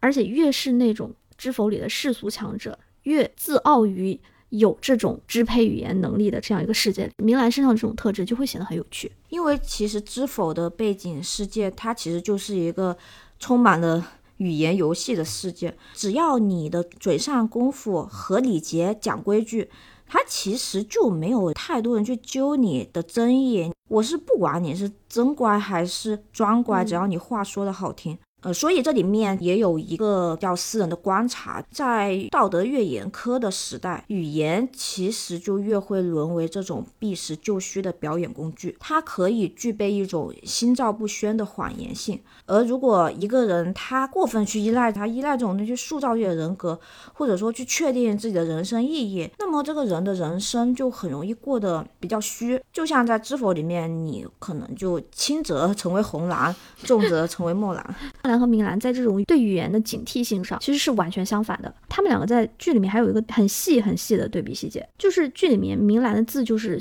怎么写都写不好看的，而墨兰的字是姐妹里公认非常漂亮的。但是呢，剧里面教姐妹们礼仪的孔嬷嬷就说过一句话，她说字好不好看有什么紧要，她自己明白什么意思就行。字好不好看是给别人看的，写的内容才是写的人心里应该要时刻知道的。所以墨兰重视字的漂亮，那明兰对字的态度其实就是一种工具。我把我要记的东西记下来，近似于他对语言的一种态度。他不拿语言去表演给别人看，他不会陶醉于这种语言表演，他就是一个体验派。就好像今年我们聊的另一部电影《芭比》，我们对这一部电影的解析和理解，其实也有对这个东西的思考延伸。芭比城堡里的芭比，他们其实就是一个概念的集合体。芭比们是存在的一种你可以成为任何人，看似无比正确的口号诞生的。可是问题就在于这里，他们只有概念，但是这群芭比们他们是没有真实的生命经验的，所以当他们遇到肯从现实世界带来的父权理论时，他们很轻易的就被说服了，很轻易的推翻了曾经所有的信仰。就像肯带从现实世界带来的父权理论，他打败了芭比世界那种空洞的一种概念。当现实世界的那个母亲 Gloria 跑到芭比乐园的时候，她的那一番概念又打败了肯这个没有和父权理论相连接过的这样一个人带来的这个父权概念。但是从芭比乐园的所有的芭比们，从他们的角度来说，他们就是我本来坚持的一个理论，然后我这个理论轻易的被外来的理论推翻，嗯，然后再被另外一套理论再策反，然后再被另外一套理论再推翻。他们其实就是在这个里面是在摇摆的。哪怕他们被 Gloria 说服，重新回归到了那样一种概念里面，就是如果是停在这里，那也许芭比在我心中它就不是一个很好的电影。但是呢，芭比的结尾，经典芭比选择离开了芭比世界，他不愿意再做芭比，他想做一个人。这样一个结尾，就是在说我拒绝去做一个时代思想的载体，因为无论是经典芭比、职业芭比，甚至是 Gloria 提出的啊，设立一个普通人芭比，这些芭比如果不和真实的生命体验关联的话。它就还是一种比较空洞和虚无的正确，因为当芭比的意义它不由那个美泰公司的那群高管去定义的时候，它其实就不再是一个产品了。语言和思想这种东西，好像就是具备这么一个属性，它非常的容易被他人引导、塑造，甚至说去利用。如果我们与自己对话的过程中，我们永远就只使用语言和思想这两种工具的话，它会有一个结果，就是我们可能会离真正的自己越来越远。这也是为什么这几年有一呃一个训练还蛮流行的，叫正念。嗯，正念其实它就是一种训练你活在当下、训练你感受能力的一种东西。今年给自己确立了一个小 flag，我们要去拥抱一个更体验的人生。听起来酸酸的，就是不去表演。给别人看，不被别人 PUA，这个东西，现在的人已经会对这种不被别人影响的这一点上有一定的警惕性了。但是，我想体验对我们来说的意义，除了这个之外，更上一层是我们的人生更重要是不再表演给自己看。因为当我们对自己的生活的这种构建是依赖于一些潮流的思想和理论的时候，我们就很容易陷入被塑造的漩涡。就是概念导向的是口号，口号导向的是我应该是谁。那这样建立的，即便是一个有主体性，它这个主体性可能是虚无的，可能是脆弱的，是很容易被推翻的，是很容易被策反的。我们自己去体验，用经验去确认自己，我们的人生有更大的比重建立在这个地方。也许走向的才是我究竟是谁。接下来是《装腔启示录》的编剧郎君丽老师，呃，他有一个很特别的推荐。我的二零二三年度个人私藏内容是胶片摄影。二零二三年年初放开后，是否我的人生出现了一些较大的变动？我决定走出书房，去与外界一些具体的人发生具体的连接。拍照片就是其中我认为最好的连接方式。我的相机型号是理光的 G R E V。嗯，我本来并不是一个喜欢拍照的人，特别是跟朋友一起出游和聚会时。会有一种固执，是只想用眼睛记下眼前看到的，不想用掏出手机的动作，隔着一层镜头去破坏眼前的气氛。后来发现胶片机能够完美的解决这个问题，因为我发现用手机拍照最大问题是，它固然方便，破坏气氛的是给你看看和给我看看这个动作，但胶片相机拍完之后它不能回看，它会立刻被收回包里，不会打破气氛和节奏。但真正有意思的在于拍完之后会发生的事情。我之前一直是做编剧，困于书房的方寸之间，只需要跟自己相处，但也轻松自在。今年三月之后，我尝试着进入了集体生活状态，在剧组里有了新身份，跟大家一起深入到制作的各个方面。作为一个极度 I 人，再加上剧组的含能量极高，我发现我不太适应这里的集体生活。我的朋友送我这台相机的时候说：“你试试，剧组里面每个人手里都有家伙，你也要有你的家伙。”我一开始理解这个家伙就像你的定心丸，因为出差看景或者是到筹备具体阶段的时候，很多时候我不知道该怎么定位自己或者扮演自己在剧组里的角色，但大家都各司其职，很熟练，我不熟练。于是我感到尴尬的时候就可以拍照。后来真正理解到我朋友所说的是什么意思，是在拍完第一卷之后，我拍了刑期司的同事或者来帮我们围读的演员，我要加他们的微信，把照片发给他们。结果发现大家反应都很热烈，平时不怎么说话的人都很开心的要跟我聊上几句，甚至聊得比普通对话更深入。他们甚至会说我拍出了他们自己都陌生的样子，然后会跟我倾诉一下最近的烦恼或者焦虑。本来我们之间的关系只是公事公办，我们认识彼此也是基于大家的职业属性。比如我是编剧，你是灯光，你是美术，你是演员，大家都会只认识到比较表面的东西或者打很浅的交道。但是照片发出去之后，我发现。我同事的生活都好丰富，甚至有一个只来过一次的人跟我聊了好半天。他也喜欢胶片摄影，当然这里面可能也有客套的成分，但对于我来说确实意味着很多。通过比给别人拍照，我和他们真正建立了连接。如果不是拍照发给他们的话，我可能永远都不会主动跟人讲话。我觉得拍照这件事情真的可以尽情推荐给。各位想要打开自己、建立链接的爱人朋友们，另外，为什么是胶卷胶片呢？我觉得这个事情很有意思。首先，是因为胶片贵了，原本三十二十块钱一卷的胶卷，现在动辄上百，洗印扫描费用也在几十到一百不等，所以每一次按下快门都是近十块钱的成本，我就会更加珍惜，一次只拍一张，所以每张照片都是独一无二的。第二是大家熟了之后，我突然拿胶片相机出来按一张，这个事情它就变得并不突兀了。另外还有一个感受就是它洗出来是有滞后性的。平时用手机拍照，其实大家拍完不会再拿出来看。你想想，你手机里一万多张照片，有几张会动不动就拿出来反复看呢？从这个角度来看，胶片的成本就特别值。嗯，二零二三年我只拍了五六个卷，算下来可能有二百多张照片吧。我自从开始拍摄胶卷之后，发现我拍的全是人，一张景都没有。也还是因为我享受把大家拍下来，把照片发给他们之后那种快乐。每次胶卷洗出来的时候，是我最开心的时刻。它就像打开一个未知的礼物一样。我会先迅速的浏览一下所有的照片，因为。一个卷，它拍摄的时间跨度可能很大，是一周、两周，甚至一个月。我会发现，哦，原来我还拍过这个，我都忘了。然后我会一张张的仔细查看，回想我按下快门的时候是在做什么，当时是什么样的心情，我当时为什么选择按下快门。然后最后我会发给相对应的人，这种感觉真的很好，时间就会被划分成。这个卷的周期发生过什么？比如说我去广州看陈奕迅演唱会的时候，那时候就是黑白卷时期；去上海跟一些刚认识的朋友一起过圣诞节的时候，那个时候是拍一卷电影卷，那就是电影卷时期。时间好像就在这个方面变成了固体。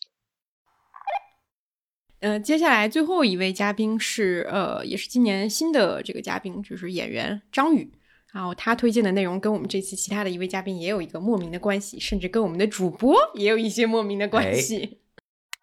大家好，我是张宇，感谢展开讲讲的邀约。本来我想将我个人二零二三年度女性创作给予马一新编剧导演的电影《鹦鹉杀》，虽然这部电影本身有不足，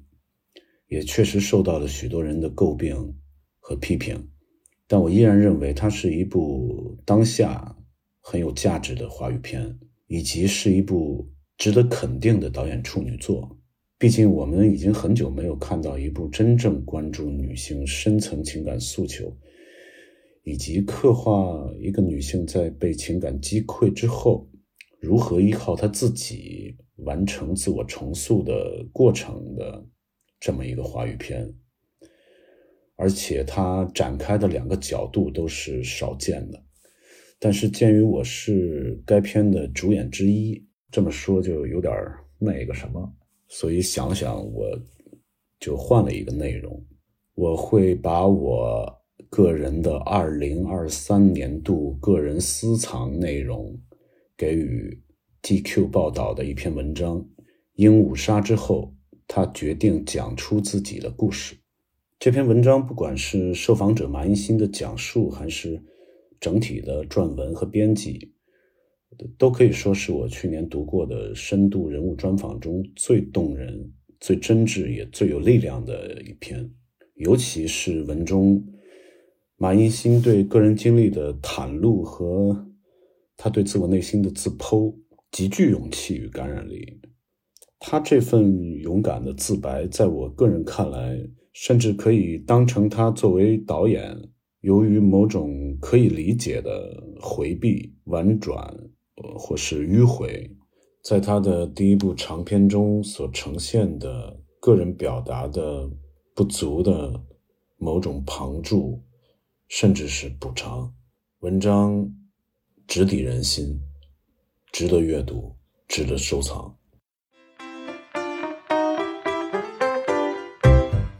接下来就进入到我们的胡说八道环节，啊、也不是胡说八道，就是这是进入到一些我们自编己剧部的评呃。观观察和总结。虽然前面也有我们自己总结的东西，但是这个我觉得会更偏向于这一年的一些流行文化的一些现象。是的，嗯，比如说我们先要聊的这个。哎，这些现象为什么都偏吐槽呢？就是第一个就是年度影视刻板印象，就是我们想在这个奖项里面去聊到的，就是说在今年我们看的影视剧里面，尤其是国产的影视剧里面，出现了大量我们认为说重复出现的一些设置，我们认为这些设置本身是有很大的问题的，它可能是一种创作上的偷懒，或者是一种惯性的思维。我们希望就是说这种刻板印象以后在电视剧里面或者说影视创作里面尽量少的出现。嗯，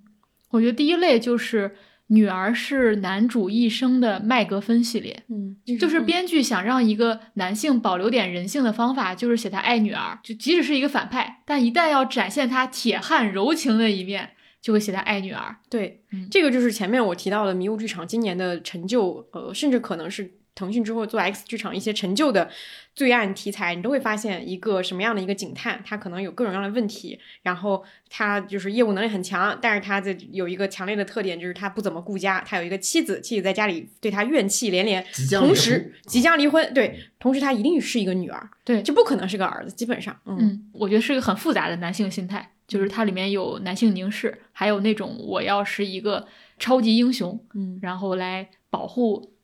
天使般的小女孩，这么一个心态的结合体。嗯呃，我觉得第二个刻板印象是富家女缺爱，然后以消失的她，呃，人间烟火，坚如磐石，好事成双，里面都有这样的富家女设置，嗯就是这个富家女有钱、有闲、有资历、有见识、有外貌，见过世界、见过场面，嗯没见过男人。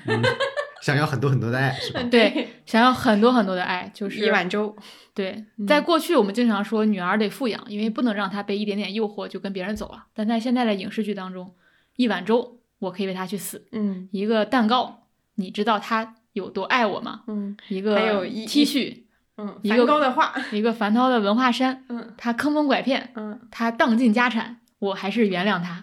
对，对，这个确实非常的猎奇。我觉得这个是，尤其是去年有一个流行词，就是那个江浙沪独生女，大家的讨论也非常的强烈。我总觉得这里面是有一种奇异的联系的，就是大家对于一个被富养的，然后生活很富足的一个女性的形象的想象，好像看起来非常的非常的充沛了。但是其实它反映到影视剧上，又发现就是说，她往往会成为被骗的那个人。对我总觉得缺爱这种标签是也是一种厌女，因为你要按说缺爱谁不缺爱？你可以说这个世界上生活的每个人都缺爱，都缺。但某种程度上，你可以说他都缺爱。但我想意思想说的是，他总是贴在女性身上，他的目的就是想用男性的爱来拿捏女性嘛，就是什么都有了，但你总会缺一样嘛，那就是男性施舍给你的爱。我觉得非常非常的陈旧，就他们人生最大的软肋就是爱。嗯，第三个就是也是我们节目里面小康吐槽过的，就是小女孩被奸杀，然后男子高光追凶，这个好像一个 这个好像一个知音体啊。对我我我总结的一句话就是小女孩被奸杀，男子高光追凶系列。嗯，大家应该也能想到很多吧？我觉得迷雾剧场应该也蛮多的，嗯就是在这个故事当中，没有人去了解或者关心这个小女孩是个什么样的人，然后他对这个世界是有个怎样的情感，然后他原本可以拥有怎样怎样的人生，这些问题好像都不重要了。他出现在影视剧里就是为了死，就是为了成为那个男性踏上他英雄之旅的一个起点嘛。其实我觉得这个已经不光在影视剧当中了，最近的新闻报道当中，我觉得也有这样的感受。没有人关心那个被杀害的妻子，她是怎么成长的？嗯，她原本可以过怎样的生活？她可以实现的理想是什么？大家关心的是那个凶手如何成为凶手的。对，吴谢宇案也是这样。嗯对，就后面很多关于他母亲谢天琴的书写，我觉得是很珍贵的。他是怎样的一个家庭长大，然后他有怎样的性格特点，他在一个什么样的困境当中，这些是我们在新闻报道也好或影视作品当中很匮乏、很匮乏的。嗯，这个我们今天还看了端的一篇呃新闻报道，它就是讲中国的呃奇案电影，对吧？嗯就是去年的电影市场的一个小总结。嗯然后里面我觉得他列了一张表，非常有意思，就是他把这种奇案电影就列出来，然后还有一项就是说叫做这个电影里面是否有女性受害者，嗯这比例基本上占到百分之八十。嗯嗯，是的，太多了。就有些他好点儿，可能他会让这个这个被杀害的人有一个人物小传人物故事或人物小传，或者甚至是会有会参与到，比如说《漫长的季节》，他是参与到复仇当中的嗯啊、但大量的故事是这个被奸杀的小女孩儿就就是那一幕，嗯，就是开篇，然后剩下再也没有她了。好，影视刻板印象我们总结这些，然后接下来一个也是吐槽的奖项，而且这个吐槽会比大可不必要严重。就是我们甚至这些节目、这些作品，我们都放不到大可不必里面。我们给它起了一个名字叫“年度劣币”，劣币就是劣币驱逐良币的那个劣币。我觉得这个“年度劣币”这个词听起来就很严重，不知道。这个选项只有两个答案啊，一个是《人间烟火》，一个是以爱为营。当时大家都说是乐子剧，但是我们开始也想过是不是把它称之为乐子，但后来觉得乐子这个词太轻佻了，觉得还是非常严重的。小康写的是让女性意识倒退三十年，倒行逆施。对，这两个剧就是歹毒程度确实是很厉害。嗯，比较好奇为什么这样的剧会被生产出来。我也不知道，没有人意识到它是有问题的吗？谁告诉我为什么这样的剧？开个研讨会是吧开个研讨会，就是为什么这样的剧会被哪个环节出问题，哪哪个环节都出问题了。嗯，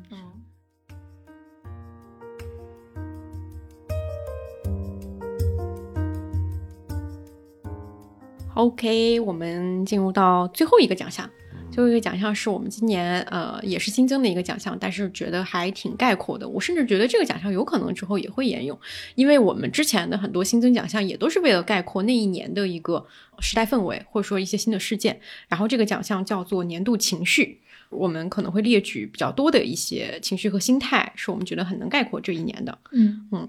我先说第一个，就是东亚心态。我觉得东亚是去年一年频繁被提及的一个词。你只说这个词，大家都知道，它变成了一个形容词，对，一个它是动形容词，嗯，它是可以是一切词。我们一度 我们也非常喜欢称东亚，当然有一层原因是因为称东亚显得没有那么有直接的冒犯性，但是同时确实东亚心态里面有很多的聚集，呃，体现可能确实是亚裔或者说是韩剧会比较多，嗯呃，一个是去年大火的这个《怒呛人生》，对吧？嗯当时大家就觉得说，我当时的感觉就是说，大家都在一个亚讲亚裔的作品里面找自己东亚心态的代餐，对吧？大家开始带入说，哎，一个亚裔女性已经那么成功，但她还是像东亚一样做题要卷，然后她要怎么发疯等等，以及包括像有一些韩剧，我觉得最有意思的是，它已经用了一些非常。类型的一些壳儿，好像要讲一些西方传统的英雄呃叙事。里边的逻辑，但里面他讲的这个人物依然是一个苦苦难的东亚人，就比如说像《死期将至》这个戏，他前二十分钟就把一个东亚人一生的苦难都讲完了，然后他最后这个故事，他告诉你他怎么不断的重生，变成另外一个人，怎么复仇，怎么挣脱自己的这个死亡的这个命运。最后他讲的竟然是一个非常传统的，就是说你自杀你就伤害了你的母亲，就是一个非常东亚、非常亲缘的一个故事主题。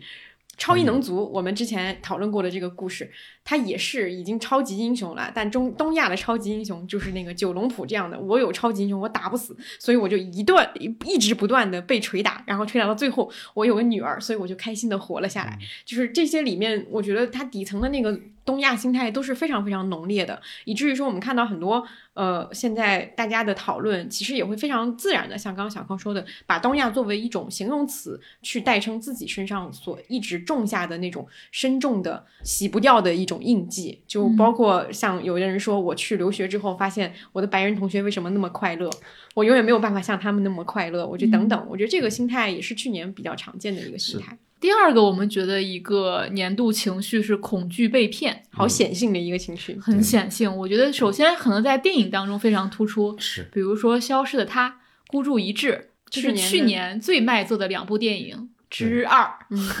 两个都是三十多亿的票房。电视包里说，当时就是说，感觉看这种电影对大家就是一种恐吓，对，就是你不去看，你国民恐吓电影，对对对，反诈宣传片，对，嗯，就是他把恐惧作为一个创作底色和创作基调，是，嗯，就是然后它也有几个共同特点，比如说都发生在东南亚，然后它都有社会话题，但它并不真正的讨论这个社会话题，是的，然后它都有社会结构性的问题，但它。让个体来为此负责。是的，嗯，所有的结局，所有的责任由个体来承担。对，大家看完是受到一种震慑。是，我千万不能这样啊！对，嗯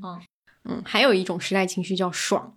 这个非常直接的反映在去年小程序短剧的爆红上。嗯，就是这类叙事其实并不少见，就是我们从小看的很多，包括一些呃以前的那种。动辄几百张、几千张的那种短的那种网文，它都是在讲这些事情。但是小程序短剧一下子变成一个大家都在消费的一个一个一个视频内容，对吧？而且尤其它还极其的下沉，有很多它的观众，呃，都是一些我们日常当生活当中不会去消费视频网站长剧集的一些人。然后在这种剧集里面，你能发现，无论是男性观众还是女性观众，他都能精准的获得呃创作者给他提供的那种爽感。比如说女性的爽感，可能就是那种追妻火葬场的爽感；男性的爽感。就是赘婿或者说是逆袭的那样的一个爽感，打脸逆袭，然后他以这样的一个形式，呃，精准的喂给你，他有一群人都在研究他要到底怎么样在，比如三秒钟之内抛给你一个炸裂的信息，对吧？怎么样转场等等等等，这个情绪其实也是跟去年整体的外部环境的那个情绪会有很强的关系。正是因为说我们像前面说到的，不管是对工作的失望，还是说对未来的希望都已经逐渐丧失的时候，这种。线下能抓住的，而且它又比长剧和其他的内容要更加的立等可取，对，立等可取和和和炸裂的，一下子给你冲击非常非常强的那个东西，能喂给你的时候，你几乎是不假思索的就抓住了它。嗯嗯，这个我觉得是这种爽和这种呃代餐的这个替代性，我觉得在小程序短剧上，它走到了一个非常非常大的一个极致。对，嗯嗯。下一个情绪，其实我们没有找到一个非常精准的事件，但是我会觉得。我找到事件了，今天发生了。哦，就是。我觉得今年年初的时候，大家经常提的一个词是发疯嘛，比如说《怒呛人生》，当时也是也也也也提到过了发疯文学，当时是发疯文学。然后今年年初的时候，这个 beef 啊什么的，大家也会经常提到发疯。嗯，然后到了年底，它变成了发癫，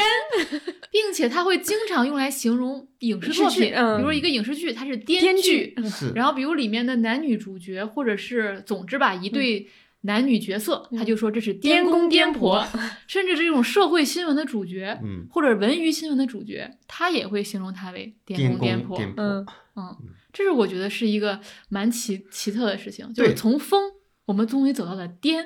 然后这个世界终于颠成了 你今天说了三遍的这个他原本的样子。我想说的是他原本的样子。所以这个颠的核心就是，首先它不是烂，烂是一个从头到尾的烂，对吧？它也不是雷，它颠颠的含义其实是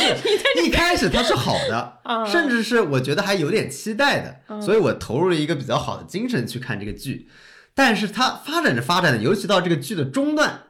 它开始脱离那个所谓的好的现实，我们认为可能是失序，对现实主义的是，或者说我们认为的那个逻辑走向了一个很奇怪的走向。这个时候，大家就会认为这个事开始颠了，嗯，对吧？我觉得还有这个，对，除了这种发展的预料之外，我觉得还有一种可能性，其实是因为，比如说现在剧集，它有很多都是大家其实是没有真正在看这个剧的，它是把剧集的片段先截取发到网上，引发一波讨论。大家如果没有那些铺垫，就是我猜想有一些剧集的那个情节，它有铺垫，其实不会显得那个剧情怎么样。你说，但你单独把这个 cut 放到那个上面，大家会觉得说，哇，这个剧好猎奇，好颠啊！但是这个也是，就不管是人还是剧。都会有这种现象，就是我们去讨论一个话题的时候，可能更多的是截取这个话题里面最剧烈的那一个片段，放到大家的那个公共视野当中。嗯嗯，还有一种就是，比如说一部剧开头挺好的，我大力推荐你，嗯，发展到中段，对我被磕，我非常尴尬，那我怎么办呢？我也不能少说我也不能说这个剧很烂，这个剧前面还可以，对吧？那我只能说这个剧开始发癫了，就这不是我能控制的。我要告诉你，哎，这是一个有点癫的剧哦。癫它是一种精神失常，对精神失序，对它有一种非理性的，没有人应该为它，也不是没有人，就是我们不知道发生了什么，我们无法阐释。它不是一种恶意，比如说完全烂剧，那是一种恶意。但是癫这个是，你不知道这个人精神发生了什么问题，你又不好以一种特别强烈的谴责来告诉他，你只能说他开始发癫了。而且癫同时有一种正常人围观的那种荒诞感，嗯。就是我在旁边看，非常冷冷静的看着你发癫，这个人在发癫，嗯。嗯，它同时包含又是那一种个清醒人的那个，可能也是，我不想把我自己带带进去了。我嗯告诉你，我在这里就是一个观看者，纯粹的观看者的角色，我没有带入任何人，我不会受到任何的伤害，嗯。静静的看你发癫，静静的看着你们发癫。下面一个也是一个今年比较突出的情绪，我们应该也在播客当中分享过，就是放弃。前面讲那个李佳琦的时候也有提到过，是。嗯。是，包括我们看《再见爱人》的时候，比如第一集上来，大家希望赶紧离，赶紧离，对。就是别给我搞经营亲密关系那一套了。是。嗯，这个是我们意识到的，包括还有对孔大山的采访。孔大山，我本来准备把它放在我的年度抚慰人心内容上的，孔大山那个是我采访非常抚慰人心，对他我觉得，我觉得在这个时代说，我随时说我不想拍电影，我不干了，我再再也不拍电影了，我觉得就很抚慰人心。是因为有可能他有一天说我又想拍了，我就觉得很自由嘛。他当时那个采访里面说，我继续在当导演的这个收益不足以弥补我当导演的精神创伤，我觉得太有共鸣。而且他不只是不拍电影、不创作，他也是他啥都不想游戏我也不玩了，植物我也不养了，对我啥都不干了，我觉得好是好解放呀。还有一个情绪其实是跟电影营销相关的，在我们刚才提到燃冬的电影营销的时候，它后续引发了一个效应，就是大家称这部电影很歹毒。这个其实这个我觉得跟编剧有点像，编剧经过刚才我们三个人的集体 讨论，我其实是蛮能理解这种嗯颠是什么意涵，或者它它包含什么。但是“歹毒”这个词，其实当时还是蛮超越我的想象的，就是一个影你像视作品陈哲一样受到了冲击。对，就是，但但但现在我其实到年底，我其实有点理解了。嗯，比如说，我就觉得以爱为营，人间烟火就很很歹歹毒。嗯嗯，你发现吗？今年就是作品和人对立，对，就是不是，它是不区分了，不区分了。我们拿形容人的东西来形形容容作品品，，对，嗯而且大家对于一个作品对自己的那个释放的那个信息非常敏感，嗯就是你到底是对我好，还是说对我歹毒，对吧？嗯就你还是一个编剧，你按不按我的这个预期发展，我对此是非常警觉的。你一旦不按我的预期发展，我要么称你为编剧，要么说你很歹毒。有种感觉是大家观众和作品处成了亲密关系，有点儿，有点儿，嗯，是不是？因为害怕受伤害，嗯，我觉得会有那种感觉，就是你害以前怕你的预我们觉得，你不嗯好看就不好看了，对是吧？嗯当然，我也我也想要回我的电影票钱啊。对，但今天就会有一种你伤害了我，你伤害了我，一笑而过，还想赚我票房？对对，那我肯定得说你什么三个臭臭的人。其实我觉得之前“乐子”还是一个蛮火的词，比如说我们说上网，我就是上个乐子；看剧，我就是看个乐子。后来你发现，当有了癫和歹毒，乐乐子显得如此的不轻飘，对吧？乐子就是那亲密关系之初，咱有点乐子，后面就开始歹毒了。嗯，然后另外一个关键词是破防。嗯嗯，这个当然我们聊的更多的是创作者的脆弱啊。对对我们刚才说那些词，更多的是观众的心态嘛。但是破防这个是我们今年看到很多创作者的破防，比如说陈哲艺，陈哲艺老师说：“我这么的儒雅，嗯，我不抽烟不喝酒，我是一个好人。其实他的意思是，对不值得为什么要骂我歹毒？然后还有我本是高山的编剧，还有不止不休的导演王晶，嗯他是在私信当中真的给别人退票了，退票钱。嗯，还有永安镇的制片人黄旭峰，黄旭峰，嗯，他那个是不是发展到了约架？这种破防心态，我当时的一个开玩笑的话就是说，怎么电影圈刚开始破防，我们电视剧圈都已经破防好久了。就是我觉得一定程度上确实是跟大家重新回到电影院开始看电影，然后而且这种包括前面提到的电影营销的剧烈，然后导致招致了很多其实不是他受众的观众来看这个电影，也包括说我们开始用亲密关系来处理处理我们和作品之间的关系。对，嗯，这些都让创作者觉得不堪重负。叫什么来着？瞠目结舌。哎，于是破了大防。对，比如陈哲艺老师连夜逃出中国，陈翠梅老师连夜阅读《艳女》，黄旭峰老师连夜约架。对，只有我们的乌尔山老师浅浅取关了一千个人，一千个人浅浅的取关了一千个人，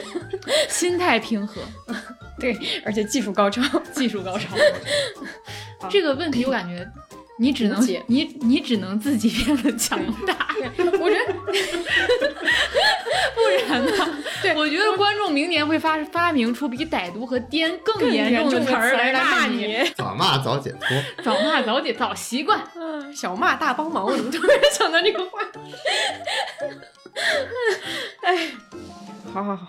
回来回来，我们再讲一个严肃一点的一个词，也是上期我们电视报聊到的一个事儿，对吧？就是打工人。嗯，这个从年底的呃电影《年会不能停》到年底的大的舆论事件董宇辉，然后董明珠，以及包括我们刚刚聊到的李佳琦都有涉及。就是我其实觉得打工人这个调侃和包括大家对于上班的调侃已经持续了几年了，嗯，但是可能好好像到今年才会出现一些比较。有影响力的一些大事件，以前可能会有那种什么员工状告公司啊，什么那种那种都是素人型的嘛。但今年像《年会不能停》这种作品，它直接就把就是个人和公司的矛盾和这种大体系下面的这些矛呃这些荒谬的一些事情去搬上荧幕去讲了。对我觉得打工人这个心态比较有意思的是，好像他是在一个就是大公司这个体系已经衰落的一个时候，嗯，开始被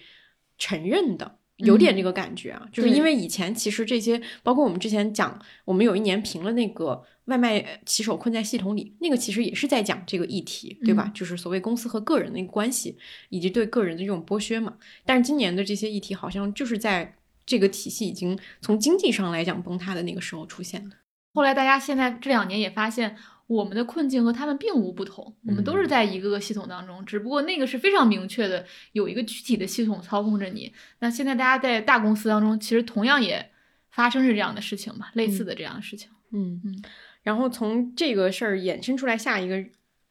下一个词，下一个词它没有很火，但是我其实有点希望它火。跌头跌脑是罗永浩说的。罗永浩说的，对，说东方小孙，嗯，跌头跌脑。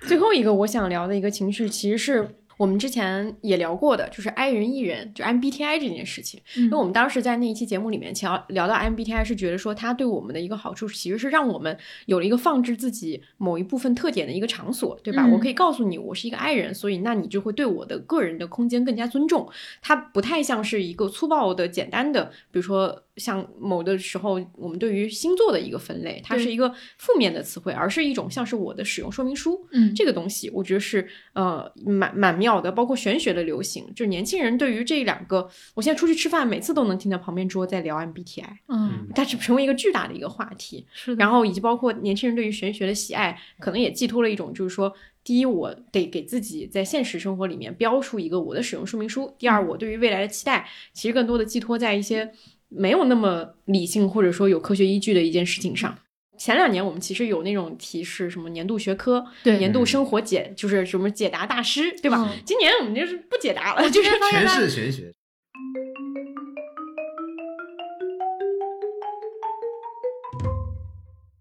好，我们就是年度情绪也大致总结到这里，然后我们整体这一期的榜单就讲完了啊。最后我们有一个小小的环节，是因为我们的大赏也做了呃四期了，其实包含一九年我们也做过，但是那一期没有剪出来，我们是做了一个直播，所以就不包括那一期啊、从二零年到现在，我们其实做了四期，我们很想总结一下，就是说在这些呃每一年的这个我们去筛选什么样的奖项留下来，什么样的奖项新增，然后以及什么样的奖项可能会被放弃，我觉得这个回看也是很有意思的一件事情。对，嗯，那我们先看一看二零二二年度内容大赏吧。嗯，我觉得这是一个很特殊的一年，对，非常特殊的一年。这也是很特殊的一期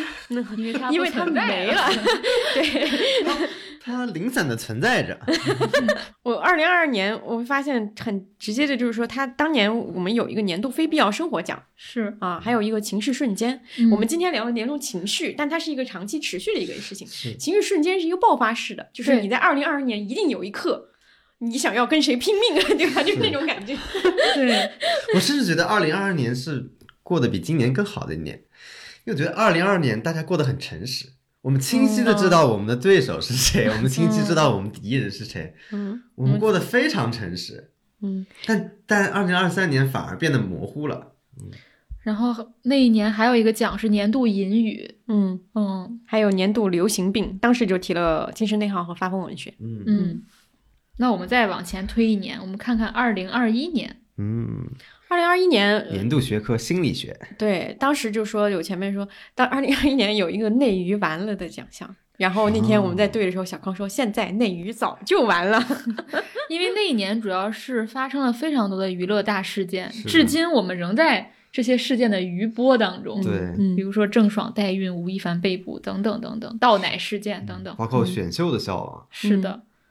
对，二一年还有年度线下内容，是因为我们那一年特别渴望线下，所以，但是那一年我们还不知道我们还能线下，对吧？第二年就不能线下。然后那一年还有一个最小而美内容，其实嗯是我们觉得当时有好多大制作的影视作品，对但反而是那些四两拨千斤的，就是嗯非常节约社会资源，能做出一些小而美内容的，值得嘉奖。嗯嗯，后来发现其实有越来越多的作品是采用这种方式在创作的，对嗯，比如我们那年颁给了御赐小仵作啊，包括电影《爱情神话》啊等等。嗯，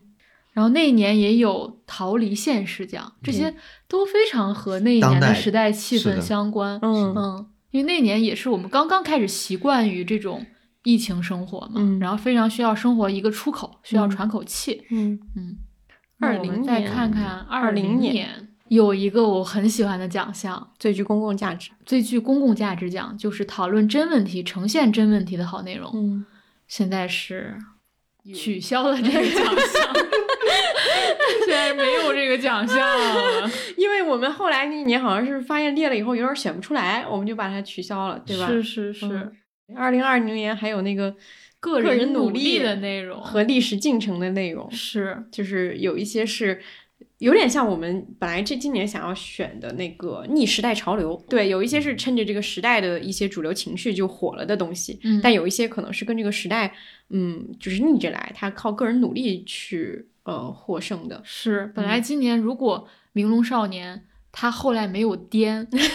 他一直去写一种燃的情绪，我其实觉得他是逆时代潮流的。对，嗯嗯包括我们也觉得周冬雨今年虽然三部电影都票房很差，嗯但他确实是在探索一些新的电影的可能性，并且扶植一些新导演。对我们也觉得他是值得嘉奖的。二零二零年还有个奖项是对自己有人生意义的内容，我当时选的是《进击的巨人》。哇哦！然后后来发生了什么，大家都很清楚。然后那一年，王老师选的是身心灵书籍，这真的是一个超越性的理解。这是一个无法回看的。嗯，对，那一年还有一个非常符合当时展讲的一个做大做强内 slogan 容，做大做强的内容。嗯，但如今我们已经变成了战将，哎，那我们应该给战将设一个奖项，最战将的内容。这是什么啊？那就应该是最就是那种电子沐浴露的内容哦呃，什么电子羽绒服的内容。然后那年我们还评选了当代生活解题大师。嗯，你们有没有什么就答案上印象很深刻的？那肯定是你有，我有。你说呗。我年度名就是有一年的年度名场面是你在哪里看的《东城梦魇》哦，还有我们有一年我，我经常会想起这句话呀。对我觉得很神奇，它有点类似于那句话，就是都发钱等于没发钱。我有一年的抚慰人心，我选的是何振宇和黑客的聊天记录，并且你还放上了这个 那个 企鹅的表情包，对对对，pencil 的表情包。嗯你选的是杨超越的毕业发言，就是我不想努力了，我学我不会。不是他发现是我打印出来贴在我家了，我每天都好焦虑啊。对对对对对，我就是人好单纯哎啊，。那个时候我们评选好随便呀。对，今天我们录制之前，小康贼紧张。我说在紧张什么？不是录了四年了？他说突然有一种万众瞩目的感觉。没有没有，就突然有一种好像你你你，因为好像是我们，啊算了不解释。然后我的意思是，好像只有我们为内容颁奖嘛，就好像我们多权威似的，但我们一点儿都不权威。对，大家可以发现很随意。我还翻到了二零一九的，因为嗯二零一九虽然我们没有录成节目，但其实我们出了一个文字版。嗯嗯，我看看里面有什么啊。哇，那个时候的榜单好随便呀、好比如那个奖项叫最 最适合推荐给所有人的那种。是谁想的？枪毙！枪毙！哇，第五个也蛮有意思哦，最先锋的旧内容，其实被我们化用为了最值得重温的旧旧内容。嗯，其实有一些我们还在反复的提到，对，悠长假期、东东京爱情故事、密会，我们都经常提到。嗯，还有一个奖项叫最被低估的内容。哦，嗯，这个奖项其实蛮好的。嗯，可以恢复，下年恢复。怎么我们在列今年的时候没把一九年的翻开看看？因为一九年没出节目，我们长期的忽略它。嗯，最被低估的内容，我觉得当年这个是什么？当年有，比如电影院的意义，因为那一年嗯是不能看电影的。嗯，哦，有一些其实也没怎么被低估，现 在看也不怎么样，也不怎么被低估。嗯。哦，第八个是，你看那个时候还有这样的词，我觉得这个词我理解我们有点远了。最能鼓励社畜的内容，现在鼓励什么呀？不上班，放弃，直接放弃，躺平。当时我们有评选那个 Good People 嘛，哦也是我们很喜欢新晋员工诞生记。对，嗯，然后还有 TVN 的 PD 们的日常工作 Vlog。嗯嗯，很开心，我们二三年去了 TVN 的那些嗯地方看一看啊。嗯嗯，好，也回了也回不完了。这样的回顾，我认为五年来一回就行了啊，不然也看不出来什么大的 经不起细变化，看经不起细看啊。嗯但这是第五次，这是我们竟然已经五年了竟然已经五年了。嗯，下一次就是五年后再回顾这个奖项的流变啊，有可能我们也觉得现在评的这个奖也很奇怪。对，嗯嗯，好的，好的我们这期节目就圆满结束，一年一度的整活又嗯结束了。而且这期节目播出应该是在春节左右，对打春回家的路上，会回家的路上。对上打春晚，我们的对 对打春晚，希望你在回家的路上收听的开心，嗯，然后新年快乐，新年快乐，给大明家年再见，拜年，大再见。家过年好。嗯，那我们年后再展，开讲讲。二零二四年度内容大赏，再见，嗯，拜拜。拜拜。拜拜。